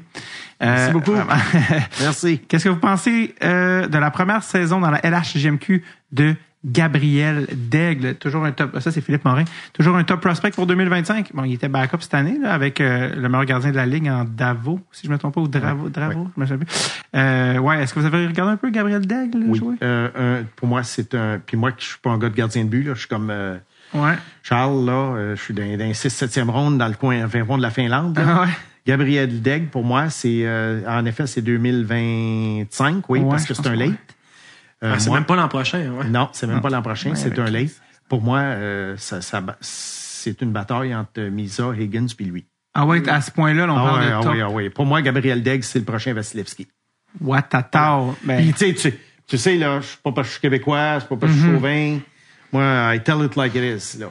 Moi, Ah, Gabriel Degg, universel. euh, moi, Gabriel Degg, en ce moment, pour moi, c'est, c'est, c'est, c'est le dieu des gardiens de but. le, le, le, le plus proche qu'on a eu de Marc-André Fleury depuis Marc-André Fleury, le, le choix gardien. Meilleur, euh, meilleur. Marc-André Fleury, c'est, rien qu'un pirouetteux qui faisait des. Non, mais c'est vrai. hein. Écoute, combien de séries il a fait perdre? Of combien, de ça. combien de séries il a fait perdre aux Pingouins? Il a y en a, gagné- il a ouais, gagné trois Coupes Stanley, en tout cas. Ouais, mais euh, regarde, euh, il y en a, il y en a- ben, trois. Il y en a une, il n'a pas joué, là. Il y en a Ben, il y en a deux qui n'ont pas joué, c'est Matt Murray, là. Ouais. Il en a gagné une, là, avec l'arrêt à la dernière seconde. Là. Mais règle générale, si tu regardes la carrière de Marc-André Fleury, je trouve que ça a été, son impact a été exagéré. C'est pas qu'il est pas bon. Je dis juste, ça a été exagéré. C'est un acrobatique, euh, qui, qui, qui flashait beaucoup. Mais contre Philadelphie, moi, j'ai vu des séries, de faire compter des 6 buts, puis Pittsburgh était sorti, des buts faibles. Euh, alors moi, pour moi, Gabriel Degg, euh, que ce soit à, à 17 ans ou pour l'avenir, d'après moi, Gabriel Degg a un bien meilleur avenir que. C'est Carey, c'est plus Carey, Gabriel Degg. Ah, C'est ben, plus euh, Carey Price. Plus, euh, pour moi, plus, oui. euh, stable, Je pense que tout le monde prendrait Carey Price avant Marc-André Fleury. Fleury, Oui, a oui, eu, ben oui, oui, oui. Fleury a eu ses moments aussi avec euh, Vegas, là, qui les a amenés en finale. Euh, mais, ouais, Mais tu sais, tous les goalers ont leur moment, là. Et Eden Hill, et, c'est un, un goaler numéro 3, là. Le goaler des Devils aussi, euh, en plein Ben oui. euh, ben oui, il y en a eu plein. ça. Là. Ah oui. Euh, Arthur Herbé, on salue Arthur Herbé. oui, Euh, un, lui-même ses pads. ouais, qui est un membre euh, Patreon, je pense. Mais euh, Oui, on salue en direct de la Lettonie.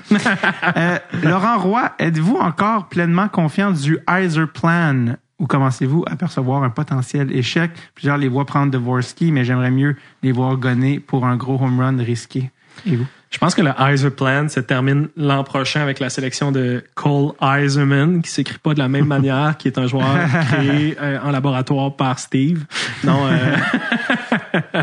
euh, ouais, je t'avoue, je sais pas trop où ça s'en va. Je suis pas sûr qu'il y a encore la profondeur. euh, le, le, le core pour moi est pas encore là. Euh, j'aime bien Casper, j'aime Raymond, j'aime Sider, j'aime Edvinson, mais après ça, euh, je suis pas sûr que tu sais.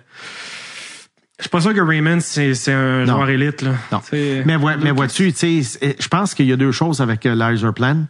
Euh, une chose qui n'est pas de sa faute, c'est qu'il a vraiment pas été chanceux avec la loterie. Hein? Ils ont ils ont souvent débarqué de rang. Ils ont perdu vrai. beaucoup de rang. C'est l'équipe qui a perdu le plus de rang dans vrai. les dernières années. Alors, ça, tu sais, s'il choisit troisième, là, il y a, il y a probablement Tim Stutz là. faudrait voir la liste de son recruteur-chef. Ouais. Mais ça m'étonnerait qu'il y ait eu Raymond avant Stutz là. Bon. Ceci étant dit, j'ai pas aimé ce qu'il a fait l'été dernier. Il a essayé d'accélérer ça en signant un paquet de vétérans, alors que ça n'avait aucun sens. Euh, pourquoi signer ces vétérans-là? Alors que, alors là, on voit plus vers Détroit un club, d'après moi, de milieu de peloton qui éventuellement va peut-être faire les séries. euh, une année ou l'autre, euh, peut-être gagner une ronde, mais je ne les vois pas au niveau, exemple, des Sabres de Buffalo. Non. Non, ils n'ont pas la même profondeur, mais Non. En même temps, il y a eu du guts. Il, tu sais, il a échangé euh, Ronek Oui. au deadline. Il y, a des, il y a des moves comme ça où tu sais, Oui. tu vois qu'il On ne le sait pas encore. continue d'accumuler les choix, mais Mm-hmm. en parallèle, il est pas prêt à perdre une saison de plus. Il y a peut-être un aspect économique aussi au Red Peut-être Wings, aussi. euh, oui, oui. c'est sûr qu'il y a des signatures comme Sherrod, c'est pas sexy, mettons. Là. Tu sais, Andrew Cox. Mais c'est que c'était pas le temps. Ben, c'est ça. Ben, c'est que je pense qu'ils voulaient prendre un step puis aider les jeunes dans, pas qu'ils soient une culture Ouais, perdante. mais là, là, là, tu vois, ils ont le dixième choix. Euh, non, Neuvième. neuvième. Ils ont le Neuvième. choix. Ils ont aussi euh, Elmer ouais. Soderblom, aussi le géant. Ouais, Je pense ouais. qu'éventuellement, tu sais, peut-être une espèce de grand V derrière Soderblom. Il y a quelque chose à explorer. euh. Ben, Ils ont, vu- ils ont pas la grosse vedette à l'attaque, ça, c'est sûr. Non, il y a pas encore. Et, euh, est très bon. Larkin, euh, c'est Raymond. J'ai vu euh, Eiserplan- euh, Eiserman euh, dans une entrevue, puis on fait ah, le Eiserplan, puis Eiserman a ri, puis il a dit il n'y a pas d'Eiserplan. Le, le plan, c'est d'avoir des bons joueurs comme tout le monde. C'est extrêmement difficile. En voulant dire, tu sais, j'ai pas de pas du secret, là, tu sais, j'essaie- on essaie tous d'avoir des bons Ah, joueurs. mais ça fait partie, je pense, du Rise of Plan. de de Rise of Plan. sais. En effet, en effet. C'est comme le Fight Club. Euh, euh, Xavier Drouin qui va de plusieurs questions. Bon, on a déjà parlé de Perrault, Will Smith. J'aime juste ce qu'il dit. Vos prédictions pour le moment chaud de la soirée du draft à Nashville, point d'interrogation. Stéphane Leroux et son chapeau de cowboy, point d'interrogation. Je trouve que l'image, l'image euh, valait certainement euh, euh, la peine. Ou attaché au cou là, par un lanceau lancé par Norman Flynn avec une veste en peau de vache. c'est ça. Euh, comment, euh, Charles Tanguay, comment expliquez-vous? Ah oui, ben ça, c'est vraiment pour T'as l'air d'un lecteur de bulletins de nouvelles des années 70. Eh oui, comme, bonsoir! Je me souviens quand il y avait les, les papiers? Ce soir, au téléjournal. Non, Charles Tanguay, qui là, c'est vraiment euh, relié précisément à un, à un cadre de Charles de l'année dernière, mais il dit comment expliquer la saison difficile de ton fameux bébé chat Charles de l'an dernier, Monsieur Jonathan Lequery Macri, qui a glissé jusqu'à Vancouver, toujours aussi haut à son endroit, point d'interrogation? Euh, grosse fin de saison. Par contre, ça, ça m'a, euh, ça m'a rassuré beaucoup. Euh, début de saison, je me suis inquiété. Écoute, il cherchait pas beaucoup de confiance. En parallèle, je me suis rappelé aussi, tu sais, avec le temps, on accumule euh, de la sagesse, du savoir. Euh, Matthew Boldy avait une saison euh, exécrable après son année de repêchage et Matthew Boldy est quand même tout un joueur de hockey. Donc, je persiste et signe. J'ai confiance en Jonathan Lecker Mackey. Peut-être que ça prendra plus de temps, mais euh, je suis persuadé que le- la dynamo offensive que j'ai perçue est pas très loin. On se rappelle le combatif David Pasternak, juste pour... Écoute, on va voir. Il est tôt. Après, après Ouais. 18, surtout des gars qui. Enfin, il est tôt. Et je Mais pense c'est que- des gars qu'il faudrait qu'ils s'en viennent ici pour jouer. C'est ça? Mais lui, son équipe était Là, tombée. là, il est signé. mais Oui, ça- c'est ça. On espère que c'est- Ligue américaine, 19 ans, tu sais, c'est, on le voit, là, le modèle, il est là, là. Regarde Coolidge. Si Coolidge reste dans son pays, je suis pas sûr qu'il devient Coolidge. Il est-tu venu... euh, ben, il, est, pas- il est pas venu en fin de saison, Kulich? Non. Il est Non, venu... euh, début de saison. toute Ah l'année, début. 18 ans, le plus jeune joueur de la Ligue américaine. Ouais, ben il était fort, puis euh, ça apparu au World Juniors. Je pense qu'il y a eu le plus de points pour un joueur de 18 ans dans la Ligue américaine depuis les années 40. Tabarouette. Ouais. C'est Doug Harvey. Non, non. Oui, quelque chose Euh, de même. Écoute, j'ai, j'ai 57 ans, j'ai même pas passé proche de voir Doug Harvey. Ben non, c'est ça. C'est ça. Parce qu'il a pris sa retraite, j'avais peut-être deux ans ou trois ans, puis, ben, il était fini. Ben oui, lui qui a fini euh, dans une bras, qui a fini euh, à moitié cassé euh, parce qu'il y avait le, le syndicat des joueurs, lui, il, avait trop peur, il avait trop peur de de- d'être. De, Il était recruteur pour la Canadien à la fin. Je le voyais souvent à Laval le lundi soir. Ouais.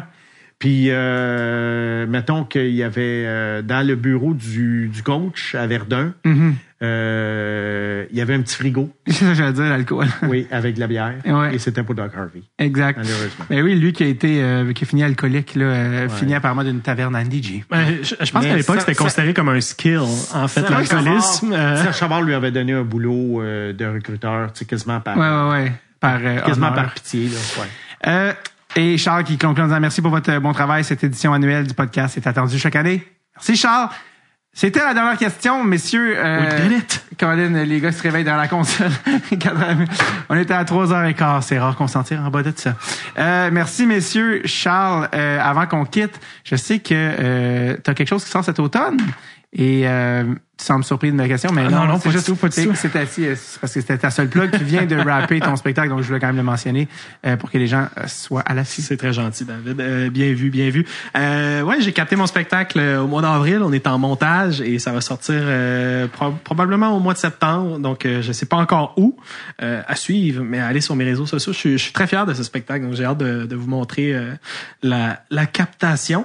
Et puis, euh, je commence à en écrire un autre tranquillement. Donc, à l'automne, il devrait y avoir des dates euh, de rodage, pré-rodage à venir. Si vous aimiez l'interprétation de Yarmo Kekalainen de Charles, ben vous allez capoter. C'est un spectacle d'une heure et quart de joke d'alopécie. ben, justement, dans mon film, un personnage euh, sauve d'alopécie. Ah oui? Oui. Puis t'as casté comme- quelqu'un d'autre.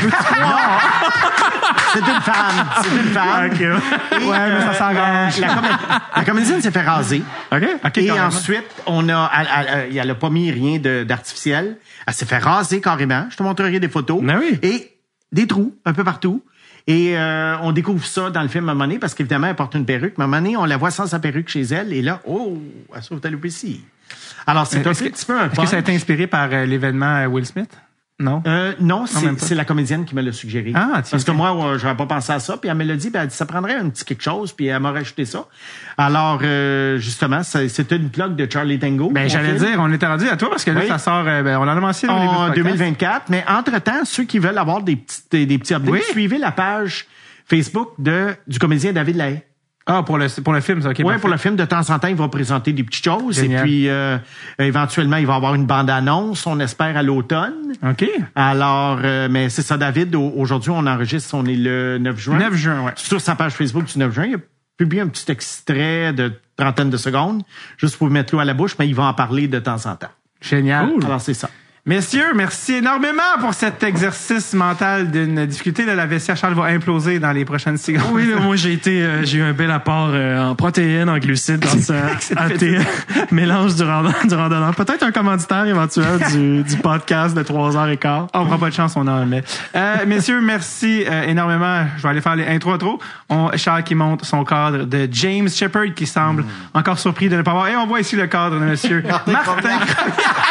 Comme un cadeau Noël. Merci, messieurs. Bon repêchage. Merci. On a eu du plaisir.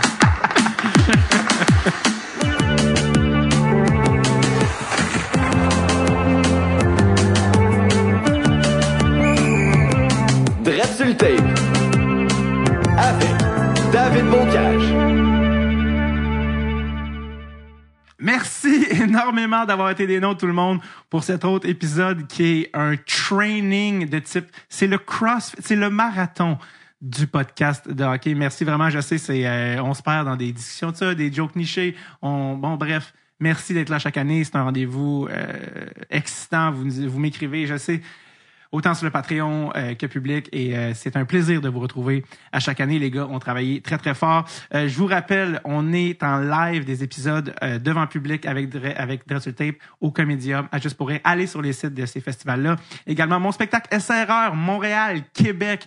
davidbocage.com, des dates cet été, des dates à l'automne, davidbocage.com. Je veux vous voir rire en live au couille, là. Euh, pourquoi je suis devenu un gars qui s'appelle Danick? Je sais pas! On fait pas deux takes, c'est des one takes. Il est trop tard pour finir. Euh, restez à l'affût également le live du repêchage. Euh, on espère être en live directement de Nashville. Knock on Heavywood à suivre. Dans tous les cas, on va vivre ça ensemble, comme à chaque année. Page Facebook de Dread sur le Tape, le 28 juin 2023. Mesdames et messieurs, merci beaucoup d'avoir été des nôtres et bonne sieste. OK, bye bye.